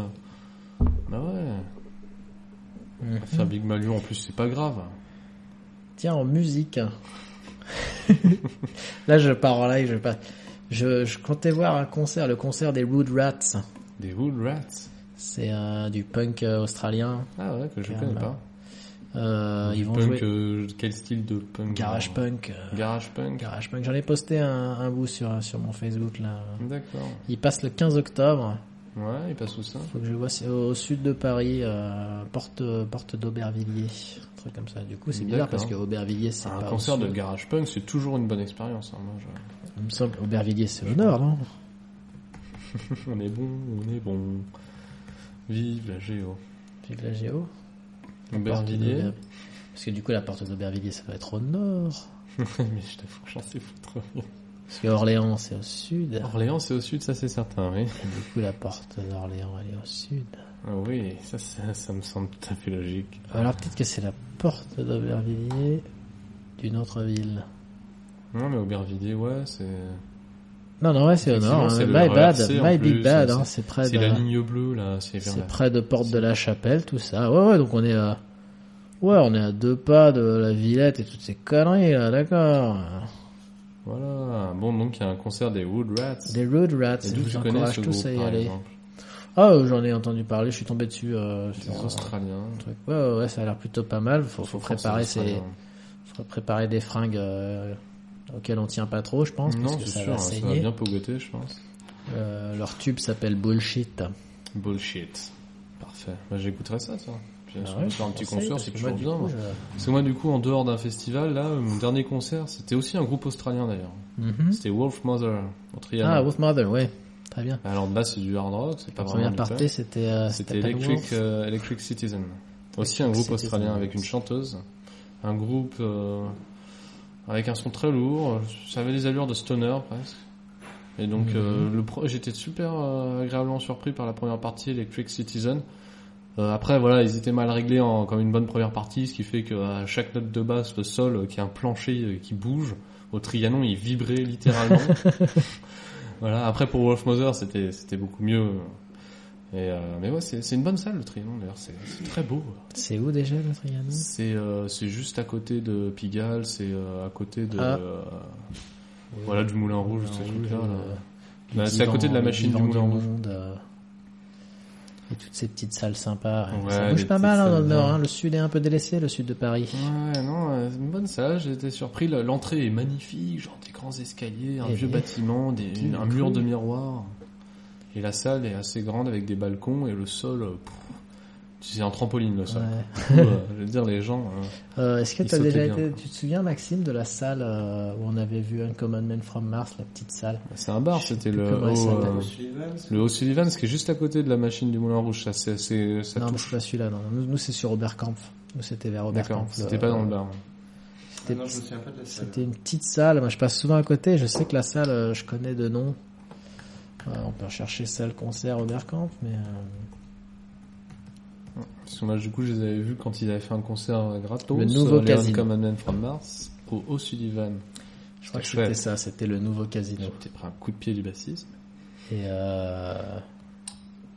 ouais, c'est assez marrant. Il y a des, il y a une ambiance. Ils ont mis des espèces de cages et tout. euh, Ah ouais, bah, c'était un concert plus ou moins privé. euh, pas beaucoup de monde en tout cas. ouais. C'était une petite C'est venue. ça. Alors que Uncommon from Mars sont assez connus, quoi. Donc, euh, Ouais, c'est connu, mais tu vois, quand ils ont fait leur concert gratuit dans le bar, il y avait, le bar était rempli. Mais ouais. voilà, quoi, Bah, pas forcément, plus, oui. Tu pouvais pas mettre plus de gens. Donc, euh, Voilà, mais il y avait pas des gens dans la rue qui essayaient de rentrer en Ah poussant, bon quoi. Vois, D'accord. C'était pas, c'était calme, hein. Enfin, c'était calme, non. c'était, c'était pas calme du tout. Mais il n'y a pas eu de, tout. On précisera que Jules porte un très joli t-shirt Burzum. Oui, il est joli, il est blanc, pour il fait nature. un message. Oui, alors pour décrire à nos auditeurs, il est blanc. Il y a un... Alors c'est C'est très la étrange, pochette de Philosophe et Soum. Ah, c'est la... une pochette d'un album où il n'y a pas écrit Philosophe et Soul, mais euh, donc ça. en gros on voit une femme en Ouais. uniforme euh, typique euh, norvégien, on va dire, Voilà. Avec une grande corde. une trompette de la mort, la fin les espèces de trompettes euh, de, de l'apocalypse de Saint Jean, ça. euh, qui, Avec un beau qui fait ça paysage devant un hivernal. rocher et une forêt de sapins derrière. C'est Voilà, pas- on sent qu'il y a de la neige, qu'il fait froid, que c'est la Norvège. Voilà, ouais, c'est bon, un peu spécial. C'est pas avec ça que je vais draguer en boîte. Non, c'est pas un t-shirt qui est fait pour draguer en boîte, c'est sûr. C'est un cadeau. Maxime de son Un côté, euh, c'est un cadeau d'une demoiselle. euh, Ah, Ouais. Maxime, un, tab- ah ouais, un t-shirt Dropkick Murphys avec une demoiselle dénudée, avec une donc avec la couleur prédominante verte. euh, je sais pas quoi là. J'ai découvert un autre petit groupe euh, de, de rock euh, Irlandais, là. qui est pas mal, ouais, qui ont du mal à Est-ce qu'ils se- sont vraiment irlandais du coup Ou est-ce que comme les Dropkick ou les Flogging, euh, ils sont de Boston euh, bonne fourchette. question, merde, comment il s'appelle déjà An Irish Pub Song, Qu'en fait, moi je pense que j'en connais que trois, hein, des vrais groupes euh, qui font... euh, The Rumjacks. The Ru- Ah si, je les connais. Oui, en fait j'en connais quatre du coup. Non, les Rumjacks, ouais, ils sont connus, ouais. Et du coup, je sais pas s'ils sont euh, irlandais ou pas. Je- en tout cas, ils sonnent vraiment en mode punk irlandais, pareil. Petit côté Dropkick Murphys, Ah, d'ailleurs. je crois qu'ils sont, je crois qu'ils sont australiens. ils sont australiens. ouais. Écoute, la musique celtique euh, Ouais, ils sont a traversé les frontières. Ah, c'est n'importe quoi. Ils peuvent pas faire de, du rock les, les, les Irlandais, c'est pas Bah, possible. les, les Pogs, eux, sont vraiment Les irlandais. Pogs, en hommage à leur euh, fab jeu à collectionner favori. C'est mais c'est beaucoup plus vieux. C'est, pour le coup, ils sont au moins 12 musiciens avec des vieux instruments. Mais par contre, ça sonne comme du punk irlandais. C'est bien les Pogs. Mhm. Ça a influencé des groupes comme les Dropkick Murphys ou euh, Flogging Mollies. D'accord. Pas Je mal. connais pas, je te les conseille. Non, je connaissais pas. Bah écoute, Mais c'est moins, euh, c'est moins électrique. Faut que j'arrête de toucher mon embout sans faire exprès en buvant de l'eau. Et, et leur chanteur est très connu, Shane McGowan, pour avoir perdu ses dents à peu près à, à 30 ans. Ouais, Hmm, c'est un bon alcoolique, bien drogué, Ah, bien dégueulasse. C'est ça, c'est. Mais un super chanteur avec une voix très euh, très rocailleuse. Hmm. Les Shane McGowan et les Pogs, ça fait partie ouais, de, de l'histoire de la musique euh, irlandaise. Irlandaise. Pour le coup, vraiment irlandaise. Hmm. Voilà. Ça, c'était le petit interlude hein. musical, mais Voilà, bon, parce que ouais, c'est vrai que du coup, on va Et donc, s'arrêter toi, tu as un t-shirt Tintin. j'ai un t-shirt euh, qui est plus littéraire. Excusez-moi, moi, je suis Voilà, plus baquel. J'ai toujours eu, euh, voilà, je suis plutôt profession libérale que musique de, de gauchiste là. Euh, donc, je porte, j'arbore les couleurs d'un des plus grands ouvrages de la littérature franco-belge, francophone. francophone, Voilà. surtout belge. francophone. Attention à ce que tu dis. N'oublions pas les racines françaises de ce, ce joyau qu'est Tintin, Tintin, Tintin, de son nom euh, anglo-saxon. c'est ça. Euh, Magnifique Tintin, euh, Ça, euh, on- ça, forcément, on, Une épopée en... on aurait dû commencer en- là-dessus. Si on Bah en oui. parlait maintenant, là, on va, on va, On aurait pu parler de Tintin au Congo. on va dériver sur, sur des choses magnifiques. Alors Je- on peut se garder Tintin pour le prochain podcast, il y a tellement à dire. Je sens que t'es parti pour rester, toi. tu sens que tu vas être reconvié euh, Ah oui, non, non, prochain podcast. Le prochain, je suis là en spectateur et il faut Et que tu arrives à te oui, débrouiller pour avoir ou Popo qui nous racontera la fête de l'humain, ou Stéphane qui nous parlera de science-fiction, Ouais. ou euh, Pâquerette qui nous parlera de l'effray de Pol Pot qu'il a bien côtoyé, Bah exactement. euh, Ou quelqu'un d'autre. ou quelqu'un d'autre. Mmh. Il y a du monde euh, de, de- de disponible. C'est vrai, c'est vrai. Bah oui, mais je constate. Tu ne que- manques pas d'amis, Sylvain Si, quand même. Bon, même. Pas que vous me faites chier, les gars. mais enfin, bon. euh, bah, bah, bah, bah, bah, sinon, du coup, ouais, il nous reste 20 minutes, mais 20 minutes pour wrap it up, ça va être un peu trop. Je pense que je vais euh, On nous arrêter. improviser un petit dans- rap. Je vais nous arrêter dans 10 minutes. Idée. On est un peu à la pêche au, au dernier sujet, là. Ça s'entend un petit peu. Paf, paf, paf. euh, Paf pastèque. Qu'est-ce que t'as pensé de cette bière? Cette bière, ah oui, la Hougarden Kiwi and Mint. La Hoegaarden Kiwi and Eh bien, Mint. écoute, euh, je vous la conseille euh, parce que franchement, Si sa douceur est inimitable. ouais, si vous voulez pas. Elle a dit au jus du kiwi l'origine naturelle agrémentée d'une touche de menthe pour une sensation de fraîcheur intense et surprenante. Alors pour moi, euh, c'est un grand oui. Ce sera le pas le mot de la fin. Moi, ouais, ce que je peux en dire, c'est que si vous voulez pas vous alcooliser, c'est un bon moyen parce que vous en prendrez. C'est- c'est- Il y avait de l'alcool là-dedans? Oui, il y a 2%, mon garçon. Ah, 2%, on est parti, alors. quoi. Ah, Attends, mais J'en ai bu au moins une, je vais être bourré. t'en bois 3 et puis t'as envie de pisser, quoi, au moins, c'est bien. Ah oui, au moins, ça c'est sûr. Voilà. Enfin, le fait qu'on ait envie de pisser après avoir bu beaucoup de bière, c'est aussi parce que c'est alcoolisé et que ça désinhibe la partie de notre cerveau qui nous pousse à, qui nous fait croire qu'on n'a pas envie. C'est pour ça aussi qu'on se déshydrate plus facilement en buvant de l'alcool, c'est parce qu'on urine beaucoup plus. Oui, tout à fait. Je Donc, suis le euh, premier. euh, Est-ce qu'on aurait autant envie de pisser après trois Garden plutôt qu'après trois Belzébuth C'est pas, c'est pas certain. hmm. C'est pas vraiment la quantité de liquide, mais plus l'alcool qui te fait croire que t'as envie d'aller euh, uriner. Pour te débarrasser. Bah, moi, en tout cas, ouais, moi, ça m'arrive. Je suis un grand, je, je, folle victime de ce genre de truc. euh. Je parle à moitié anglais, c'est magnifique. Ah, désolé les gars, j'ai droppé une capsule. Il a fait un bruit de capsule. C'est toujours un peu, euh, c'est toujours un peu, euh, ça part en couille en fin de. Mais ça en fin va de parce que l'anti-pop garde tous ces trucs. J'adore ce truc, cet objet, l'anti-pop. Mais parlant, en, par- en parlant d'alcoolisme, Oui. euh, ils, auraient identifié une enzyme Ah, qui, euh, qui euh, détermine l'alcoolisme plus ou moins ou un truc comme ça. Là, on parle vraiment de l'alcoolisme, pas, pas ce que je fais L'humain qui les, boit trop. tous les soirs tout seul dans mon lit. Hein. Moi, je parle des mecs qui se lèvent le matin. Ah bah tiens, il y a une bouteille de vodka au frigo. Prendre un petit, euh, un petit godet. Voilà. Dès le matin, là, c'est là que je me sens que je me, je me sens encore bien. euh, je vis bien ma, ma, ma surconsommation d'alcool quand je vois ces, ces, ces gens-là. Oui, toi, tu Mais même si je pense que même ça, faut, faut, faut voir si on appelle ça une maladie ou pas. hein. C'est euh, tu choisis ce que tu. Ah, c'est génétique, c'est pas de notre faute. Ah, c'est génétique. Non, c'est pas Non, génétique. c'est un justement. enzyme qui se développe à force de boire. euh. C'est pas génétique, donc tu pourrais le traiter, c'est ça l'avantage, tu pourrais le Bah, traiter avec des médicaments. On sait qu'il y a une dépendance physique, hein. euh, l'alcool crée une dépendance physique. Ouais. Ouais, même parfois, euh, alors là je veux pas dire de conneries, surtout que c'est un sujet sensible, mais moi j'ai même entendu dire que la dépendance physique à l'alcool est plus importante qu'avec le cannabis, ou du moins elle se, dé- elle se développe plus rapidement avec l'alcool qu'avec le cannabis. Mhm. J'ai entendu dire ça. Alors ça comme je n'ai pas de source fiable, je n'avance pas à 100% ce que je dis, mais je, je l'ai entendu plusieurs fois. C'est euh, la dépendance physique se crée. Du coup, c'est peut-être lié à cette enzyme. Mhm.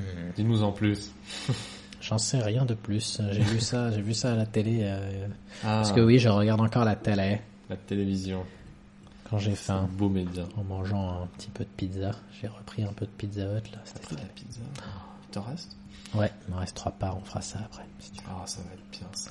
La récompense du guerrier. Oh là là, ouais, ça va être bien. Ça va être bien. T'as cité une marque encore. hein. Ouais, je sais. C'est de la pizza chaude, de la pizza La- haute. La pizza euh, chaude. C'est de la pizza très très sexy. Mais en même temps, euh, ils sont juste à côté, alors forcément. Ah, tu vas pas non plus dire mon ami. Ah, mais c'est grand ici. c'est- euh, les gens savent que t'es à Vincennes. Et Vincennes, c'est l'une des villes les plus denses de France. Comment tu veux qu'ils te te C'est retrouveront jamais. Recross, c'est exactement, je vais me fondre dans la population. Exactement. C'est une des, je crois que la seule euh, endroit le plus dense de France, c'est Monaco, c'est ça? Et encore, je dis peut-être une connerie là. Mais c'est une des villes les plus denses de France, si ce n'est la plus dense de France. Tu te fous pas un peu de notre gueule là? Comment? Tu te fous pas un peu de notre gueule là? Non, Vincennes, c'est très dense. Ah d'accord, il C'est est très sérieux petit. en plus. Et il y a énormément de population. Il y a C'est énormément de gens qui vivent à 15 dans des trucs, mais c'est pas de mon côté, hein, ça je le dis tout de suite. Non, mais c'est beaucoup de, de petits immeubles et la ville est trop, toute petite quand on y pense. Et il y a Mmh. partout, il n'y a pas d'espace C'est vert. Le- vu que le bois de Vincennes n'est pas comptabilisé dans- comme étant dans Vincennes, C'est vrai, ça, merde. c'est une toute petite ville, Vincennes, comparé au nombre d'habitants. Très bien. Bah, tu m'apprends quelque chose. Et t'habites même pas dans cette ville. Non, C'est moi j'habite dans une ville avec beaucoup plus d'habitants, mais beaucoup plus grande aussi. Montreuil est moins Mmh. dense que Vincennes. C'est dingue. Enfin, j'habite pas. Bah, d'ailleurs maintenant j'habite à Paris. Bah, maintenant, c'est un Parisien. C'est un Ouais, vrai. Tu sais que si tu vas à Rome, Ouais, tu peux visiter un tas de musées gratuitement. parce que je suis parisien. Parce que Paris est ville jumelée avec Rome, uniquement. Et réci- réciproquement, euh, Rome est jumelée uniquement avec Paris. Ah, mais je savais pas ça, tu vois. Et ils ont un, ils ont un slogan mignon qui est que euh, Rome ne mérite que Paris et Paris ne mérite... euh, Que Rome, Que se Rome. suce les boules et Londres fait la gueule dans son coin. Et Ah, parce que Londres euh, est jumelé avec Berlin et ils aussi. s'entendent bien. Voilà. C'est là qu'on est un peu dégoûté sur les avantages économiques. Ouais, j'aimerais mieux aller à Londres gratos, moi, que Ouais, c'est clair. Mais c'est déjà gratos. Ils se sont baisés. Les... Tous les musées sont quasiment gratuits. euh, Ouais, euh, non, quasiment tous les musées sont gratuits. J'aurais plutôt dire ça à, à Londres. d'accord. Le National Gallery, les plus importants, le British Museum, leur Louvre, c'est gratuit. Ah oui, le Louvre, c'est moi j'y- vais euh, de temps en temps, ça m'arrive. Non, leur Louvre à eux. Le nôtre, il Ah. est pas gratuit. Hein. Je te... Ah.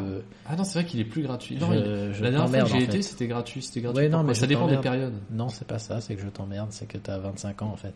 Ah ouais. Voilà. Donc dépêche-toi hein, si tu veux encore le faire. C'est vrai que c'était très plaisant de rentrer comme je ça en se frottant les mains. Louvre euh, gratuitement euh, très Ouais. bientôt. Mm. Donc il faudra que tu trouves un travail euh, très bientôt. Ouais, Ou alors que tu ailles pas au Louvre, après, pas grave. euh, j'y vais pas souvent non plus, mais j'y suis allé peut-être 3 Mais 4 c'est vrai que c'est fois, toujours euh, agréable de pouvoir ans, rentrer comme ça, tu montes ta carte d'identité, hop hop hop. quoi. Ouais, c'est vrai ça. Je suis allé, même pas si Mais pour ceux qui veulent savoir, oui, non, le, le Louvre et, la plupart des musées nationaux euh, français sont gratuits pour les moins de 26 ans citoyens de l'Union, euh, non pas citoyens, un résident en Union européenne. Donc tu peux même être un expat euh, qui habite à, Helsinki et euh, tu peux visiter la plupart des musées tant que tu as moins de 26 ans. Pas mal, pas mal. Et euh, donc à Londres, c'est encore mieux, c'est gratuit pour tout le monde. Bah, ça, ça me plaît bien ça. Ça c'est plutôt cool. Le problème, c'est l'hôtel quoi. Par contre, Mais donc, ouais, aller là- à Londres en bus, c'est pas si cher déjà. C'est un peu long. Ah, tu l'as fait? J'ai j'ai failli le faire, j'avais pris mon billet, puis finalement j'ai pas fait. Je l'ai fait. Et c'est pas, c'est pas cher. Après, c'est c'est quoi? C'est un, pas trajet cher. de- c'est un trajet de 8 heures. euh, Euh, c'est un peu plus que ça. Un peu plus. Un peu plus, je crois. Mais c'est pas, c'est à peu près ça. Moi, c'est je, 8, 9 heures. je, je je l'ai fait régulièrement plutôt vers le sud Et, de la euh, France. ah, hein. putain, 8, ouais. 9 heures de bus, je- c'est chiant. C'est chiant. Mais surtout que là, il y a des phases où tu peux pas descendre. Enfin, t'as pas de. c'est faisable genre, à la- tunnel, ouais. Ouais, voilà. C'est pas le tunnel, il passe euh, Ah ouais? sur un ferry. Ah, ça, passe sur un, sur un ferry, mais il te, il rentre dans un, dans un espèce de container. Ils font rentrer le bus dans un container sur le bateau. Ah merde, c'est moche. Et donc t'es enfermé, euh, faut pas être doublement crosto, crosto, trop. Euh, t'es dans Et un bus, dans un ouvert 2%. container sur un bateau, quoi. Et euh, ouais, c'est un peu badant. euh, J'avais envie de chier, je pouvais aller, je pouvais pas aller chier. et tout. Il y a des toilettes dans le bus, non? Non, tu veux pas y aller. Tu veux pas je y crois pas qu'il y en avait en plus. Alors, ça dépend des bus en plus. Ouais, je crois pas qu'il y en Après, avait. euh, moi, j'ai Donc des ouais, bon, mauvais ouais, souvenirs ça- de ces trucs Mais du parfois. coup, le retour, bah, je l'ai aussi fait en bus, je crois. la clim à Je suis pas sûr. Mais ouais, je le, c'est pas si cher d'aller à Londres si vraiment tu veux y aller. C'est cher, je pense, plus de, d'y dormir. Oui, oui, c'est c'est une horreur. là-bas, C'est pas possible. Mais vu plus, que les c'est musées grand. sont gratos, Parce que, ouais. Surtout si tu veux un hôtel bien, bien, bien localisé, tu vas raquer ta mère. Et du coup, tu vas en général pas prendre un, hôtel bien localisé, tu vas être excentré et tu vas raquer en transport. voilà. Donc, de Le toute transport, façon, c'est, faut prendre la Oyster Card et puis faire les bus, quoi. C'est ce qui revient le moins cher, au final. D'accord. Voilà. Donc c'est vrai que, euh, une fois que t'as payé toute cette thune, euh, T'es content que les musées soient gratos. Ouais, mais c'est une maigre récompense. C'est ça que je veux dire. C'est quand même un peu.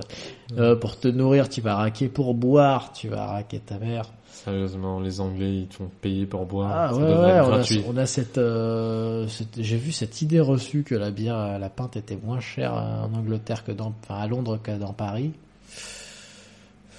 C'est, c'est, peut-être le cas. proportionnellement par C'est rapport euh, peut-être la- le cas, mais c'est pas si, c'est pas, en gros, ce que je veux dire, c'est que c'est pas aussi énorme qu'ils le font euh, croire. euh, ouais. J'ai vu des, des, des, des parodies trucs où ils disaient ouais, Paris euh, 7 euros la bière. Faut, faut, oui, si tu vas dans, dans les dans les grands boulevards quoi. Mais euh, même ça va être plus Ouais. 8. Bah, Après, euh, mais si tu connais, t'as plein d'endroits où t'as la bière pour 3-4 euros quoi. c'est ça, pinte. mais ça va être la pisse hein, pour le coup. Si tu veux une, Oui, si voilà. tu veux une pinte de chou, Bon, tout de oui, suite, ça va être d'accord. un, un ou deux euros de plus. Ouais, dans ce cas-là, c'est la même chose à Londres, ça aussi. Ah, hein, euh. À Londres aussi, ouais. À Londres, c'est traite parce qu'ils ont cette euh, sur le comptoir, ils ont toutes ces, ces tireuses à bière euh, comme ça. Et en fait, ouais, il y en a certaines qui sont pas chères et toutes les autres, t'as, t'as, t'as une, une sélection de 15 bières dans, dans, dans un pub euh, normal. Enfin, un Ouais. peu moins peut-être dans, dans, dans les vrais pubs authentiques. Tu vas avoir un beau comptoir avec des plein de bières différentes. Et si tu sélectionnes les, les mauvaises, tu vas partir dans des prix pas possibles. Et au final, euh, quand t'es français, enfin en tout cas quand t'es pas anglais, je sais pas pour eux, mais Les pubs. ils ont tout un peu le même goût. quoi. Les tests, le dernier pub avant la fin du podcast. Oh, eh, c'était drôle ça. Même c'est pas drôle si tu le dis. Non, on parlait de Rome. Je voulais finir sur Rome du coup. Très et du coup, t'es, faut, c'est seulement si t'es résident. Quoi. Donc toi, maintenant, tu peux aller à Rome. euh, et avoir Très bien, mais j'ai aucun papier qui justifie ça. Donc, euh, Avec un papier qui justifie. Ah oui, ça c'est tout le problème. hein. Bientôt, t'en auras, non j'ai- potentiellement, oui, je Je demande un reçu de, un reçu de Un justificatif de domicile. Un justificatif. Voilà, tu fais euh, signer par Maxime. J'atteste que euh, Oui. Euh, Jules J'atteste que j'ai un gland contre, qui dort que sur mon Maxime euh, file sur le- Voilà, bon, c'est très chiant, c'est vrai. Ouais. hein, Je sais pas s'il faut jamais j'en ai besoin. chier. Ouais, je sais pas comment. Je pense De pas. toute façon, en même temps, je sais pas comment tu justifies de ça. Tu prends une facture, il y a ton nom dessus. Ouais, bah, c'est casse-couille d'emmener ça au musée. Tu prends une facture, il n'y a pas ton nom dessus, tu rajoutes ton nom de dessus avec un que logiciel de euh, retouchement d'image. C'est comme ça que ça marche. Bon, on va peut-être wrap it up euh, gentiment. It's a wrap. It's a wrap. Donc, euh, comme j'avais un peu hinté en début de podcast, Oui. à la, j'y viens. C'était il y a tellement longtemps. En début, oui, c'est vrai que ça fait longtemps déjà. On a passé un tellement bon moment Bah tous les oui, deux. J'ai l'impression que C'était ravi. j'ai vécu tellement de choses. Ah bah là, on a fait le tour. On a fait le tour de littéralement de. Ah bah là, on a été très très bon, je pense. Donc, ce que je voulais dire, comme j'avais hinté en début de podcast, on ne sera pas disponible le samedi prochain, donc il n'y aura pas Il n'y aura pas. de podcast, sauf si on se lève le cul un euh, filtre pas. Ouais. C'est pas un filtre anti-pas, hein, en plus. Il faudrait Ah, rajouter un mais filtre pas- anti-pas, parce que ça fait chier tout le monde, Mais pas alors. Euh, donc on vous dit à au plus tard. on dit à, on vous dit à samedi dans deux semaines. Si Maxime est dispo. Mais je ne tiendrai jamais dispo, autant. Euh, et toi Jamais. Ouais, ouais, bah écoute, tu pourras écouter, réécouter les deux premiers podcasts qui sont. À la rigueur, oui, on peut se les écouter en rajoutant de la reverb, en mettant un écho, en changeant la- les voix. Voilà, tu t'amuses. Comme ça, c'est des nouvelles expériences à chaque fois. Euh, C'est ce on va essayer de non pas qu'on que que la présence de Jules nous dérange. C'est toujours un plaisir de te recevoir, Jules. Mais le plaisir est partagé, Cher euh, Sylvain. C'est surtout que bon, tu allais te faire chier tout seul dans l'appart, donc. euh, moi, à la base, je pensais que j'allais juste être spectateur de Oui, voilà, c'est un peu arrivé. euh, bah oui, mais personne d'autre s'est pointé. hein. Moi, je pensais que Voilà. on allait avoir Stéphanou pour nous parler de, ouais, bah, de sci-fi, de manga aussi, hein, euh, Ouais. et de jeux vidéo. Il a une très très bonne vidéo. expérience jeux vidéo. Alors, on aurait pu vraiment se lâcher, ça aurait été génial. Euh, je vous prépare aussi euh, une interview euh, d'un mec qui bosse dans la sécurité informatique, qui est plutôt Ah, sympa. Je vois de qui tu parles. Pas du tout. D'un mec qui bosse dans la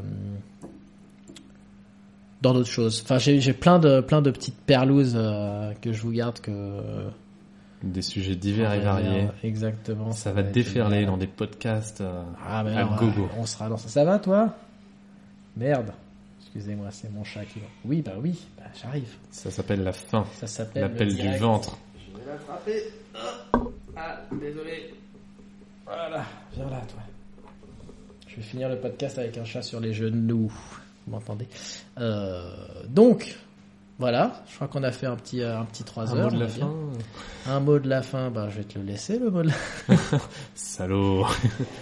Euh, Qu'est-ce que t'as pensé? C'était pas mal, non? Oui, c'était sympathique. Très bien. Donc, on vous dit euh, rendez-vous euh, pour euh, un le, le prochain podcast. Ce sera le dimanche. La sortie, du coup, ce sera là. On va, on va livrer ça demain, le 11. Le 11 septembre. Bon, voilà, condoléances aux victimes, tout ça.